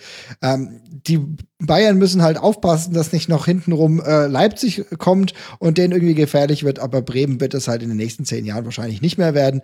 Und das hat man halt de de deutlich gemerkt, muss ich sagen. Ich finde aber, ähm, ich finde aber im Rahmen der Möglichkeit, muss ich auch sagen, hat es Bremen ja in Ordnung gemacht. Ich finde, Pavlenka hat ein gutes Spiel gemacht, hat mhm. schon versucht, da äh, viel gegenzuhalten, aber er ist dann, wenn die Abwehrreihen vor ihm halt wesentlich weniger gut am Start sind, hat er natürlich auch seine Probleme. Mein Take dazu. Ja, ich habe auch eine absolut souveräne Leistung von den Bayern gesehen. Das war quasi gefühlt nie gefährdet, der Sieg. Und, die, und spielerisch, also wenn du die Tore allein anguckst, das ist schon muss man auch, wenn man nun mal kein Bayern-Befürworter ist und Freund ist, muss man das schon neidlos anerkennen, dass das zum Zuschauen, zum Anschauen schon sehr, sehr viel Spaß macht. Und mir ist halt hat das Müller. Hm? Ja. Das ging den Bremern genauso. Ich glaube, die Bremer Spieler haben auch gedacht, wir gucken mal ein bisschen zu, weil so wirklich beteiligt waren ja viele gar nicht an dem Spiel so, ja. Also, keine Ahnung, ich weiß nicht, wer mir da positiv aufgefallen ist, bis auf der Pavlenka.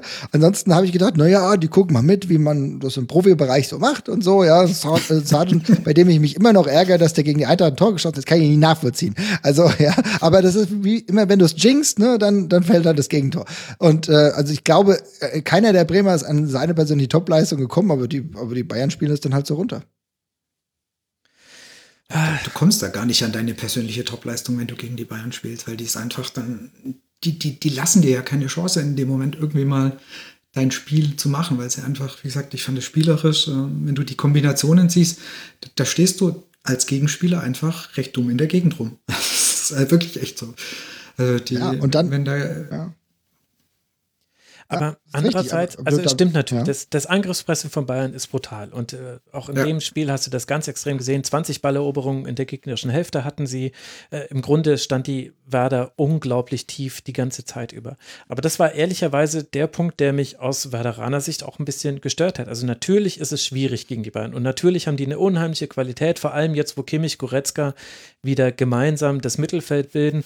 Die zusammen mit Müller und Lewandowski, das alleine würde schon reichen, um ganz, ganz viele Mannschaften in ganz große Probleme zu bringen. Und trotzdem denke ich mir, ja, was erwartest du denn, wenn du in einem 5-4-1 am eigenen 16er stehst? Also, dass dann irgendwann irgendjemand von diesen wahnsinnig guten Spielern irgendeine gute Idee hat, das ist doch klar. Also Ja. zur Not machen sie es wie Julian Brandt und schießen aus 35 Metern und dann hat Pavlenka mal in dem Moment einen schlechten Augenblick. Also natürlich kannst du nicht erwarten, dass du da gewinnst oder einen Unentschieden mitnimmst und ich erwarte jetzt auch nicht, dass du 90 Minuten selber ein Angriffspressing spielst gegen Bayern, aber ein bisschen zu passiv aus mir ehrlich gesagt schon von Werder. Also das war also selten eine Niederlage gesehen, die einen so langen Anlauf hatte, wo du einfach schon im Grunde ab Minute fünf ungefähr gesehen hast, okay, das ist anscheinend euer Plan. Das war ähm, dann, dann wird es wahrscheinlich eng werden, weil das, das kann halt nicht reichen gegen die Bayern. Und ich finde, da kann man schon die Frage stellen, hätte es nicht auch Spielansätze gegeben, wo zwar trotzdem viel, viel, viel klappen muss, dass du irgendwas holst gegen die Bayern, das ist ja klar, aber die ein bisschen näher einen rangebracht hätten daran. Also ich fand das, also ich fand es von Werder Seite ehrlich gesagt schon, also die, die durchschnittliche Feldposition der Bayern, die ist absurd. Also die ist wirklich absurd. Da stehen, äh, also hier bei Between the Posts ist die Mittellinie nicht eingezeichnet, aber Hernandez und Boateng, die stehen gerade so auf der Mittellinie, durchschnittlich pro Spiel. Die standen Ja, es muss ja mal geben. im Durchschnitt in der Ja. gegnerischen Hälfte. Und weil halt Bremen sie auch gelassen hat. Und also fand ich interessant, muss mal so zu Ja, ich meine, es ist im Endeffekt, äh, ja, im Endeffekt ist es so, dass die, dass die Bremer auch eigentlich einen gleichen Nicht-Angriffspakt unterzeichnet haben. Das hast du schon gemerkt. Also ich, ich, ich kann mich auch an wirklich kaum eine wirklich gute Szene erinnern. Ich weiß, dass Sargent irgendwann mal einen Elfmeter wollte. Ähm, den hat er dann nicht bekommen, vollkommen zu Recht auch, aber das ist dann halt zu wenig. Ich glaube, das Offensivkonzept von Werder war nicht da, oder sehe ich das falsch? Ja, sie haben es, glaube ich, mit Diagonalbällen probiert nach Balleroberung. Also, dass du quasi immer, du eroberst den Ball auf einer Seite und schlägst ihn halt immer blind auf die andere Seite. Gibt auch Sinn, weil Stark. ja die Bayern immer so ver verschieben, dass auch tatsächlich dann auf der anderen Seite Raum ist. Aber da kam halt, also, habe jetzt nicht mitgezählt, aber da kam, glaube ich, keiner an. Also, der wurde dann blind geschlagen und dann ist Davis oder Hernandez ist äh, rausgerückt und hat gesagt, okay, herzlichen Dank, dann schieben wir jetzt wieder von vorne an. Hier, Kimmich, wo bist du? Okay, mach du mal bitte. Und dann ging es wieder weiter. Ist glaube ich aber einfach auch die Panik von den Mannschaften, dass du so eins auf die Mütze von denen kriegst, dass du halt eben nicht nur Ja. 3-1 verlierst, sondern halt dann vielleicht 6-0 oder 6-1 verlierst, dass man sich da eher, also dass ein, einige Mannschaften eher gar nicht versuchen, wie du es eigentlich gerade gesagt hast, gar nicht versuchen, irgendwas zu machen, weil sie denken, wir kriegen eh auf die Mütze und ähm, lass es uns so gering wie möglich ausfallen, was natürlich der total falsche Ansatz ist, keine Frage. Also ähm, ich, äh, ich habe mein VfB oft genug nach, nach München fahren sehen und genau mit diesem Ansatz und wir haben immer eins auf die Mütze gekriegt und wir waren immer besser, wenn wir mitgespielt Wer haben. war denn das? Ich War bin, das Stuttgart oder Eintracht Frankfurt mit Armin Fee, der vorher noch seinen Spielern gesagt hat, holt euch alle bitte die fünfte gelbe Karte? Oh, das war Armin Fee. Aber war bei Das war Eintracht, Armin oder? Fee bei der Eintracht. Ja, Ganz ehrlich, wir haben unter Armin Fee auch gerade auswärts richtig schlimme Spiele auch gegen. Mhm. äh, also wir haben also auswärts gegen in München haben wir ja öfter scheiße ausgesehen. Ne? Zu Hause sieht es bei uns ja wieder Mhm. ganz anders aus. Aber in München äh, keine Ahnung, da kann im Zweifel auch Tarnat, ich weiß, der hat dann bei uns gespielt, kann Tarnat im Tor der Münchner stehen und wir kriegen kein Ding rein, ja. Also ich weiß nicht, das, ich weiß nicht, da war doch, da waren so Leute wie Dorsch, haben ihre ersten Bundesligaspiele gegen uns gemacht und wir haben schlecht ausgesehen, so, ne? Also Schwierige Kiste, aber trotzdem muss man, muss man schon sagen, dass die Bremer halt auch offensiv einfach nichts angeboten haben. Und dann stehen die defensiven Reihen halt auch nicht so gut. Ich, ich verstehe man, ich verstehe Bremen nicht so wirklich. Ja, jetzt äh, klopft sich jeder auf die Schulter, weil sie mittlerweile so eine kämpferische Leistung zeigen und auch sehr verbal unterwegs sind, was durchaus okay ist. Im Abstiegskampf kann das ja natürlich eine Möglichkeit sein, aber man muss ja sagen, auch vor dem Spieltag, wenn wir auf die Tabelle geguckt haben, da waren die mit 30 Punkten relativ gut unterwegs. Bis die Hertha auf 30 Punkte kommt, dauert das eine ganze Weile. Eigentlich könntest du dann doch mal ein bisschen offensiver sein. Dann könntest du sagen, hier, wir sind auf Tabellenplatz 12, wir haben 30 Punkte. Eigentlich können wir mal schauen, dass wir mit den Bayern zumindest mal eine Halbzeit Halbzeit mitspielen. Wenn wir in der ersten Halbzeit dann aber schon so sehen, dass uns hier die Schuhe ausgezogen werden, dann können wir ja immer noch umstellen. Aber das Konzept, wirklich mal ein bisschen mitspielen, mal ein bisschen selber Akzente in der Offensive zu setzen, das war ja gar nicht da. Mhm. Deswegen finde ich, was du gesagt hast, Max, dass die auch, naja, ich würde mal sagen, es war ein bisschen feige. Das hat man halt deutlich gesehen. Aber ist es nicht gerade so ein generelles Problem, dass sehr viele Mannschaften einfach eher versuchen, nichts mit dem Ball zu machen? Dass man einfach so dieses Wir machen das Spiel, das, äh, ich finde, das machen wenige Mannschaften. Ja. Generell. Das ja, ist ein generelles ja, Thema. Aber, aber ich meine, gegen die Bayern, da musst du ja gar nicht den Ball haben wollen. Aber der VfB ist ja ein super Beispiel.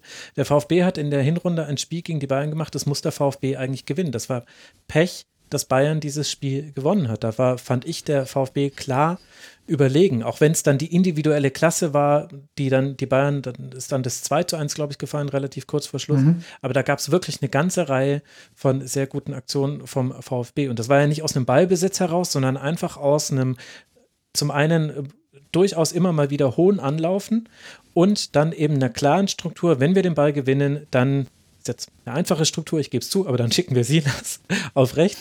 Aber das hat halt dann auch geklappt, weil er halt super schnell ist. Genau. Ja. Ich meine, das hat natürlich Werder jetzt auch nicht. Also egal, ob du Augustinsson oder Solassi da schickst, den einzigen, den du schnell schicken kannst, ist Rashica.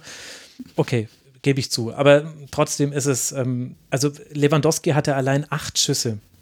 Der hat dreimal ins Aluminium äh, geschossen. Pavlenka hat richtig, richtig gut gehalten. Das heißt, wir sprechen hier eigentlich nicht über ein 3 zu 1, sondern wir sprechen ja über ein 0 zu 6 oder 1 zu 6 meinetwegen. Ja, ist richtig. Das ist es ja. Und das ist das, was ich dann mir halt denke, was hat dir denn dann das Mauern gebracht, wenn du trotzdem so klar unterlegen bist? So gut die Bayern auch ja. sind. Ja, gut, aber im Endeffekt, ja, ja, im Endeffekt ist es trotzdem keine Klatsche, ne? Verlierst 1-3, jeder verliert 1-3 ja, gegen so Glück, die Bayern, dass ne? Es Klatsche war. Das, also, Richtig. Lewandowski das, sag, das sagst du jetzt. Auf jeden Fall. Also, ja, ja, das ist richtig, das sagst du aber jetzt. Und in zwei Tagen spricht aber keiner mehr drüber. Dann sind wir trotzdem froh, dass der Pavlenka da ist und jeder sagt, naja, 1 zu 3 gegen die Bayern kann man ja verlieren. Ja, und es wird halt weitergewurschtelt. Und das ist halt genau das Ding, dass du vielleicht die, dass das ganze Konzept dieser Mannschaft an diesem Tage nicht funktioniert hat und generell eigentlich nicht so richtig gut funktioniert. Darüber wird dann halt nicht gesprochen, weil 1 zu 3 kann man ja verlieren. Und dann sind ja auch genügend Gegner noch schwach genug, dass du gegen die mal wieder äh, punkten kannst. Ich bin, also vielleicht viel wichtiger ist das Spiel, was die Bremer äh, nächste Woche äh, gegen Wolfsburg haben, weil mit Wolfsburg kommt ein ähnlich stabiler, natürlich andere Kategorie, aber auch ein immens stabiler Gegner. Ähm, ja, gegen die Bremer. Und da müssen die sehen, da können die nämlich nicht, die können nicht da wieder darauf wetten, dass äh, Pavlenka da die Dinger rausholt, weil da müssen sie ihn schon ein bisschen mehr anbieten. Und wenn das ja wieder so äh, kontraproduktiv ist, wird man sich auch über die Spielidee der äh, Bremer irgendwann mal Gedanken machen müssen. Ja, also Gedanken machen sie sich schon. Durch. Nach der Länderspielpause ja. soll es äh, offensiveres äh, Spiel geben. Da kann sich, glaube ich, Stuttgart schon drauf freuen, ehrlich gesagt, im Heimspiel dann gegen äh, oh. Werder Bremen, wenn die dann mit einem offensiveren Ansatz kommen. Also, na gut, wir verfolgen das alles. Damit sind die nächsten beiden Gegner von Werder schon abgehandelt. Neun Punkte Vorsprung hat Werder auf den Relegationsplatz mit 30 Punkten. Und die Tordifferenz sieht ja unter anderem wegen dieses Spiels sehr positiv aus. Minus sechs Tore ist die beste äh, Tordifferenz besser als im Vergleich als alle anderen Mannschaften, die dahinter liegen, nicht nur Schalke 04. Und für die Bayern, Tja, für die Bayern, die haben jetzt 74 Tore geschossen, 35 äh, kassiert unter den äh, Torhütern mit der gelben, mit der weißen, mit der gelben Weste, genau. taucht taucht äh, Manuel Neuer gerade gar nicht mehr auf. Kommt noch, kommt noch. Aber erst, wenn er fertig ist mit Fußballspielen. ja, ja. ja, okay. Ähm, du, du hast eine andere Gelbweste gemeint als äh, die, die in Frankreich herumlaufen. Hoffe ich zumindest. Hoffe ich zumindest. Not sure about that. ja, okay. äh, ehrlich gesagt, ich auch nicht. Thomas Müller, Gabor Steingart. Anderes, das ist ein anderes Thema. Bayern hat jetzt 58 Punkte, vier Punkte Vorsprung damit auf Leipzig, weil, über die werden wir gleich noch als letztes sprechen, Bayern spielt es dann gegen Lazio, das Rückspiel nach dem 4 zu 1 Hinspielerfolg im Champions League Achtelfinale und dann sein Heimspiel gegen den VfB Stuttgart. Und das eben ist dann die letzte Neuigkeit, die dieser 25. Bundesligaspieltag für uns bereithält, nämlich, dass der Abstand von Bayern auf Leipzig angewachsen ist auf vier Punkte, weil Raber Punkte liegen lässt gegen die Eintracht aus Frankfurt. Mit 1 zu 1 nach Toren von Forsberg und Kamada trennen sich die beiden Mannschaften. Von Frankfurt gab es nicht so viel zu sehen, außer eine taktische Neuerung gezwungenermaßen. Leipzig wiederum vergibt ein paar Chancen, muss sich allerdings auch die Frage gefallen lassen, warum man in der Phase, in der das 1 zu 1 gefallen ist, so gespielt hat, wie man gespielt hat. Marvin, fangen wir mit der gemeinsten aller Fragen an. War es denn eine verdiente Punkteteilung? Also ich sage mal so, ich nehme es auf jeden Fall sehr gerne mit. ich finde, ich finde auf der, aufgrund der Druckphase, die wir äh, um das 1 zu 1 herum hatten, es gab ja relativ gegen Ende noch die Möglichkeit von Jovic mit dem 2-1 hm. für den absoluten positiven Skandal hier zu sorgen. Das wäre dann vielleicht tatsächlich ein bisschen unverdient gewesen. Ähm, insofern äh, in optimalen Tagen läuft es genau so und dann guckt Rasenball äh, wirklich aus, äh, aus der Wäsche. Insofern, ich denke, wir können mit dem 1 zu 1 zufrieden sein. Für Leipzig ist es natürlich schon krass, weil nach ihrer Siegesserie, die schon irgendwo auch eindrücklich war, jetzt ein bisschen gestoppt werden konnte. Ich, ich gebe damit vollkommen d'accord. Man muss aber sagen, dass die Eintracht gerade in der ersten Halbzeit, jo, also da war ja gar keine Chance in der ersten Halbzeit. Ich glaube, ein Ding, was Kamada irgendwie so ein bisschen weit ums Tor gesemmelt hat, und da habe ich mich schon gefragt, okay, war das jetzt ein Schuss oder was wolltest du da jetzt eigentlich genau machen? Das war schon sehr, sehr deutlich. Ich muss aber sagen, für mich war es insofern schon verdient, weil wir mit Änderungen gut gearbeitet haben, von denen wir nicht wussten, ob das wunderbar funktioniert. Ich meine, jemand wie Hinteregger, der ein absolut Aktivposten ist bei uns in der Mannschaft, der einer der wichtigsten Spieler in der Defensive ist, den erstmal zu ersetzen, relativ kurzfristig, das muss überhaupt erstmal klappen. Hat aber geklappt. Erneut Ilsanker mit einem herausragend guten Spiel. Und dann sehen wir, dass ein Dika ordentlich spielt, tut er ebenfalls. Und dann läuft es. Und dann hast du natürlich noch jemanden, wir reden über die mangelnde Offensive der Eintracht, aber wir müssen dann dementsprechend die gute Defensive der Eintracht hervorheben, mit Trapp, der einen absoluten Sahnetag hatte und dementsprechend uns den Punkt gesichert hat. Darüber freue ich mich natürlich. Ja, das äh, kann man so sehen. Ma Martin, wie hast du dieses Spiel beobachtet? Also ich habe auch in der ersten Halbzeit eine Leipziger Mannschaft gesehen, die sehr gut war, auch sehr von dem, wie gesagt, Leipzig habe ich ja auch letzte Saison genauso wenig verfolgt wie eben andere Mannschaften. Das heißt, hat wirklich ein sehr, ja, ja, da, ich bin da recht konsequent. Da, wo mein VfB nicht spielt, interessiert mich erstmal nicht. Ähm, die wirklich, wenn man die alle Klappen wegmacht und sieht, dass da eben lauter Bullen außenrum sind, ähm, die wirklich tollen Fußball spielen. Ja, also das war wirklich schön kombiniert. Ähm, ich fand es gut, sehr intensives Spiel und äh, war überrascht, dass aber Eintracht wirklich nochmal zurückgekommen ist. Und sie am Ende wirklich fast auch noch die Chance hatten, wie du hast von Jovic schon angesprochen, eigentlich noch das 2 zu 1 machen, was irgendwie den Spielverlauf schon ein bisschen auf den Kopf gestellt hätte. Und ähm, äh, Leipzig da einfach echt viele Chancen hat, auch nicht genutzt hat oder an Trapp gescheitert ist. Also es war spielerisch, fand ich es echt schön anzuschauen. Also mir hat's, war ein Spiel, wo ich, wo man sagt, gucke ich gerne als neutraler Beobachter an. Mich hat dann natürlich auch das 1 zu 1 gefreut, aber wir hatten vorhin, wir hatten im Verlauf der Sendung immer mal wieder freistehende Spieler. Ich fand jetzt auch, dass ähm, Kamada relativ freistand bei dem 1 zu 1. Und das, obwohl Leipzig ja echt eine, eine sehr gute Verteidigung hat, stand er doch bei dem 1 zu 1 relativ ungedeckt da im Strafraum rum. Also das ist mir dann auch noch äh, aufgefallen. Und hat sich dann für mich so ein bisschen durch den ganzen Spieltag gezogen, dass immer wieder so Leute sehr, sehr freigestanden sind heute. Vielleicht, vielleicht waren sie in der ersten Halbzeit so beeindruckt davon, dass er so viele Fehler gemacht hat und habe gedacht, okay, der, komm, den brauchen wir jetzt heute nicht mehr decken. So, der ist jetzt eben komplett von der Rolle. Man muss ja auch sagen, Kamada für ihn eine relativ ungewohnte Rolle. Mhm. Ist so ein bisschen in die Rechtsverteidigerposition gerückt. Also hat schon interpretiert, interpretiert das natürlich wesentlich offensiver, aber schon so ähnlich wie Kostet. Und das war natürlich nichts, was ihm so lag. Also er hat auch relativ viele Zweikämpfe verloren. Ähm, das merkt man dann irgendwie insgesamt eine 42 Prozent Zweikampfquote. Das ist schon nicht so ganz gut. Mehrere Fehlpässe und von den Fehlpässen waren halt auch viele Spiele, die dann auch, naja, zu Chancen geführt haben. Ja, also erste Halbzeit wild. Aber das ist Kamada. Also man regt sich manchmal über diesen Spieler auf, gerade über diesen Spielertypen. Ähm, so ein bisschen so, so ja mal so ein schlechter Özil. Also, und das ist jetzt nicht böse gemeint. Ich finde halt nur, dass Özil eigentlich, für mich ist ein Spieler, ich finde Özil immer noch, ich finde es ein geiler Spieler. Das will ich nur sagen, weil Kamada muss erstmal dahin kommen, um auf dieses Niveau zu kommen. Ja, aber äh, Kamada ist auf dem Weg, aber er ist halt, er hat so eine Körpersprache, die nicht jedem gefällt. Und dann merkst du halt, okay, in der ersten Halbzeit bist du sauer, aber du bist dann doch froh, dass der dann trotzdem nicht runtergenommen wurde, weil dann macht er halt so ein Tor.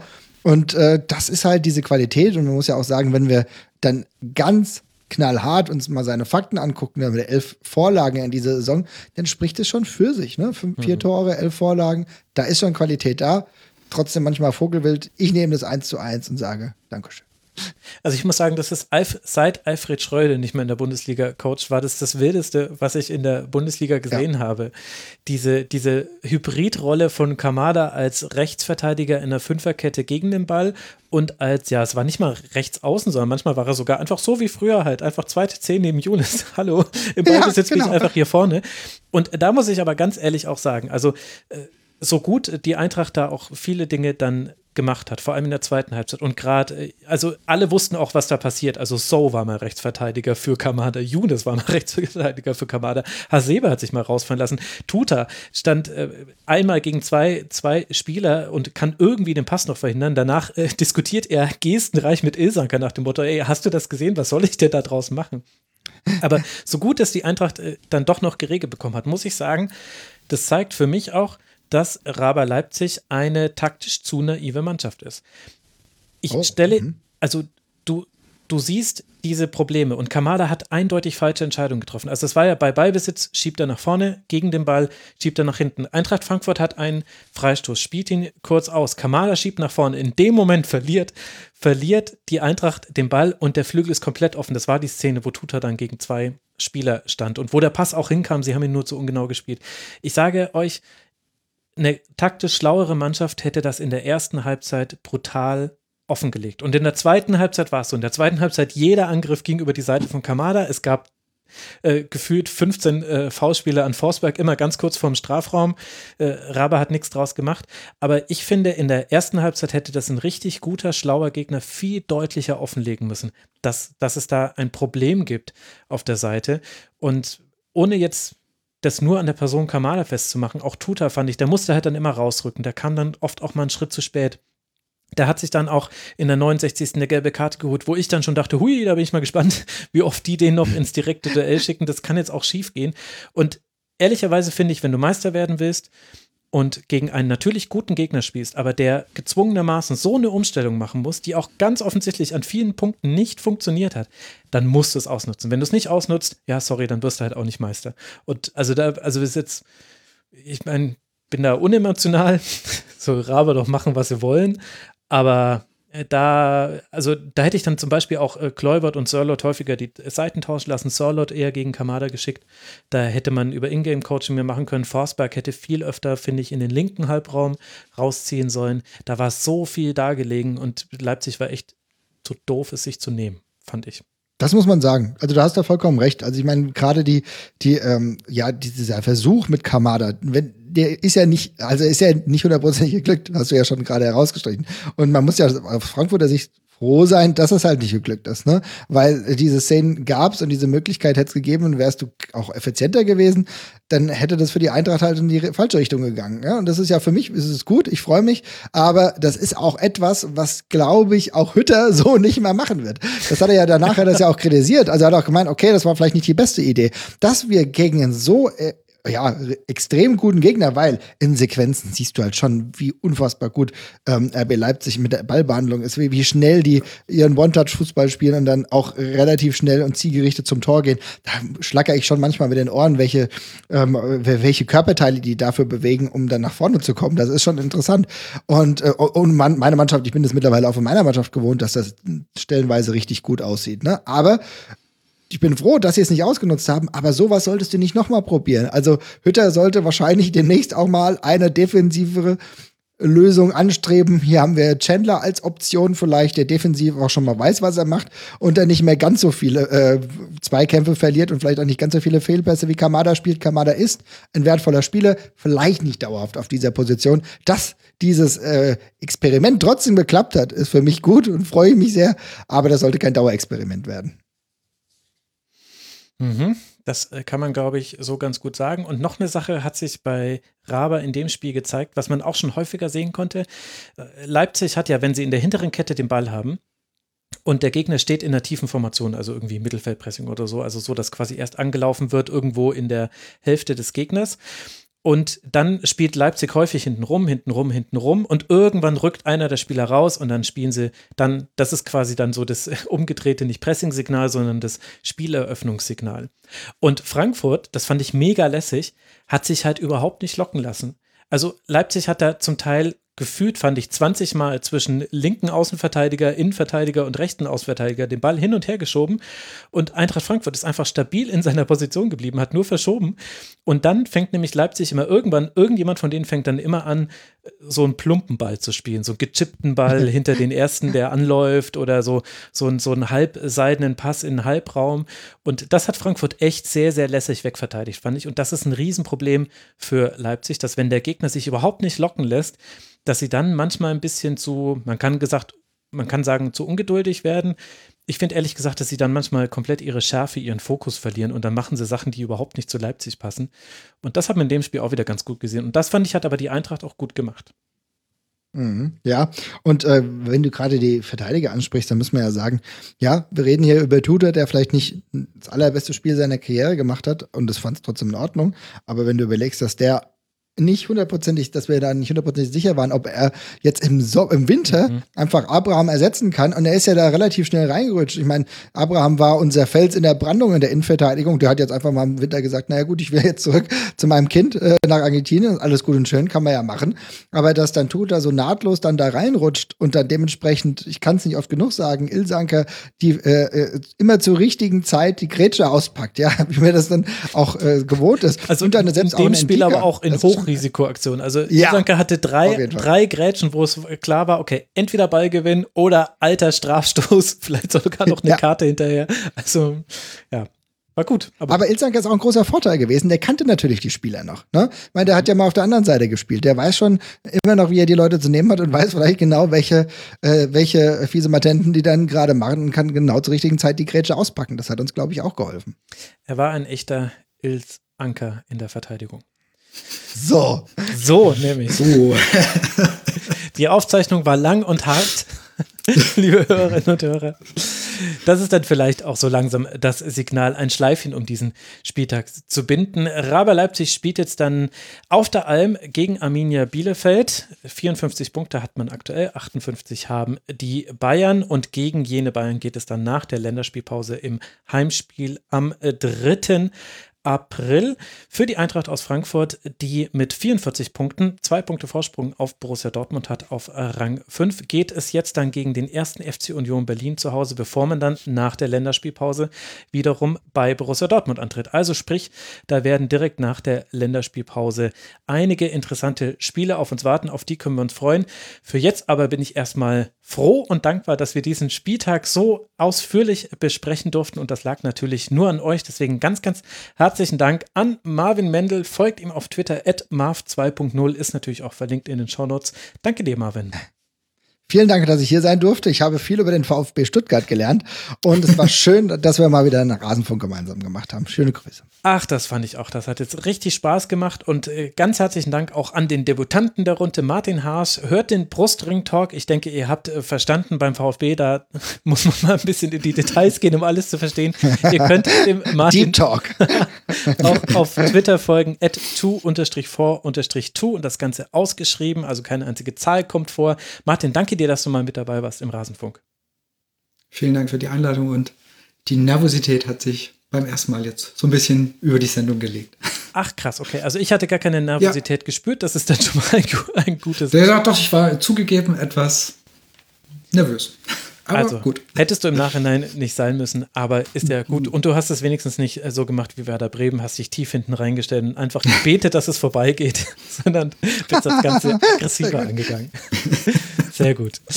Dann ganz herzlichen Dank an euch beide und danke euch, liebe Hörerinnen und Hörer, für die Aufmerksamkeit. Ich habe noch drei Podcast-Empfehlungen zum Schluss. Zum einen die Folge mit Stefan Brink zu Liebling Bossmann. Die fand ich auch besonders interessant, weil er hinten raus nochmal spricht über die Doping-Regularien, die es gibt und wie da eigentlich, ja, Grundrechte eigentlich der Sportlerinnen und Sportler eingegrenzt werden. Und ich habe ja einen klaren Standpunkt anti-Doping und bin für Kontrollen, aber er hat da einen sehr guten Punkt. Das ist eigentlich schon interessant, was wir von Sportlern, die ja nicht alle Millionen verdienten, verdienen, da alles abverlangen. Sehr interessante Diskussion. Liebling Bossmann.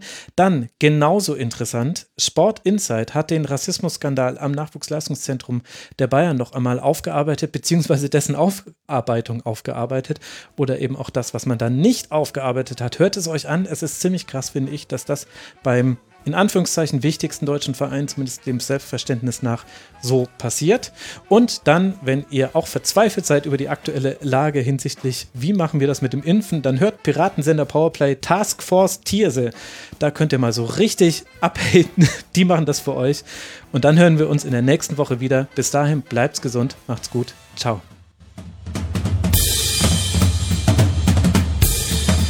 Das war die Rasenfunk-Schlusskonferenz. Wir geben nun zurück in die angeschlossenen Funkhäuser.